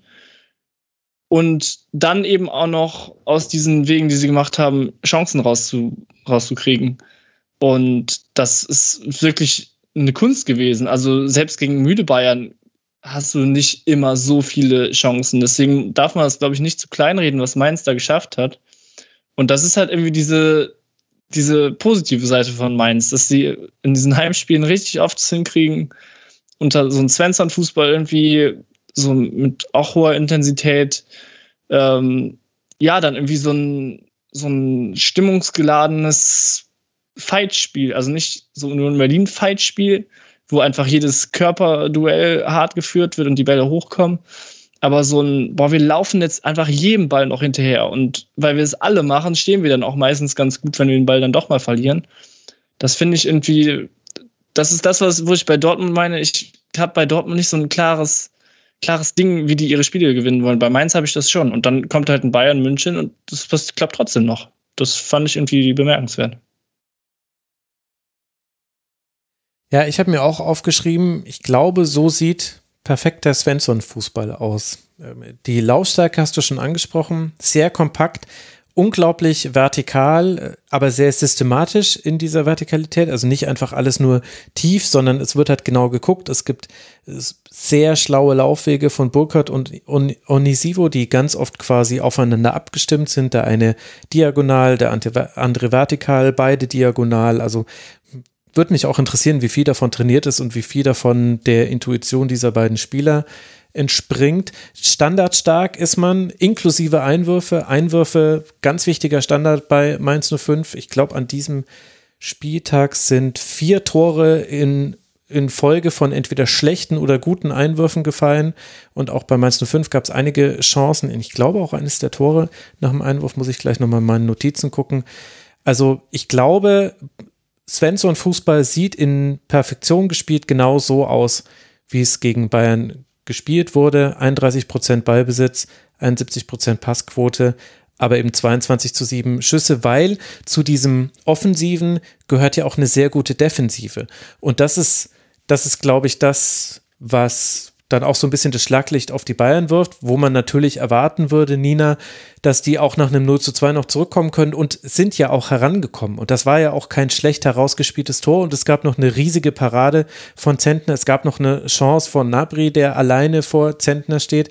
Also vereinzelt, aber wirklich nur sehr vereinzelt, hat es der FC Bayern ja geschafft, irgendwie Torgefahr zu kreieren. Dann war aber Mainz auch da und hat sehr viele Dinge dann entweder in letzter Instanz hat Zentner gehalten oder halt Niakate, Hack und Bell haben ja einfach den Stecker gezogen, um jetzt beim Energie, beim Energiebild zu bleiben. Ja, der sehr schönes Bild. Ähm, nach wie vor bin ich total bei dir. Und ich fand vor allen Dingen die paar Aktionen, die dann mal für die Bayern gelaufen sind, waren auch meistens eher, wenn ich mich richtig erinnere, so Einzelaktionen und nicht mal irgendwie, wie, mhm. was halt bei den Mainzern im Gegensatz dazu immer der Fall war, war, dass das eben von allen sozusagen mitgetragen ähm, wurde, allen voran, ja, Stach und Onisivo und so weiter. Und ähm, bei den Bayern waren es dann echt eher immer so Einzelaktionen, hatte ich das Gefühl.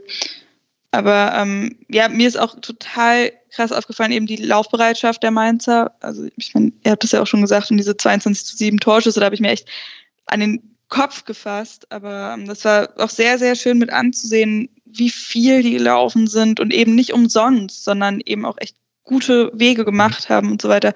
Ähm, sehr beeindruckend.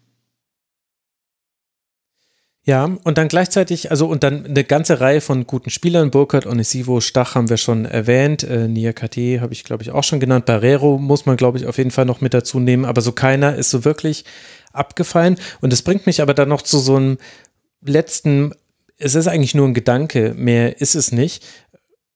Es ist schon interessant, dass Bo Svensson, und ich gehöre jetzt wirklich nicht zu den Leuten, die ihn so kritisch sehen wie manche da draußen, dass sogar nach einem solchen Spiel wie dem 0 zu 5 in Wolfsburg jemand wie Stöger, jemand wie Ingwertsen wieder erst in der 89. und der 91. Minute kommt. Also, dass die Startelf dann doch erwartbar war, so wie sie da auf dem Feld stand. Also, Bo Svensson das wusste man schon vorher, dass der jetzt nicht wild durchrotiert, aber dass sogar nach so einer klaren Niederlage solche Spieler dann im Grunde nicht teilhaben an diesem Spiel, nicht teilhaben dürfen. Also Boetius in der 81. Minute war der erste Wechsel, den es gab.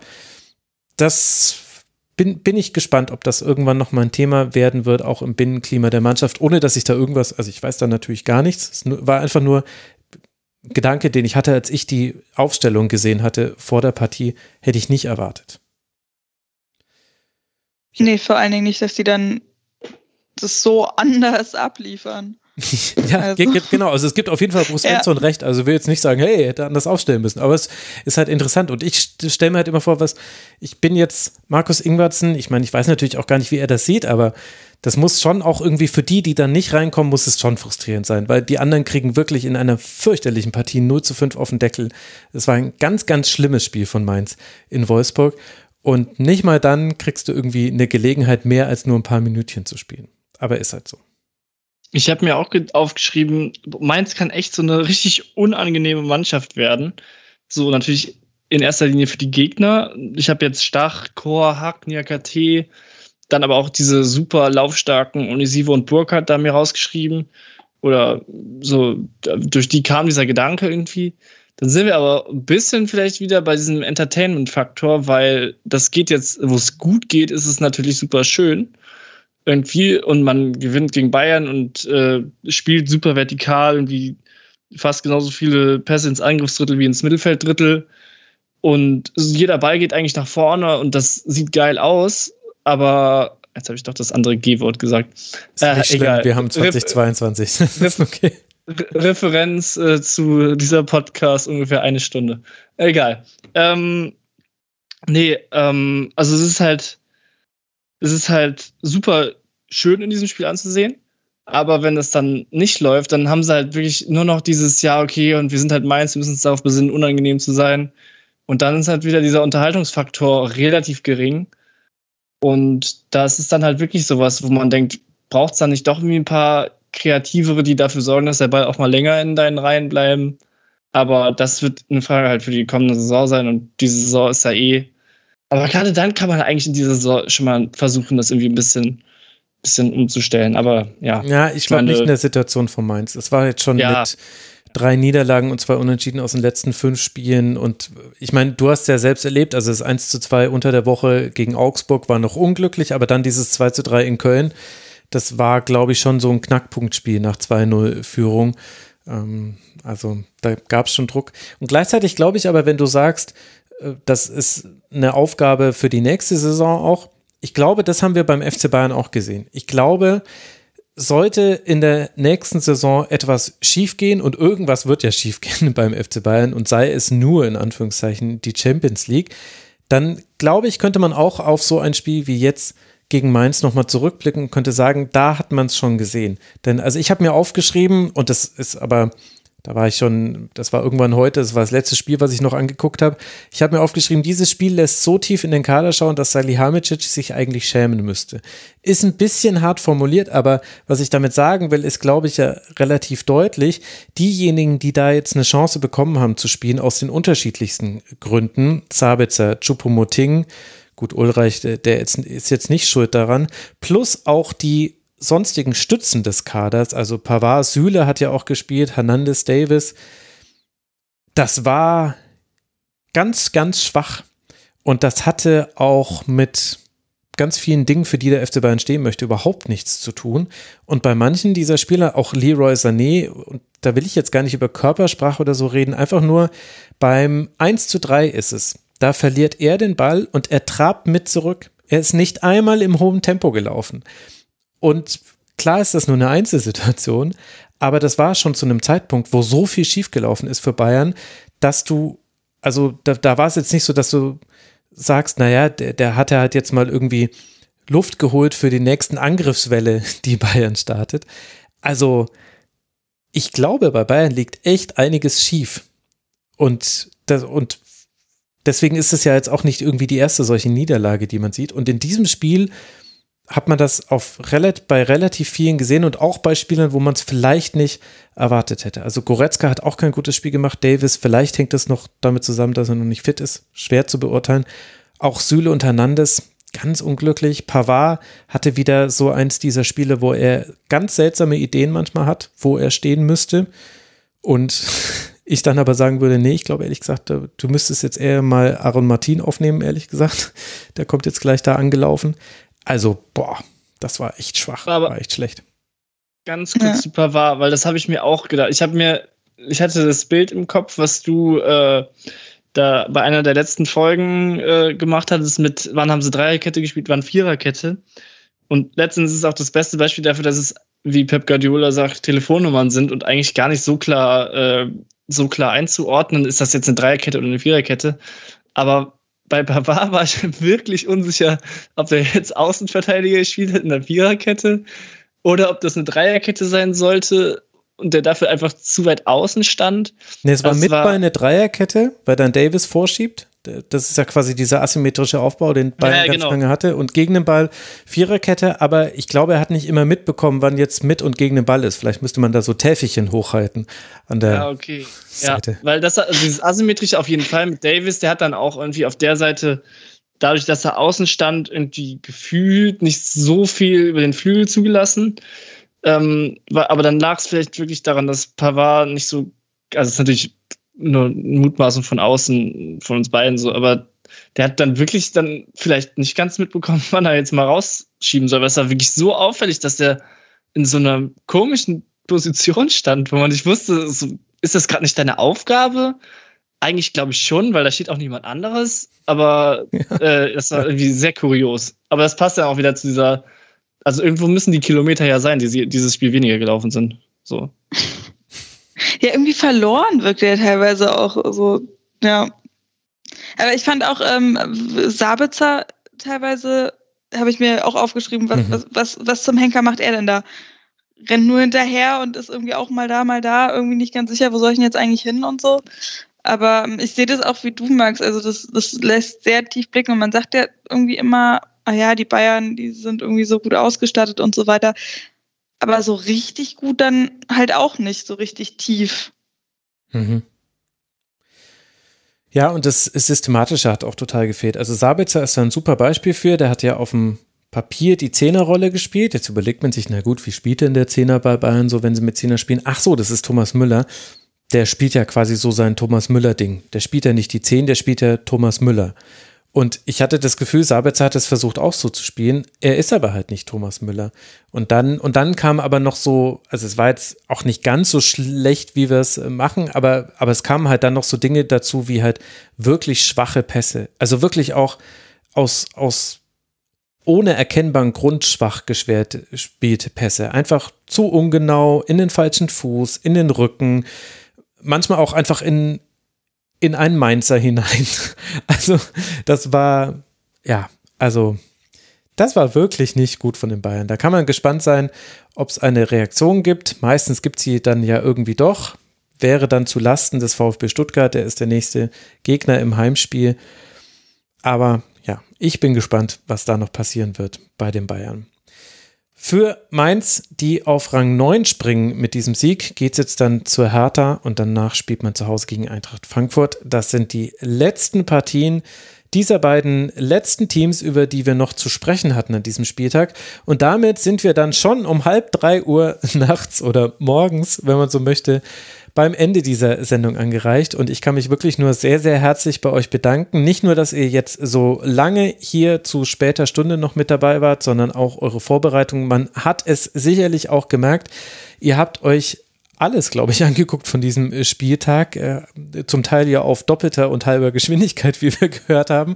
Also ganz, ganz herzlichen Dank an Nina Potzel vom Sportradio Deutschland unter anderem. Sie ist als Ed Nina Potzel auf Twitter, hat da noch viel zu wenige Follower. Also ihr solltet ihr unbedingt folgen. Nina, ganz herzlichen Dank, dass du hier im Rasenfunk dabei warst. Ja, danke dir, Max, dass äh, du mich eingeladen hast. Das hat mich sehr gefreut.